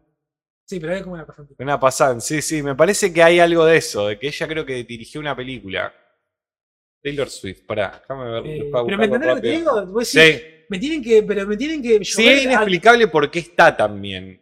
O sea, Sí, medio, ¿no? Que, pero no por de malo, o sea, no porque no esté, porque no tiene que estar, porque no sabemos, no entendemos a qué suma. O sea, yo, yo por lo menos no entendía a qué sumaba, porque ¿A qué suma? ¿A ¿A qué? que un productor Sí. dijo que me van a llover adolescente y no, no pasó eso. Van a estar todos con las remeras de Amsterdam, Rodrigo, y no, no pasó. directora. Directora, a ver. Ah, ahí está Como el- directora de, la- de largometraje. Eh, gente, A mí me cae muy bien Taylor. ¿eh? Ah. Si hemos visto papeles de diferentes películas a lo largo de su carrera, la catalana también coqueteando con eh, distintas actuaciones del puesto director. El año pasado, su potencia cineasta con la largometraje basado en su canción All Too Well, All Too Well. Tyler Percy. Tyler Perry, protegida por Sadie Singh y Dylan O'Brien. Logrando una nominación a Mejor Video Musical en los premios de la Academia y, apt- y opta a ser nominada a Mejor Cortometraje de Acción Real en los Oscars. Ah, mirá. Estaba en, lo- en, lo- en los cosos, estaba en, los, en las nominaciones de los Oscars. A Mejor Cortometraje, estaba abajo de Eh, todo. ¿Animado, no era? O corto? Eh, normal. ¿De Acción Real? No. Bueno, no 2010. importa. Eh, hay un video que me parece muy interesante de Taylor Swift y de- que hay- es, un, es un video de un grado de conciencia enorme. Ella estuvo mucho tiempo peleada con Katy Perry, que a priori puede ser que uno medio que hacen los parecidos. Yo creo que Taylor Swift hace otra cosa igual. No, no, no me gusta igual mucho la, la. La comparación. No, no, la comparación y tampoco me gusta mucho la música que hace, pero Bien. me cae muy bien ella. Eh, en ese sentido sí prefiero más Rihanna, pero... Y, y, y el mercado, digo, sí, eh, también es una cuestión machista, ¿no? Esto de poner en contra a dos minas que todo el tiempo lo hacen, ¿no? Eh, como si fueran competencia, va a decir, bueno, no, son un artista listo, hacen su música y punto, porque es la... Bueno, y hay un video de Taylor Swift que me, me parece un grado de autoconciencia, un video bastante normalito, no sé qué, y al último aparece Taylor Swift, y las dos están vestidas de... Katy Perry. Perdón, Katy Perry. Eh, y está vestida, ella está como de, hay una, no me acuerdo cuál de las dos, una está vestida como de hamburguesa y la otra de, de papa frita. Y no deja de ser como una crítica, digamos, un, sub- un subtexto que es comedia comercial, digamos, no hay nada más comercial, digamos, que... Que una hamburguesa con papa sí, frita. digamos. Que son un producto. un producto, digamos. Y me parecía un grado de conciencia, había como una crítica ahí, y se amigan ellas a veces, porque uno no se espera que aparece Katy Perry, las dos se ven ahí en el baile, y se terminan abrazando, medio patético, porque son dos, dos, dos- dos minas disfrazadas, dos, dos minas grandes disfrazadas, con una cosa de. de, de- De- sí, sí, de disfraz que no se puede hablar, una cosa patética ahí, me pareció muy grado, muy, muy lindo, muy logrado. Así que bueno. ¿Qué más? ¿Algo más? Nada más. Pasó ah, rápidamente, pero no sé si es como para hablar tanto. No, eh, pasó la. mm, Que ya. Ya. eh, La, la Bizarrap Session, ¿no? De Shakira, no, nosotros no la vimos cuando Ah, estábamos en vivo, claro. creo, ¿no? No, no había pasado cuando. Sí, que ¿Sí? ¿La vimos en vivo? Sí, porque estaba. A ver, para, hablamos- busquémosla, porque me parece Vimos la que. fecha, ganaba no la fecha. A ver. Creo que sí. ¿eh? Fue en enero. Me parece que fue después, hace un mes. Ah, Fui a entrar el video Y pero si fue hace un mes, y- fue el 14 y de. de paso le damos una vista. Bajar ahí y mostrar más. Ah, Viste que a veces te pone el día y a veces no, arriba, dice 11 de. 11 ah, de no, enero. no lo hablamos. Bueno, Capaz que lo Sí. hablamos, no sé si lo hablamos hablado nosotros, sí, pero. eh, bueno, bueno, nada, una cosa que nos sorprende, topa, que nos sorprende en realidad, que se nota que algo está muy bien armado, lo de las marcas. Sí, ¿eh? Dale, boludo, no, no puede, no, no, no, no existe esto de que no haya nombrado a Twingo, Casio. Sí me parece que hay una inteligencia enorme a la hora de poner dos marcas que no dejamos hablar hace tiempo. Twingo. Renault, aparte, sí, o sea. Nadie habla de Twingo. Y de Casio también. ah, hay hay otra, otros relojes en, el- en el mercado que están, que están en la mejor, digamos. Casio históricamente, ¿no? ¿quién no tenía un Casio? No, Casio? Así que para mí hubo una cuestión ahí de, de armado, muy de decir, loco, mira, vamos a tirar un beef, pero ese beef va a ser que. Ahora, me, encan- me encanta cómo le llevó los proyectos a los dos empresas. Me, me encanta cómo llegó un día, no sé si Bizarrap o alguien. Che, mirá, es. O también lo mismo, ¿no? Como. Puedo decir que. eh, Hay una cosa que me parece muy loco, es como, para mí la, la carta era. Voy a hacer una, una, una Bizarrap session de no sé qué. Sarah habrá visto el de casa como, bueno, ¿y quién, quién más está? Shakira. Es Shakira, boludo.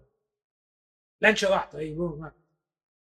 Sí, sí, a mí. Yo no A- sé si soy tan conspiranoide en pensar de Boludo, que. es imposible que vos. Yo boludo, pienso de que las empresas se agarran de eso y no lo toman como una ofensa, sino como una Claro. publicidad. No existe la mala publicidad, solo la publicidad. No, ¿no? Para, para mí una charla previa, una por lo menos de, che, va a salir esto. Ya está, va a salir. ¿Qué hagamos? Va a salir. No, no, no, está bien, déjame a mí que yo pueda, boludo. Está bien que est- estas, estas empresas, no sé si estoy hablando muy lejos de mi. Eh, no sé si esta empresa, bueno, sí lo sé, pero tienen un, departamento de marketing enorme. No sé si viste la- las cuentas oficiales que después hacían como el, la versión meme, ¿no? De como, bueno, esto, de tomar el. Como me están gastando, pero no, lo estoy tomando para. y eran como súper. eh, estaban muy armadas las publicidades que ellos armaron en función de estas. Estaban muy armadas. Dale, no, no tenés, Bueno. no, no tenés mucho. ti- no te- hasta el mejor gru- grupo creativo en menos de 24 horas no te armas. El otro día, el otro día vi Perdón, uno eh, de-. No, no, ni hablar. El otro día vi un, un coso que hablando con respecto a eso, que viste este loco Logan Paul, Sí. el youtuber que ahora se hace boxeador y Sí, toda esa sí. bola. Hace un podcast, creo. Me crucé con un video en Instagram o en TikTok, ya es lo mismo, que hablaba de que el loco estaba en el podcast, esto y otro, y decía, mirá, mirá esto, decía, y el loco sacó una bebida energizante, como si fuera una Red Bull. Eh, como si fuera esas bebidas energizantes, se llama eh, Prime, creo que llama la bebida.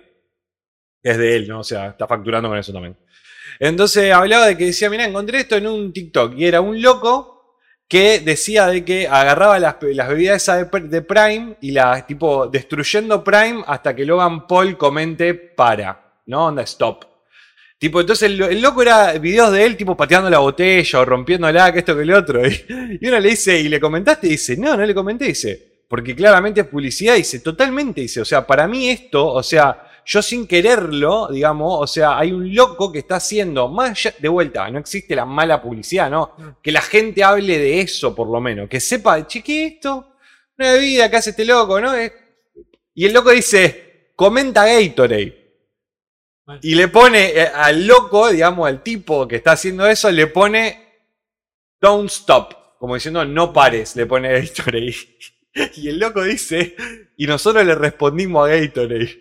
Eso fue lo que dijo tu mamá anoche. Eh, eh, y es como eso, esa cosa de. Bueno, De vuelta pienso, ¿no? como la estrategia que cada uno va pensando para ver si, de vuelta, el tipo que hace ese TikTok está usando una marca de forma negativa para él subir su cuenta de TikTok. Sí, sí. Logan Paul dice, a mí eso me sirve. Y No. Gatorade dice, voy a sumarme a esta, ¿no? Sí, sí, sí, sí. Que ahí pierde Gatorade un poco porque es como Bueno, el... el- Acá también pasó lo mismo con el, el año pasado, cuando pasó, bueno, que ahora creo que ya es un hecho esto de Netflix, lo de la contraseña, ¿no? De, no- de no poder, usar no, otra. no poder acceder a tu, cuen- eh, tu cuenta en diferentes dispositivos, ¿no? Básicamente eso. Y era esto, bueno, que, que, bueno, Twitter, en redes sociales lo mataron, eh, Netflix la ponga la gorra, y entonces le comentaban las, las cuentas oficiales, ya sea en Twitter o en Instagram, de Amazon. En esto en otra cosa no pasa, no sé qué, y vos decís, bueno, es raro, da entre cringe y medio que te estás sumando. Yo entiendo eso, yo, yo- comparto lo mismo. Acá me quedan más las dudas, ¿sabes por qué? Porque son compañías muy grandes.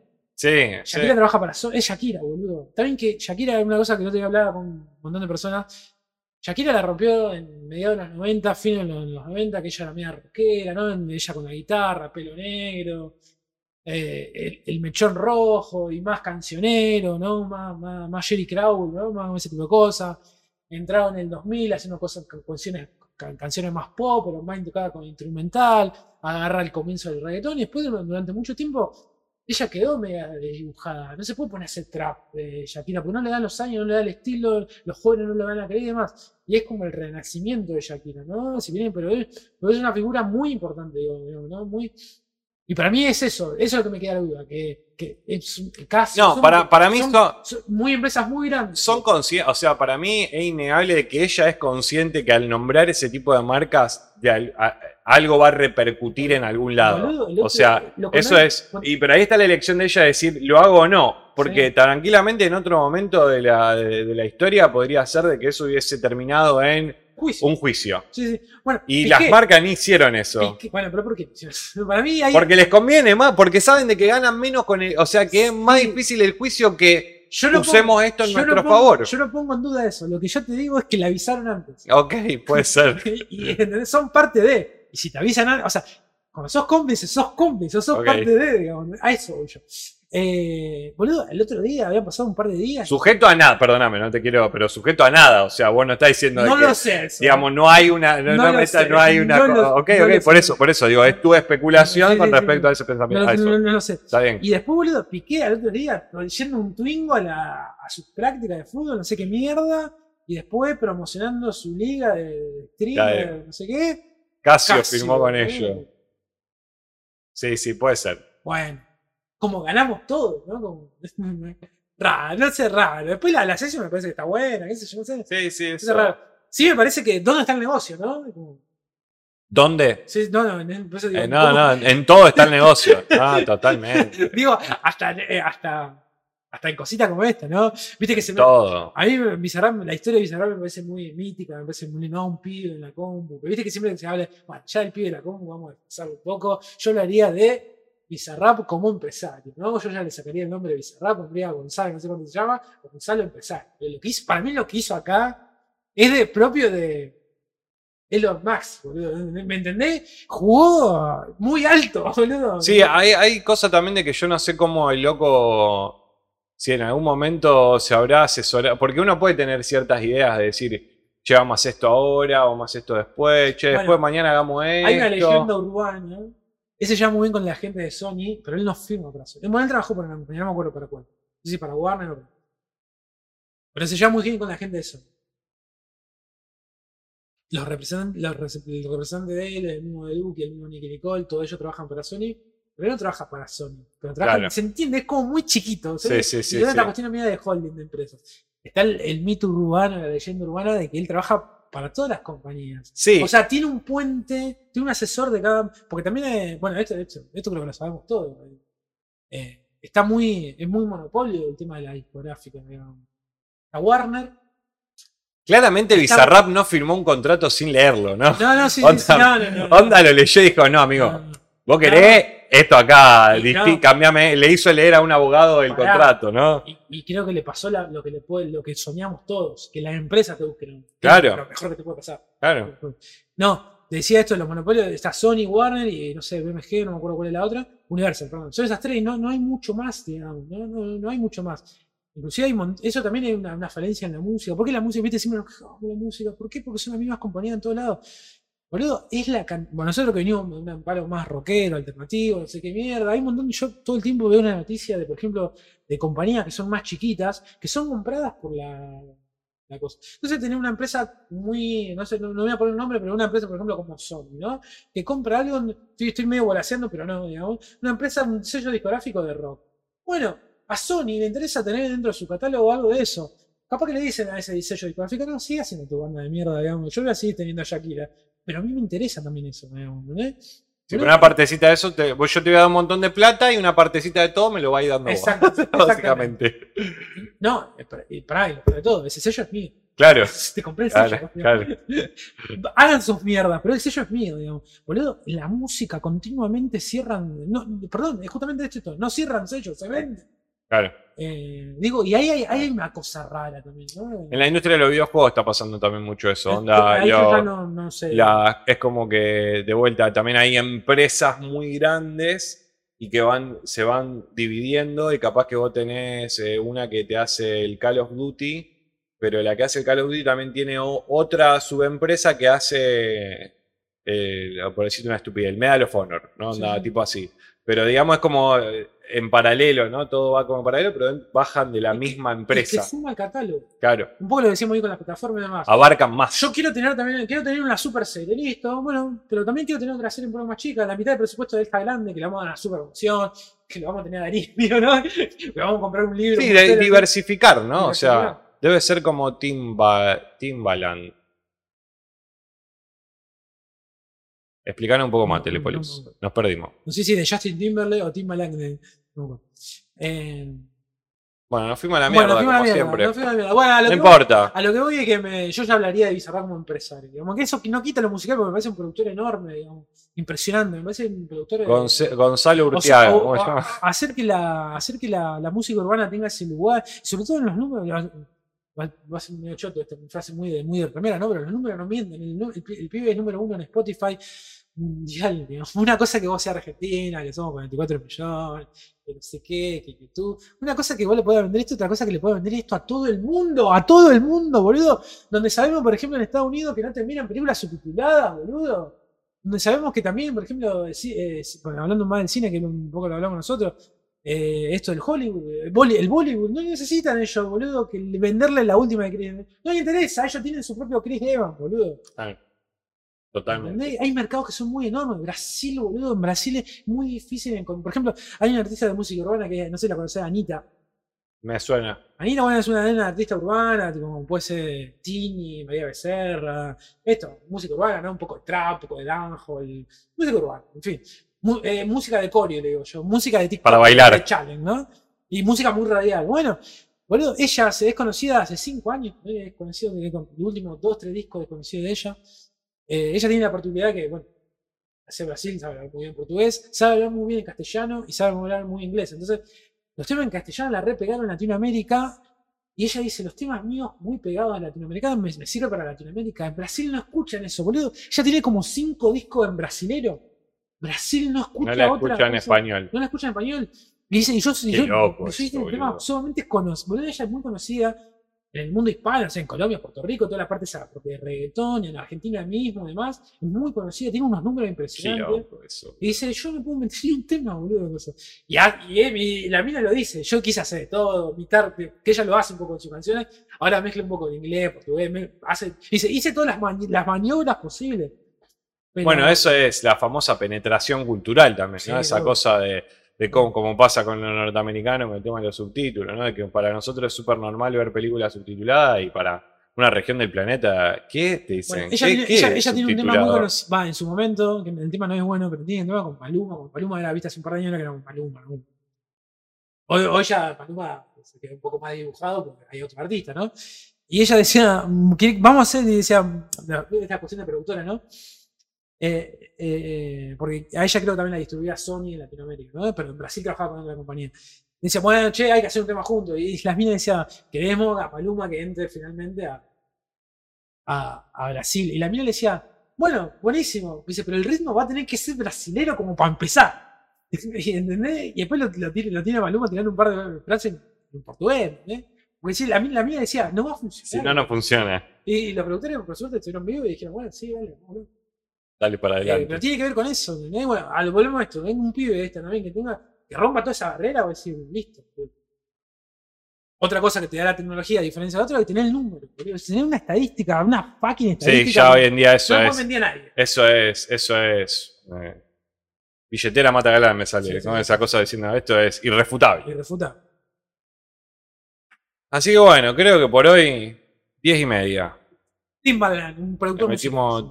3 tres horitas, tres horitas y media. Brian Eno. Brian Eno. Bueno, Telepolis, ¿qué te pareció el programa de hoy?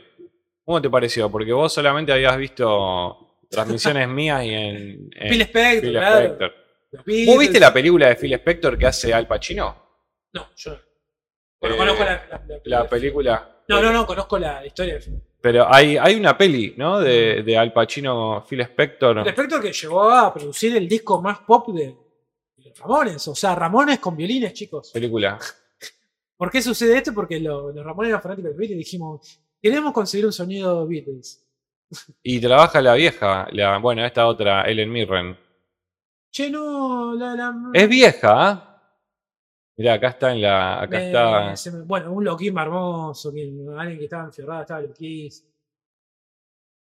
2013. Bueno, David Mamet. es muy, es muy, muy importante la, un método de cómo él graba. Eh, nada, nada, un productor también eh, a lo más contemporáneo, digamos, a, a lo Rick Rubin, ¿no? Que, ¿no?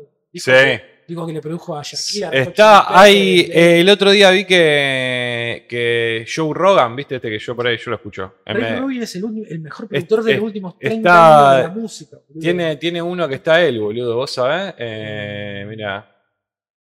A ver si Creo que se cortó la barba, me parece. ¿Está No, pa, en este video está. barbudo? Sí. Gran productor Rick Saca un Rubin. podcast boludo. este. Aparte, o sea, yo me acuerdo que, bueno, había pasado con Slayer, digamos, en los fines de los 80, principios de los 90, muchos discos. Pero yo cuando, boludo, el chabón hizo conocido a Slim. Sí. Boludo, pero aparte el chabón tiene algo que trabaja con las mismas cosas de la banda. Ustedes no, van a perder el estilo, le dijo al chabón, a Corey Tyler de, de, de Slim. ¿Sabes lo que te voy a proponer? Si a vos te da la nafta para hacer melodía, hace melodía. Boludo, hizo que el himno rompe. El himno, boludo. Una banda de nueve personas, un enfermo que saltan, vestido con máscara, que, máscara que son, son más parecidos a unos psicópatas que otra cosa. Una música que va a los caños, boludo. Le hizo vender, Sí, una le estupidez. hizo vender millones de discos, boludo. Acá está, mirá. Y esto tiene como todo Spotify, lo pongo dos segundos solamente para mostrarte. no uh, potential upside, you know, no expectation Yeah. that it was for anyone else. Gran productor. hermoso. También un distinto, un. Bueno, a mí estas entrevistas, loco, vos sabés que, Bueno, sacando de que Rogan sí, sí, es sí. muy particular, ¿no? Porque es un tipo muy, tiene un pensamiento de cosas de vuelta. Y volvemos a la cancelación y a De todas estas cosas. es, eh, Spotify lo había cancelado por el tema de esto de la vacuna, ¿no? Como dice, che, boludo, estamos todos, el mundo medio que está, está nos pusimos todos a un lado de la vacuna, ¿no? Pues, un tipo, eh, este podcast es muy visto, digamos, a nivel mundial también. Y si no podemos tener un chabón. Es como tenerlo mañana a Luis Miguel hablando de una vacuna. Si no, no, no, Luis Miguel, no, la verdad que no. Bueno, eh, lo que pasa es que también lo que él hace es como eso, ¿no? O sea, digamos, No, como que no podés, como que no podés, como si fuera músico y decir que está en contra de la vacuna, como que hablamos recién. Escuchar la música y no escuchar lo que dice él, ¿no? Pero en este caso él es como que su trabajo es de, hablar y por ahí mete muchos temas así, con un montón de cosas. La otra vez lo tenía a Jordan Peterson también, que este como este sociólogo, psicoanalista, no sé qué mierda, que, que también son medio controversiales, de vuelta, hay que escuchar. Yo lo escucho y a veces escucho, no escucho todo, pero alguno eh, está con Louis C.K., estuve escuchando el de Louis C.K., que está volviendo, mira, acá está Jordan Peterson, lo escuché un ratito. Está, está con Sí, eh, yo creo que. Louis el- C.K., el- hay una cosa que tiene una cosa que tiene el podcast yo no he visto todo digamos, está en inglés a veces me complica pero sí, Sí. sí entiendo la dinámica del podcast y es una es un lugar donde también mucha gente se siente cómoda por el tipo de chabón que es digamos. Ese- primero que hay un montón de gente de ahí que no da notas Claro, otra. Vos decís, "Bueno, si voy No lo a- ve en otro si lado. voy a ir voy a ir a este chabón Sí, muchos lo eligen. hay una confianza de voy a sacar lo mejor de mí Es, es muy bueno entrevistando, Sí. más allá de que un fuma, fuma porro en el coso, fuma vano en el estudio, ¿viste? Son de esos locos medio así.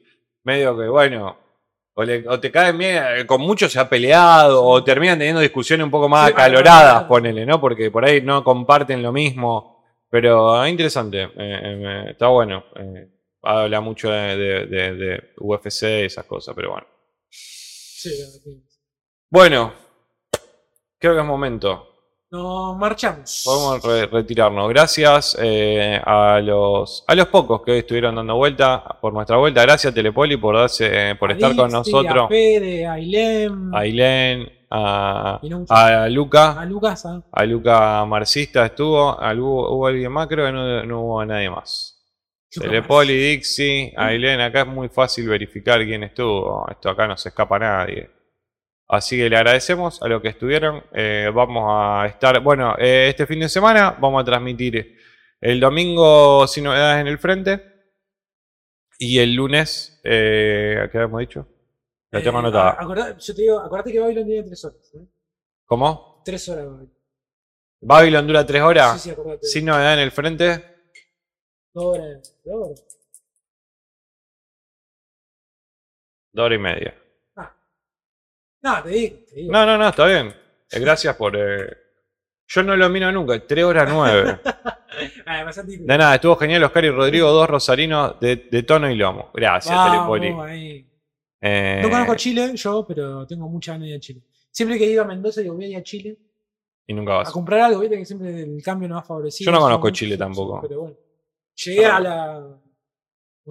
¿Nos quieren los chilenos a los argentinos? No, nos quieren, ¿no es cierto? No nos, mien- no nos mienta. No nos No nos mientas, decinos la verdad. Tipo, en tu, en tu grupo de, de amigos o de gente así, que de los argentinos, nosotros sabemos que somos, no somos queridos.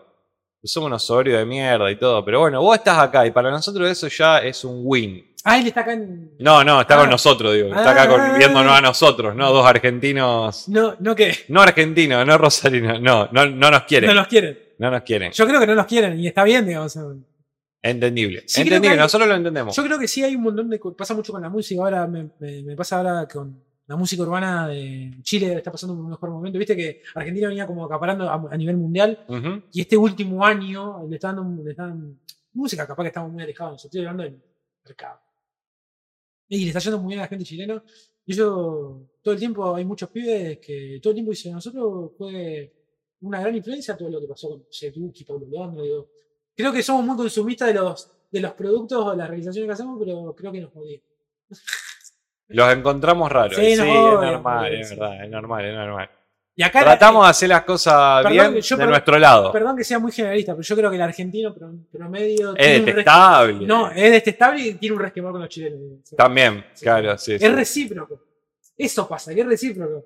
No, Eh, esto- no, no estamos diciendo que esté, esté, esté Muy bien. agrandado, demasiado apasionante, No, totalmente. no estamos diciendo que esté bien, de hecho me gustaría que se revierta, se revierta. Pero me parece que por ahí con esto que yo te diga que cierto artista, cierto director, por ejemplo, en el mundo del cine, esto que se consume, boludo, la, toda la cuestión que tiene que ver con las realizaciones audiovisuales, hay mucho que mira para este lado y de acá para allá. digamos. ¿Cuántas cosas chilenas hemos visto? y demás? Muy agrandado, demasiado apasionante. Y yo, bueno, eso entiendo también, y como que también muy. Si no te gusta esto, pero nosotros acá no somos así. Nosotros Ah, somos muy abiertos. Muy abiertos. Obviamente uno generaliza. A mí, a mí me encantaría ir a Chile, por más que me odie. Yo no puedo, o sea, de- de- si, si no me, si nadie me, tipo esa cosa como la herencia del odio, viste esa cosa de tenés que odiar Bueno, esto porque por eso- yo lo odio. Por, e- por eso es muy importante las nuevas generaciones. Yo no Yo creo que históricamente siempre hubo una rareza ahí con los países, pero me parece que nada, eso. Hay que romper con eso. ¿Viste que hay cosas que hay que romper? Eso sí. A mí cuando yo me acuerdo que cuando viajé a Europa, muchos me tilaban de yankee, ponele. Ah, Me hablaban en inglés, tengo una cara. O sea, y no saca, y entonces no sabés que soy argentino, entonces no te caigo mal porque por, por la nacionalidad que tengo. Te caigo mal por cómo te caigo, digamos, básicamente, ¿no? O sea, Sí, sí. Así que bueno. Bueno, un saludo a Chile, queremos ir a Chile. Gracias. Recomendale este podcast eh, barra transmisión a cualquier amigo y decirle, encontré dos argentinos que son re piola. Eh, salen de los argentinos comunes. Los, los únicos dos. Los, uni- eran, los, eran los únicos argentinos buenos. Lo único que pude encontrar. Y ellos mismos lo Ah, dicen. sí, sí. Se, se rompía con todo lo de agrandado y, y pasional, se iba a la mierda. Solo que encontró en el fondo de la góndola, ¿viste? Cuando ¿viste? Claro. Buscando precios, ¿viste? Sí. Claro. Viste que a veces pasa uno, a mí me pasa todo el tiempo en el supermercado, que uno va buscando marcas que, bueno, a veces uno tiene, a veces uno viste que está peor aspectado en el mes para comprar algunas cosas y las primeras marcas están muy caras y las más baratas son las primeras que saben si me quedó todo lo más caro, la concha de. Bueno, nosotros quedó lo. Sí, sí. Aparte, los bancos los, los tienen de los cocos. No entendí qué quisiste decir, pero supongo que es algo bueno. Así que te agradecemos. Bueno, acá cualquier cosa es Rosario. Eh, Es otra cuestión también, ¿no? Que, porque siempre. Nah, los rosarinos somos superiores. siempre es más de, de odiar al, al- al porteño promedio, ¿no? Claro. Bueno, a mí eso me rompe los huevos Bueno, un poco. Paréntesis, el argentino promedio, o sea, de las 23 provi- provincias, también odia al, al- al- Claro, claro. al- Nosotros promedio. odiamos a los porteños igual que los odian ustedes de afuera. Exactamente. También los odiamos a los porteños. El o de sea, Misiones odia eh, al porteño como ustedes. sí, sí, Porque sí. El porteño es muy particular.